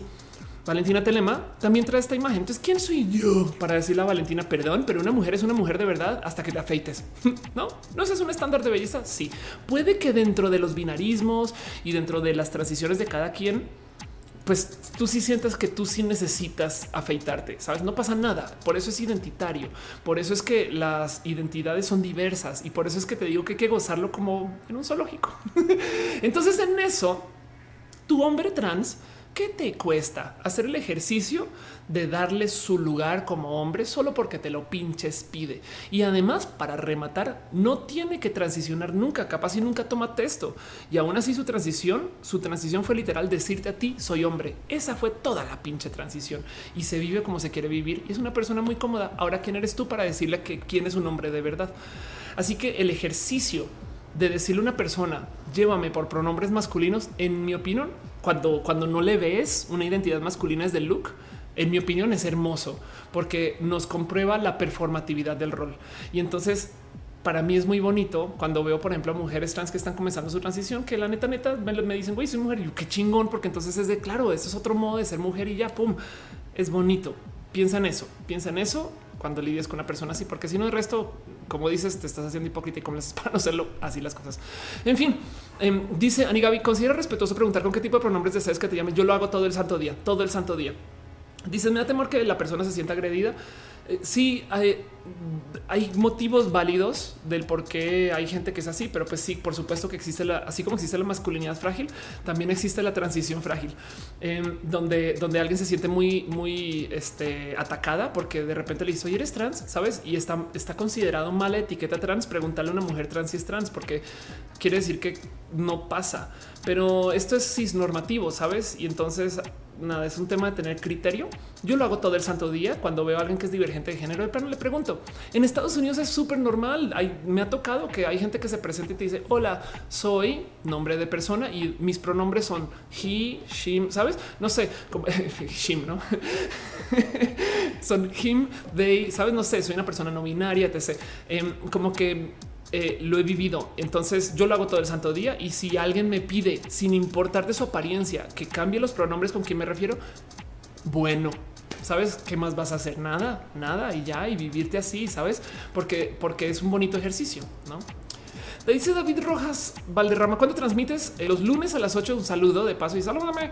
Los lunes a las 8 y voy a estar ahora transmitiendo en Facebook para que no te vuelvas a perder. Ricardo Chiquini dice alguna forma de cómo apoyar a la gente de Closet. Quizás conozco muchos de la comunidad con miedo que no tengo idea eh, de reconocer muchas veces. Sí, de hecho, el tema del closet es muy complejo porque tienes que ser un poquito como Morpheus en la Matrix. Tú no puedes sacar a alguien del closet. Es más, recomiendo no hacerlo. Em, pero sí puedes abrir la puerta y mostrar el camino como Morpheus, sabes? Porque si tú sacas a alguien del closet a las malas, por muy divertido que sea o por muy sano el momento, sabes? Como que vamos a hacer una fiesta de sacar a Carolina del no y pues pinche Caro está súper nerviosa con esto. Cuando le llegue a pasar algo negativo, va a ser tu culpa. Entonces, lo mejor que puedes hacer es tú pararte al lado, dejar que suceda el accidente y simplemente verlo en acción. Lo que sí puedes hacer es crear un ambiente donde la persona que vaya a salir del closet se sienta chida de hacerlo. Sabes, es un chingo de ingeniería en reversa. Pero, por ejemplo, en vez de si en tu trabajo, esto me lo han preguntado a nivel empresarial, si en tu trabajo quieres fomentar que la gente salga del closet, en vez de poner aquí una, un aviso en la pared que diga gente que quiera salir del closet, eh, vayan llenando acá el formulario. No, no puedes hacer eso como empresa. Me explico. En vez de hacer eso, lo que haces es que comienzas a poner banderas LGBT no como, como empresa, como lugar de trabajo. Tú comienzas a, de repente eh, jotizar un poquito el ambiente y entonces quien quiera salir del closet, pues lo hará, no? Y ya por eso es que de nuevo la lista de los 41 empresarios me parece tan, tan poderosa y así las cosas. Pero bueno, este dice eh, Montserrat Morato tiene ovario poliquístico. Eh, ¿De quién hablamos? Ah, estamos hablando de Harnam. Ok, chido. Dice Kareli, a los que sí vamos a sacar del closet de putas a los diputados del Congreso de Yucatán.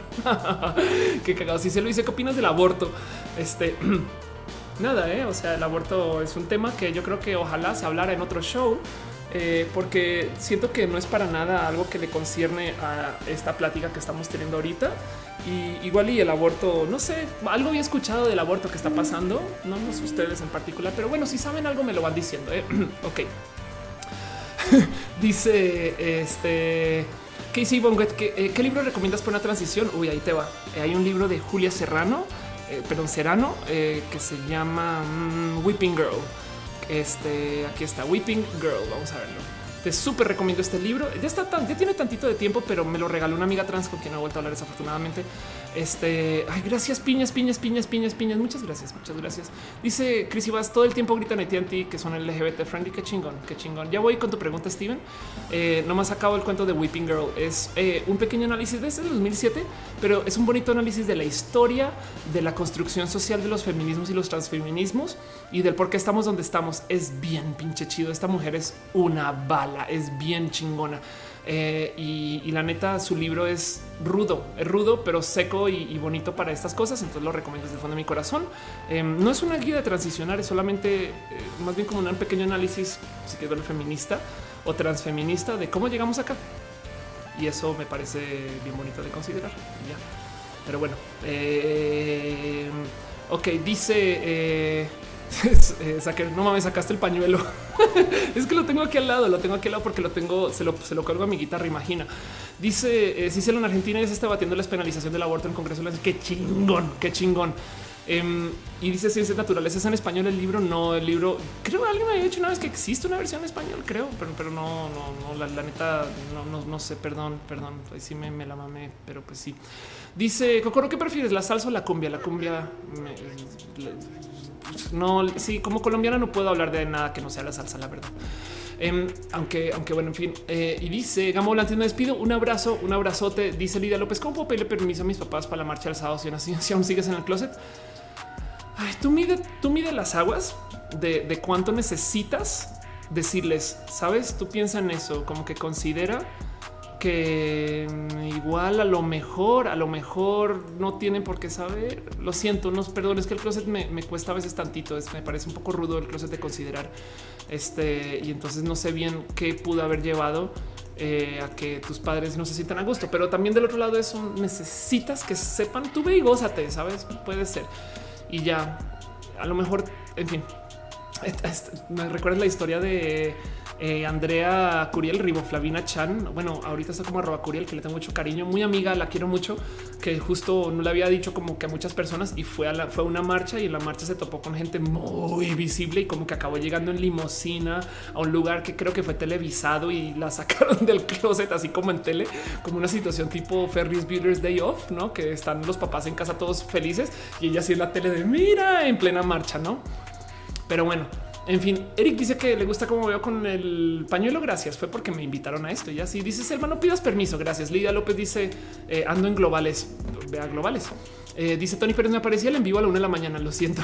Em, dice Carlos Gutiérrez, YouTube, YouTube es LGBT friendly solo en el mes de Pride. El resto del año son muy estrictos con los videos LGBT, bloquean de todo. Si te digo algo, aún así, de todos modos, em, me consta que es, es un tema de bestia de muchas cabezas. YouTube internamente, si hablas con ellos, a mí me han ayudado, güey, no te preocupes, ya lo reporto, ya lo muevo, no sé qué.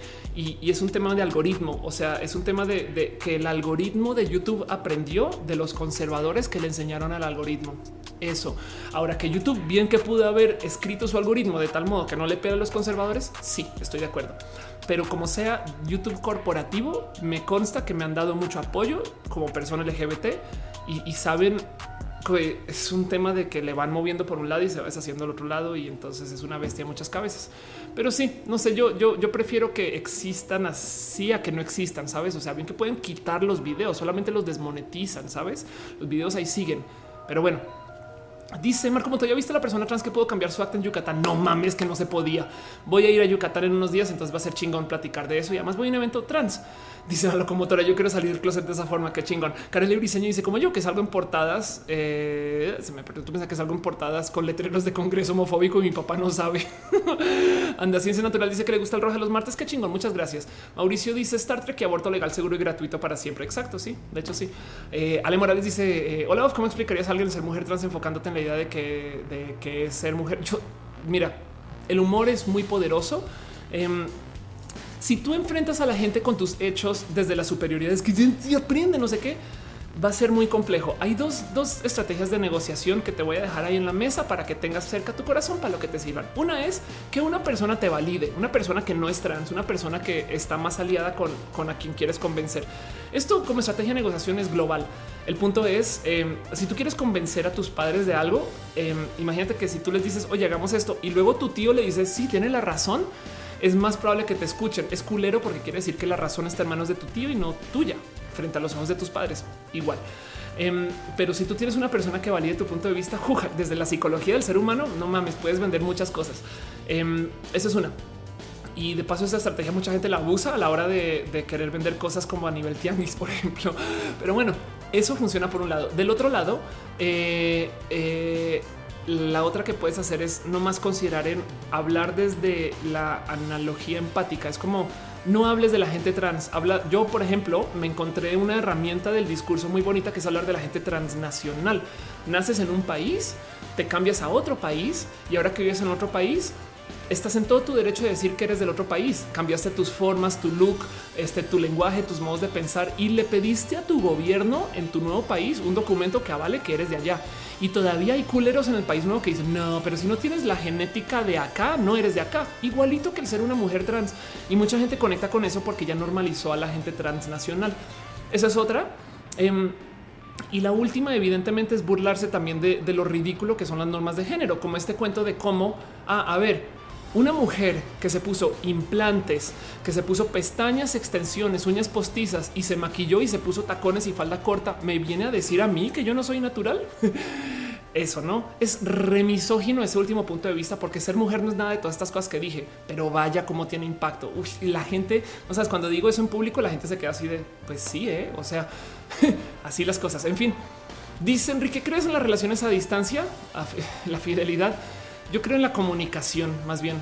Em, mis mejores momentos este, en relación ha sido con, justo eh, pues gente que maneja muy buena comunicación, pero la verdad es que sí he sido capaz de llevar bonitas relaciones a distancia por tener abierta, directa y frontera comunicación. A otras han colapsado desafortunadamente y aún así sí voy a decir algo las relaciones a distancia.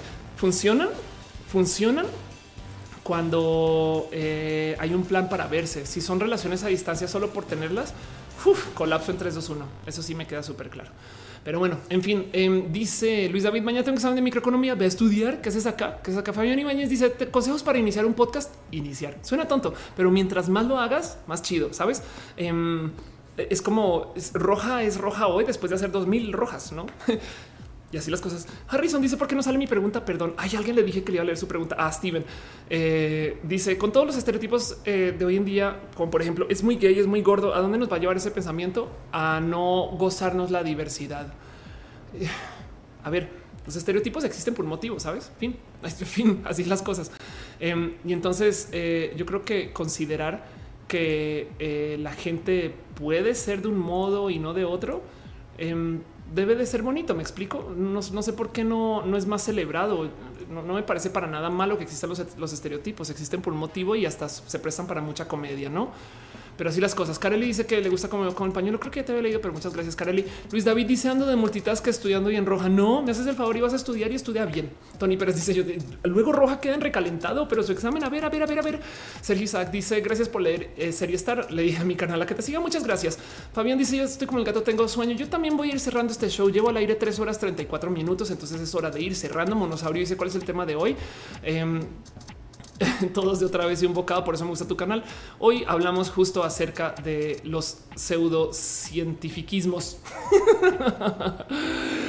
en fin, PBA dice cuál es tu respecto, tu posición respecto inventadas, inventadas. No tengo la mínima de que estás hablando, pero creo que esto parece ser un grupo de burla contra la comunidad LGBT. Me lo inventé, ¿eh? pero no sé. En fin, Luis David, no, estudiar está chido, no te preocupes. Caro dice que manda un abrazo Steven y que te las tres horas mejor invertidas. Muchas gracias, Alexis Aresiga. Dice mañana tengo tres presentaciones de patologías clínicas y aquí andamos. Alexis, así es como se forman los pseudocientíficos viendo. Saúl dice llegué bien tarde, no te preocupes que para eso recalentado. Ciencia natural dice sería nice una mesa redonda con Shibón, Elsa Ruiz, Mel Supernova y yo. Sería lo máximo, lo, pero yo también porque quiero salir con todas. No Harrison Benavides dice en Grindr he visto chicas trans que en su info aparecen como hombre trans. Es evidente que su apariencia femenina. What? ¿Cómo que hombre trans? No, a ver, a ver, a ver, a ver. Eh, chicas trans y aparecen como hombre trans y es evidente. Eso. Ah, eso. ok, a ver, ten mucho cuidado ten mucho cuidado. Eh, no, sí, ok, voy a leer tu comentario. Entonces dices, en Grindr he visto chicas trans que en su info aparece como hombre trans y es evidente que su apariencia es femenina. Dos veces he intentado explicarle que quizás es chica trans, pero como que no entienden, está mal. Si estás tantito de, eh, eh, desconectado de, cómo debería de ser. Em, si yo tengo apariencia masculina, por algún motivo, así como me ves, dices, esa vieja parece muy güey yo no soy un hombre trans, sabes? Máximo soy un hombre, pero no tampoco. No me identifico así, no me vivo así. Em, lo que estás viendo son personas que se identifican como hombres trans, que su transición desde la vanidad y los binarismos es poco binaria y tú no eres y nadie es nadie para decirle a alguien cómo debería de ser su apariencia para que tú le consideres hombre, sabes? Porque eso es cruel. Tú no le puedes imponer el binario a absolutamente nadie. Igual, y esa es la construcción de él, de cómo se deberían de ver los hombres.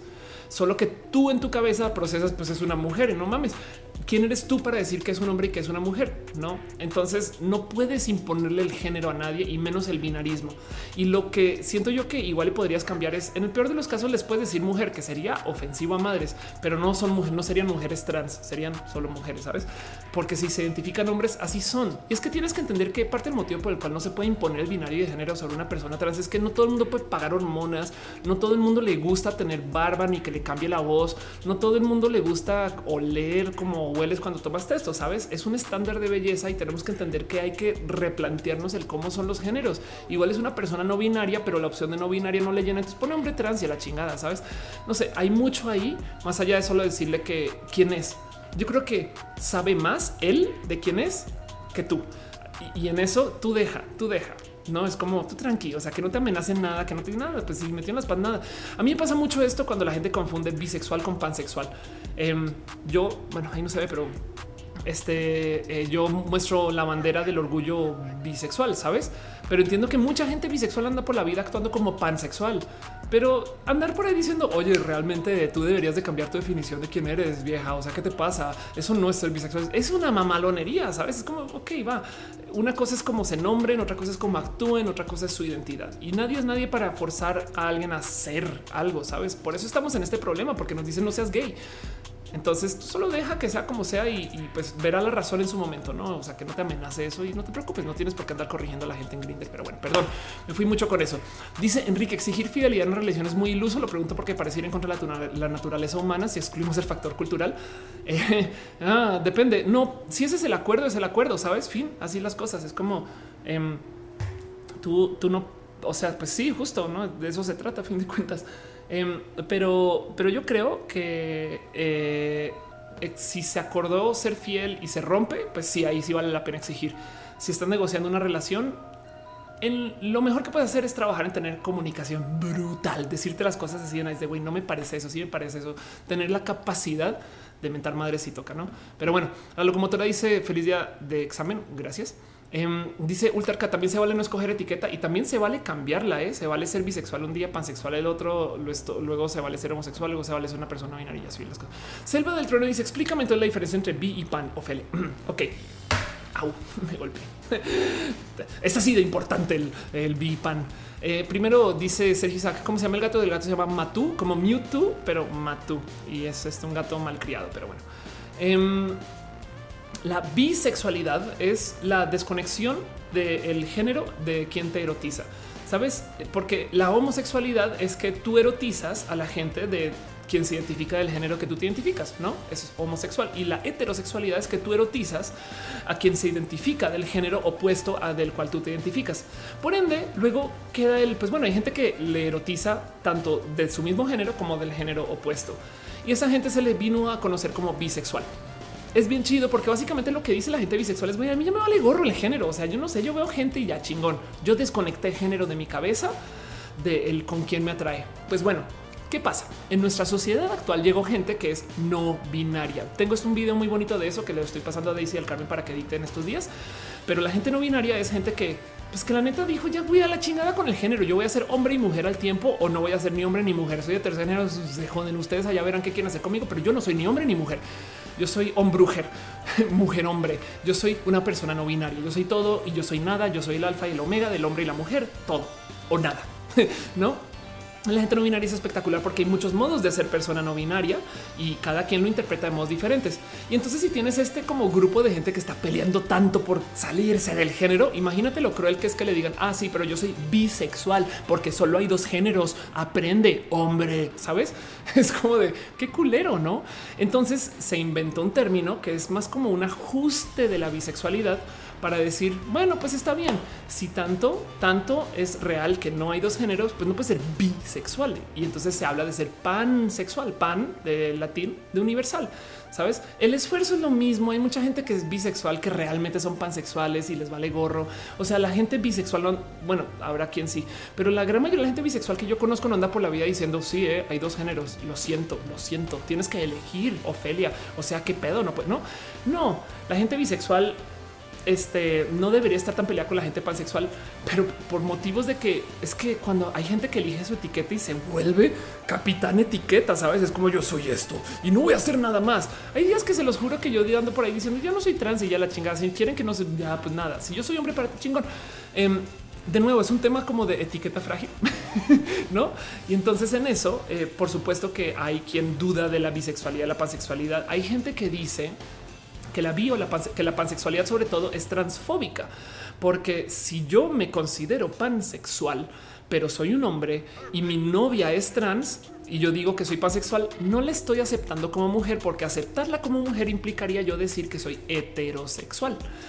Pero yo digo que soy pansexual y entonces habrá quien dice, pues claro, pues porque su novia es como medio hombre, medio mujer, ¿eh? o sea, sabes? Y entonces eso podría verse como una seña de transfobia. Pero la verdad, de nuevo, yo creo que eso es más bien gente que volvió su identidad, su etiqueta y que no lo quiere soltar por nada. Y entonces ahora como es identitario se vuelve demasiado importante más de lo que debería ser. Y eso tampoco siento que es bueno, lo siento tantito tóxico. Pero bueno, la diferencia entre la bisexualidad y la pansexualidad es que si quieres, si quieres, los pansexuales son personas bisexuales muy piqui. pero espero se entienda, no? Espero se entienda. Eh, y así las cosas. Dice Alonso Méndez, es como ser Shim. Exacto, es como ser Shim. Exacto. Sí, sí, totalmente. Dice Ricardo Chiquini, no conozco las palabras muy bien con el término cis. Gracias, Wirex. Ah, claro, sí, total. Y la locomotora dice mmm, panes. Wirex se dice, por otro lado, creo que mientras cumpla el nivel hormonal como quiera cualquier otra mujer cis, no hay otro inconveniente. Y eso, eh, o sea, las hormonas no pueden determinar si eres hombre o mujer, porque entonces, ¿qué hacemos con Caster Semenya? No em, dice Ciencias Naturales. Cuando cumples años? Mi cumpleaños es el 10 de mayo. Acaba de pasar. Muchas gracias. Dice Mauricio Vanega, saludos desde Ibagué. Un abrazo a Ibagué. y dice Leslie Mendoza, todos somos Matú, de acuerdo, sí, un poquito. ¿eh? Em, dice eh, Sol Beltrán, explícame la diferencia. Ah, te acabo de responder todo eso. Isaac ya dice una vez una persona me dijo que los drags son trans y travestis y en ese momento le dejé de hablar. Hay que tener tanto de criterio para saber cuándo están orates, para saber cuándo son güeyes y para saber cuándo te están atentando y para saber cuándo están pendejos, ¿no? Pero sí, totalmente de acuerdo. Eh, dice también se ha comenzado a utilizar el término omnisexual, que es como lo mismo que pansexual chingón. Yo me gozo, yo me gozo cuando aparecen etiquetas que no conozco, porque es chido tener muchas letras en la diversidad. Piensen en eso. Quiere decir que como sociedad somos tan avanzados que podemos nombrar cosas muy finas, que podemos nombrar cosas muy específicas. Saben? Miren, el otro día me cayó el 20 que hay gente que se diferencia de su prójimo por la colonia donde es güey, yo perdón, yo, de la Roma no soy, ¿eh? no mames, hay 100 metros entre tú y yo y ya juras que eres una persona que viene de una formación completamente diferente. Entonces, si eso sucede, ¿por qué chingados no podemos tener grisexual, asexual, demisexual, intersexual, pansexual, omnisexual. Me explico por qué chingados no podemos también tener microetiquetas, güey. Qué chido tener un chingo de etiquetas. Eso quiere decir que tenemos la capacidad de observación tan buena y tan fina que nos podemos como que poner mil nombres, güey, porque tú puedes ser demisexual y transexual al tiempo, ¿saben? Eso me parece bonito, es como chida diversidad, güey, a huevo. Pero bueno, dice em, la locomotora no entendí. Yo creía que los bisexuales gustaban solo los binarios. A lo mejor a los bisexuales les gustan las computadoras binarias, puede ser. Y a los pansexuales lo que les gusta son eh, pues el bolillo, el virote, sabes? Puede ser, puede ser. Y Ani Gaby dice los omnisexuales comen de todo. Dice Ultracat, yo soy lesbiana gris, chido. Virexia dice ya que eh, según tengo entendido la testosterona es la que te da la fuerza y de ahí que la mayoría de los hombres, aunque no hagan ejercicio, tienden a tener más fuerza que las de muchas mujeres. Sí, pero mira, te voy a decir algo. Em, eso o sea, hay, hombres que tienen texto muy, muy, muy, muy, muy baja dentro del rango femenino. Piensa en eso. Ya no son hombres. Igual, si se identifican así, pues así es. Ricardo Chiquen dice: No todas las mujeres trans han tomado las hormonas. No, no. De hecho, em, te voy a mostrar a Elsa Ruiz, por ejemplo, quien famosamente eh, no toma hormonas y la quiero mucho. De hecho, no he vuelto a hablar mucho con Elsa, me hace falta, pero la leo mucho y la veo sus videos. Elsa es una comediante española. La quiero desde el fondo de mi corazón. Es espectacular. Es una mamalonería de mujer porque hace cosas tan pinches chidas y muy famosamente no se hormona, güey. Y, además me parece que es tan pinches guapa para quien es. Y, saben, como no sé, como que yo creo que esto. Em, y, quién soy yo para decirle que porque no toma hormonas ya, ya no eres mujer? Sabes, güey, quién soy yo? ¿Quién es una para decir que según algo de tu cuerpo ya no no mames, güey? Eso también es tóxico, saben? Pero bueno, en fin, Dice este eh, Caro, dice una concha, una dona y un bigote. Que viva la pansexualidad. Exacto. Que Scarlett Cat dice qué programa recomiendas con una buena orientación, explicaciones de qué. Eh, creo que estás diciendo eh, este no sé, no sé qué estás hablando. Sabes qué te recomiendo si estás hablando de la diversidad de ContraPoints en general. Dice Sapores, para mí la pansexualidad no es ser pique, es lo contrario. Sí, es un chiste, es un chiste, es un chiste, es un chiste. Wirex dice es que estoy tratando de responderle que si las mujeres trans deberían o no competir al mismo nivel que las mujeres cis. Ah, no mames, ya entendí. No, pues eso ni el caso, sabes? Pero ya Erika Lux dice necesitamos un estando en San Luis, debería volver a San Luis. Exacto. Y dice Gabriela Fernández, ¿qué piensas de la gente transespecie? Me considero. Ya ven, ya ven, le hice daño a mi pin de Star Trek. Más bien lo de cara.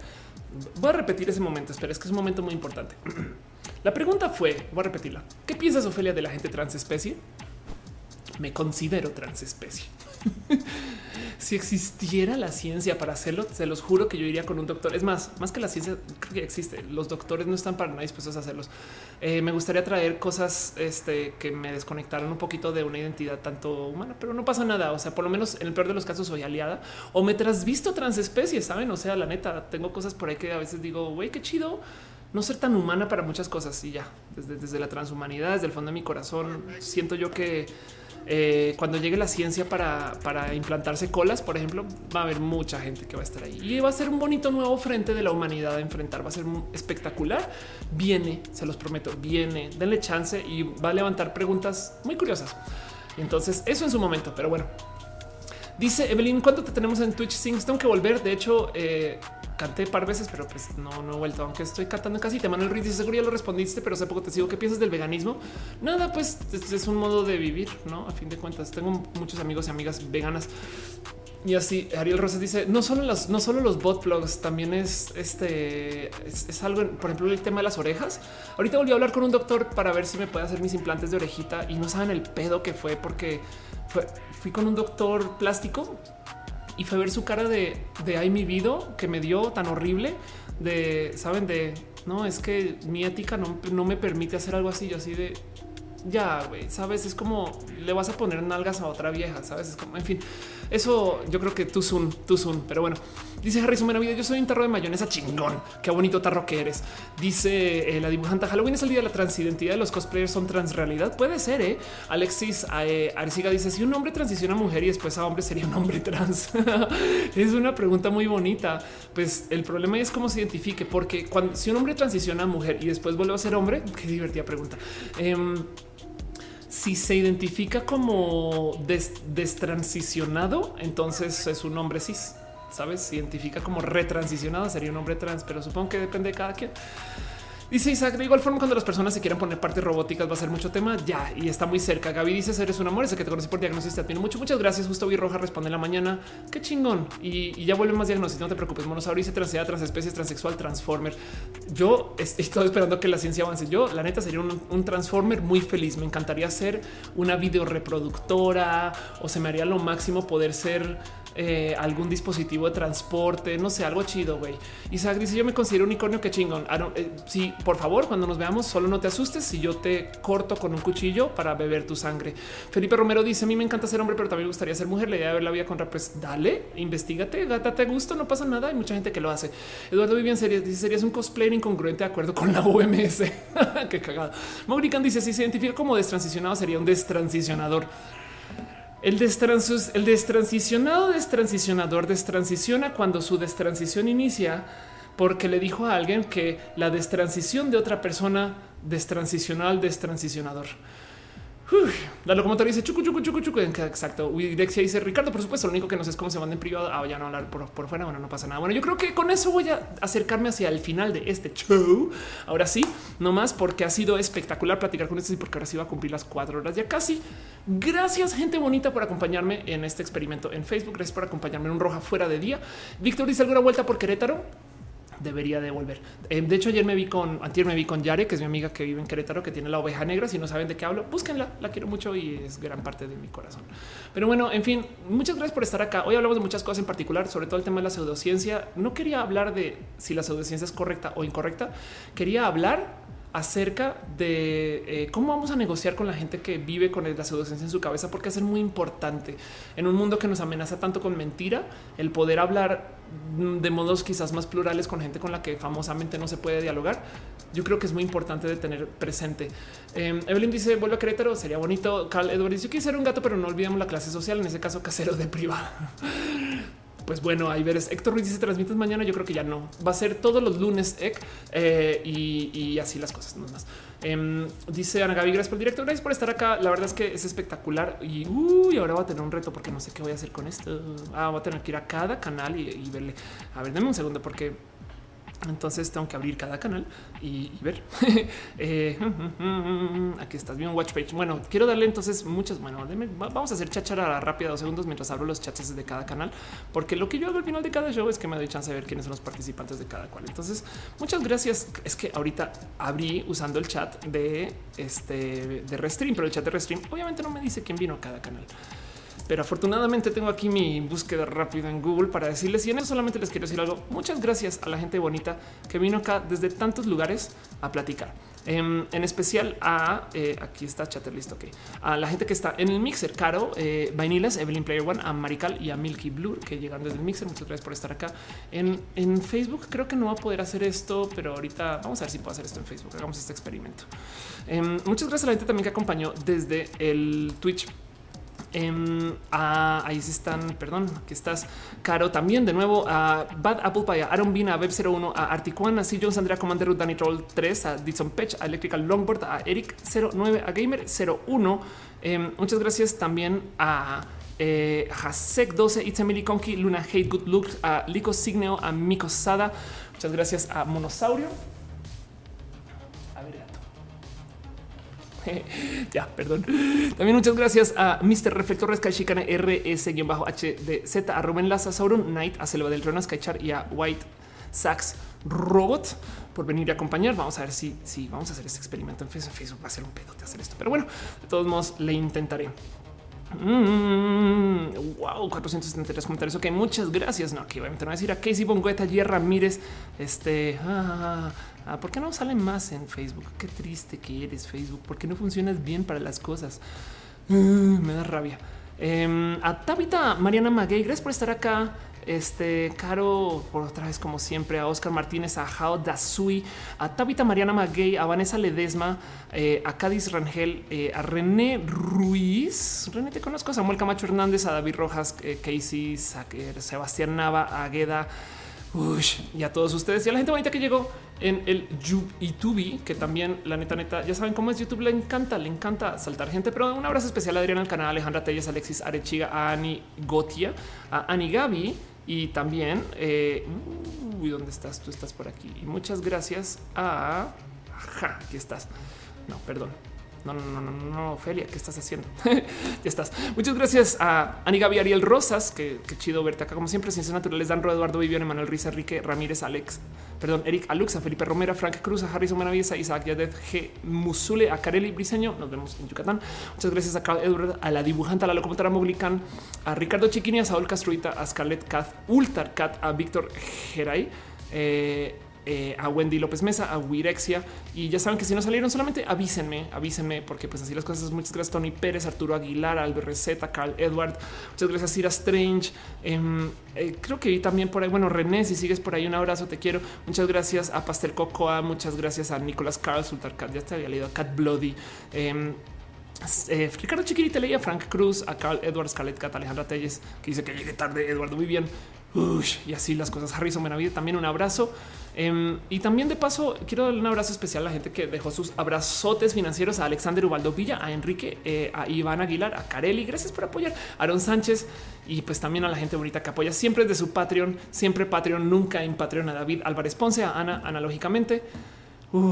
también un abrazo a Gabriel O, Daniel Bundones, Trine Patacoins, Carlos Ariel, el artista formalmente conocido como Camorales, a Maritza Bernabe, a Alex Melo, alias el Alex, a Que Rubio, Alejandro Alcántara y a Luigi Foresteri, gracias a quien este show existe. Dice Brian Cooper, no salí, muchas gracias por estar acá. Dice René Ruiz, gracias, un abrazo. Dice Isra Méndez, un abrazo a ti también, otro excelente show. Sauron Knight dice Rap God, ya quisiera. Eh, algún día debería rapear estos nombres, no, pero bueno, luego haré algo con eso.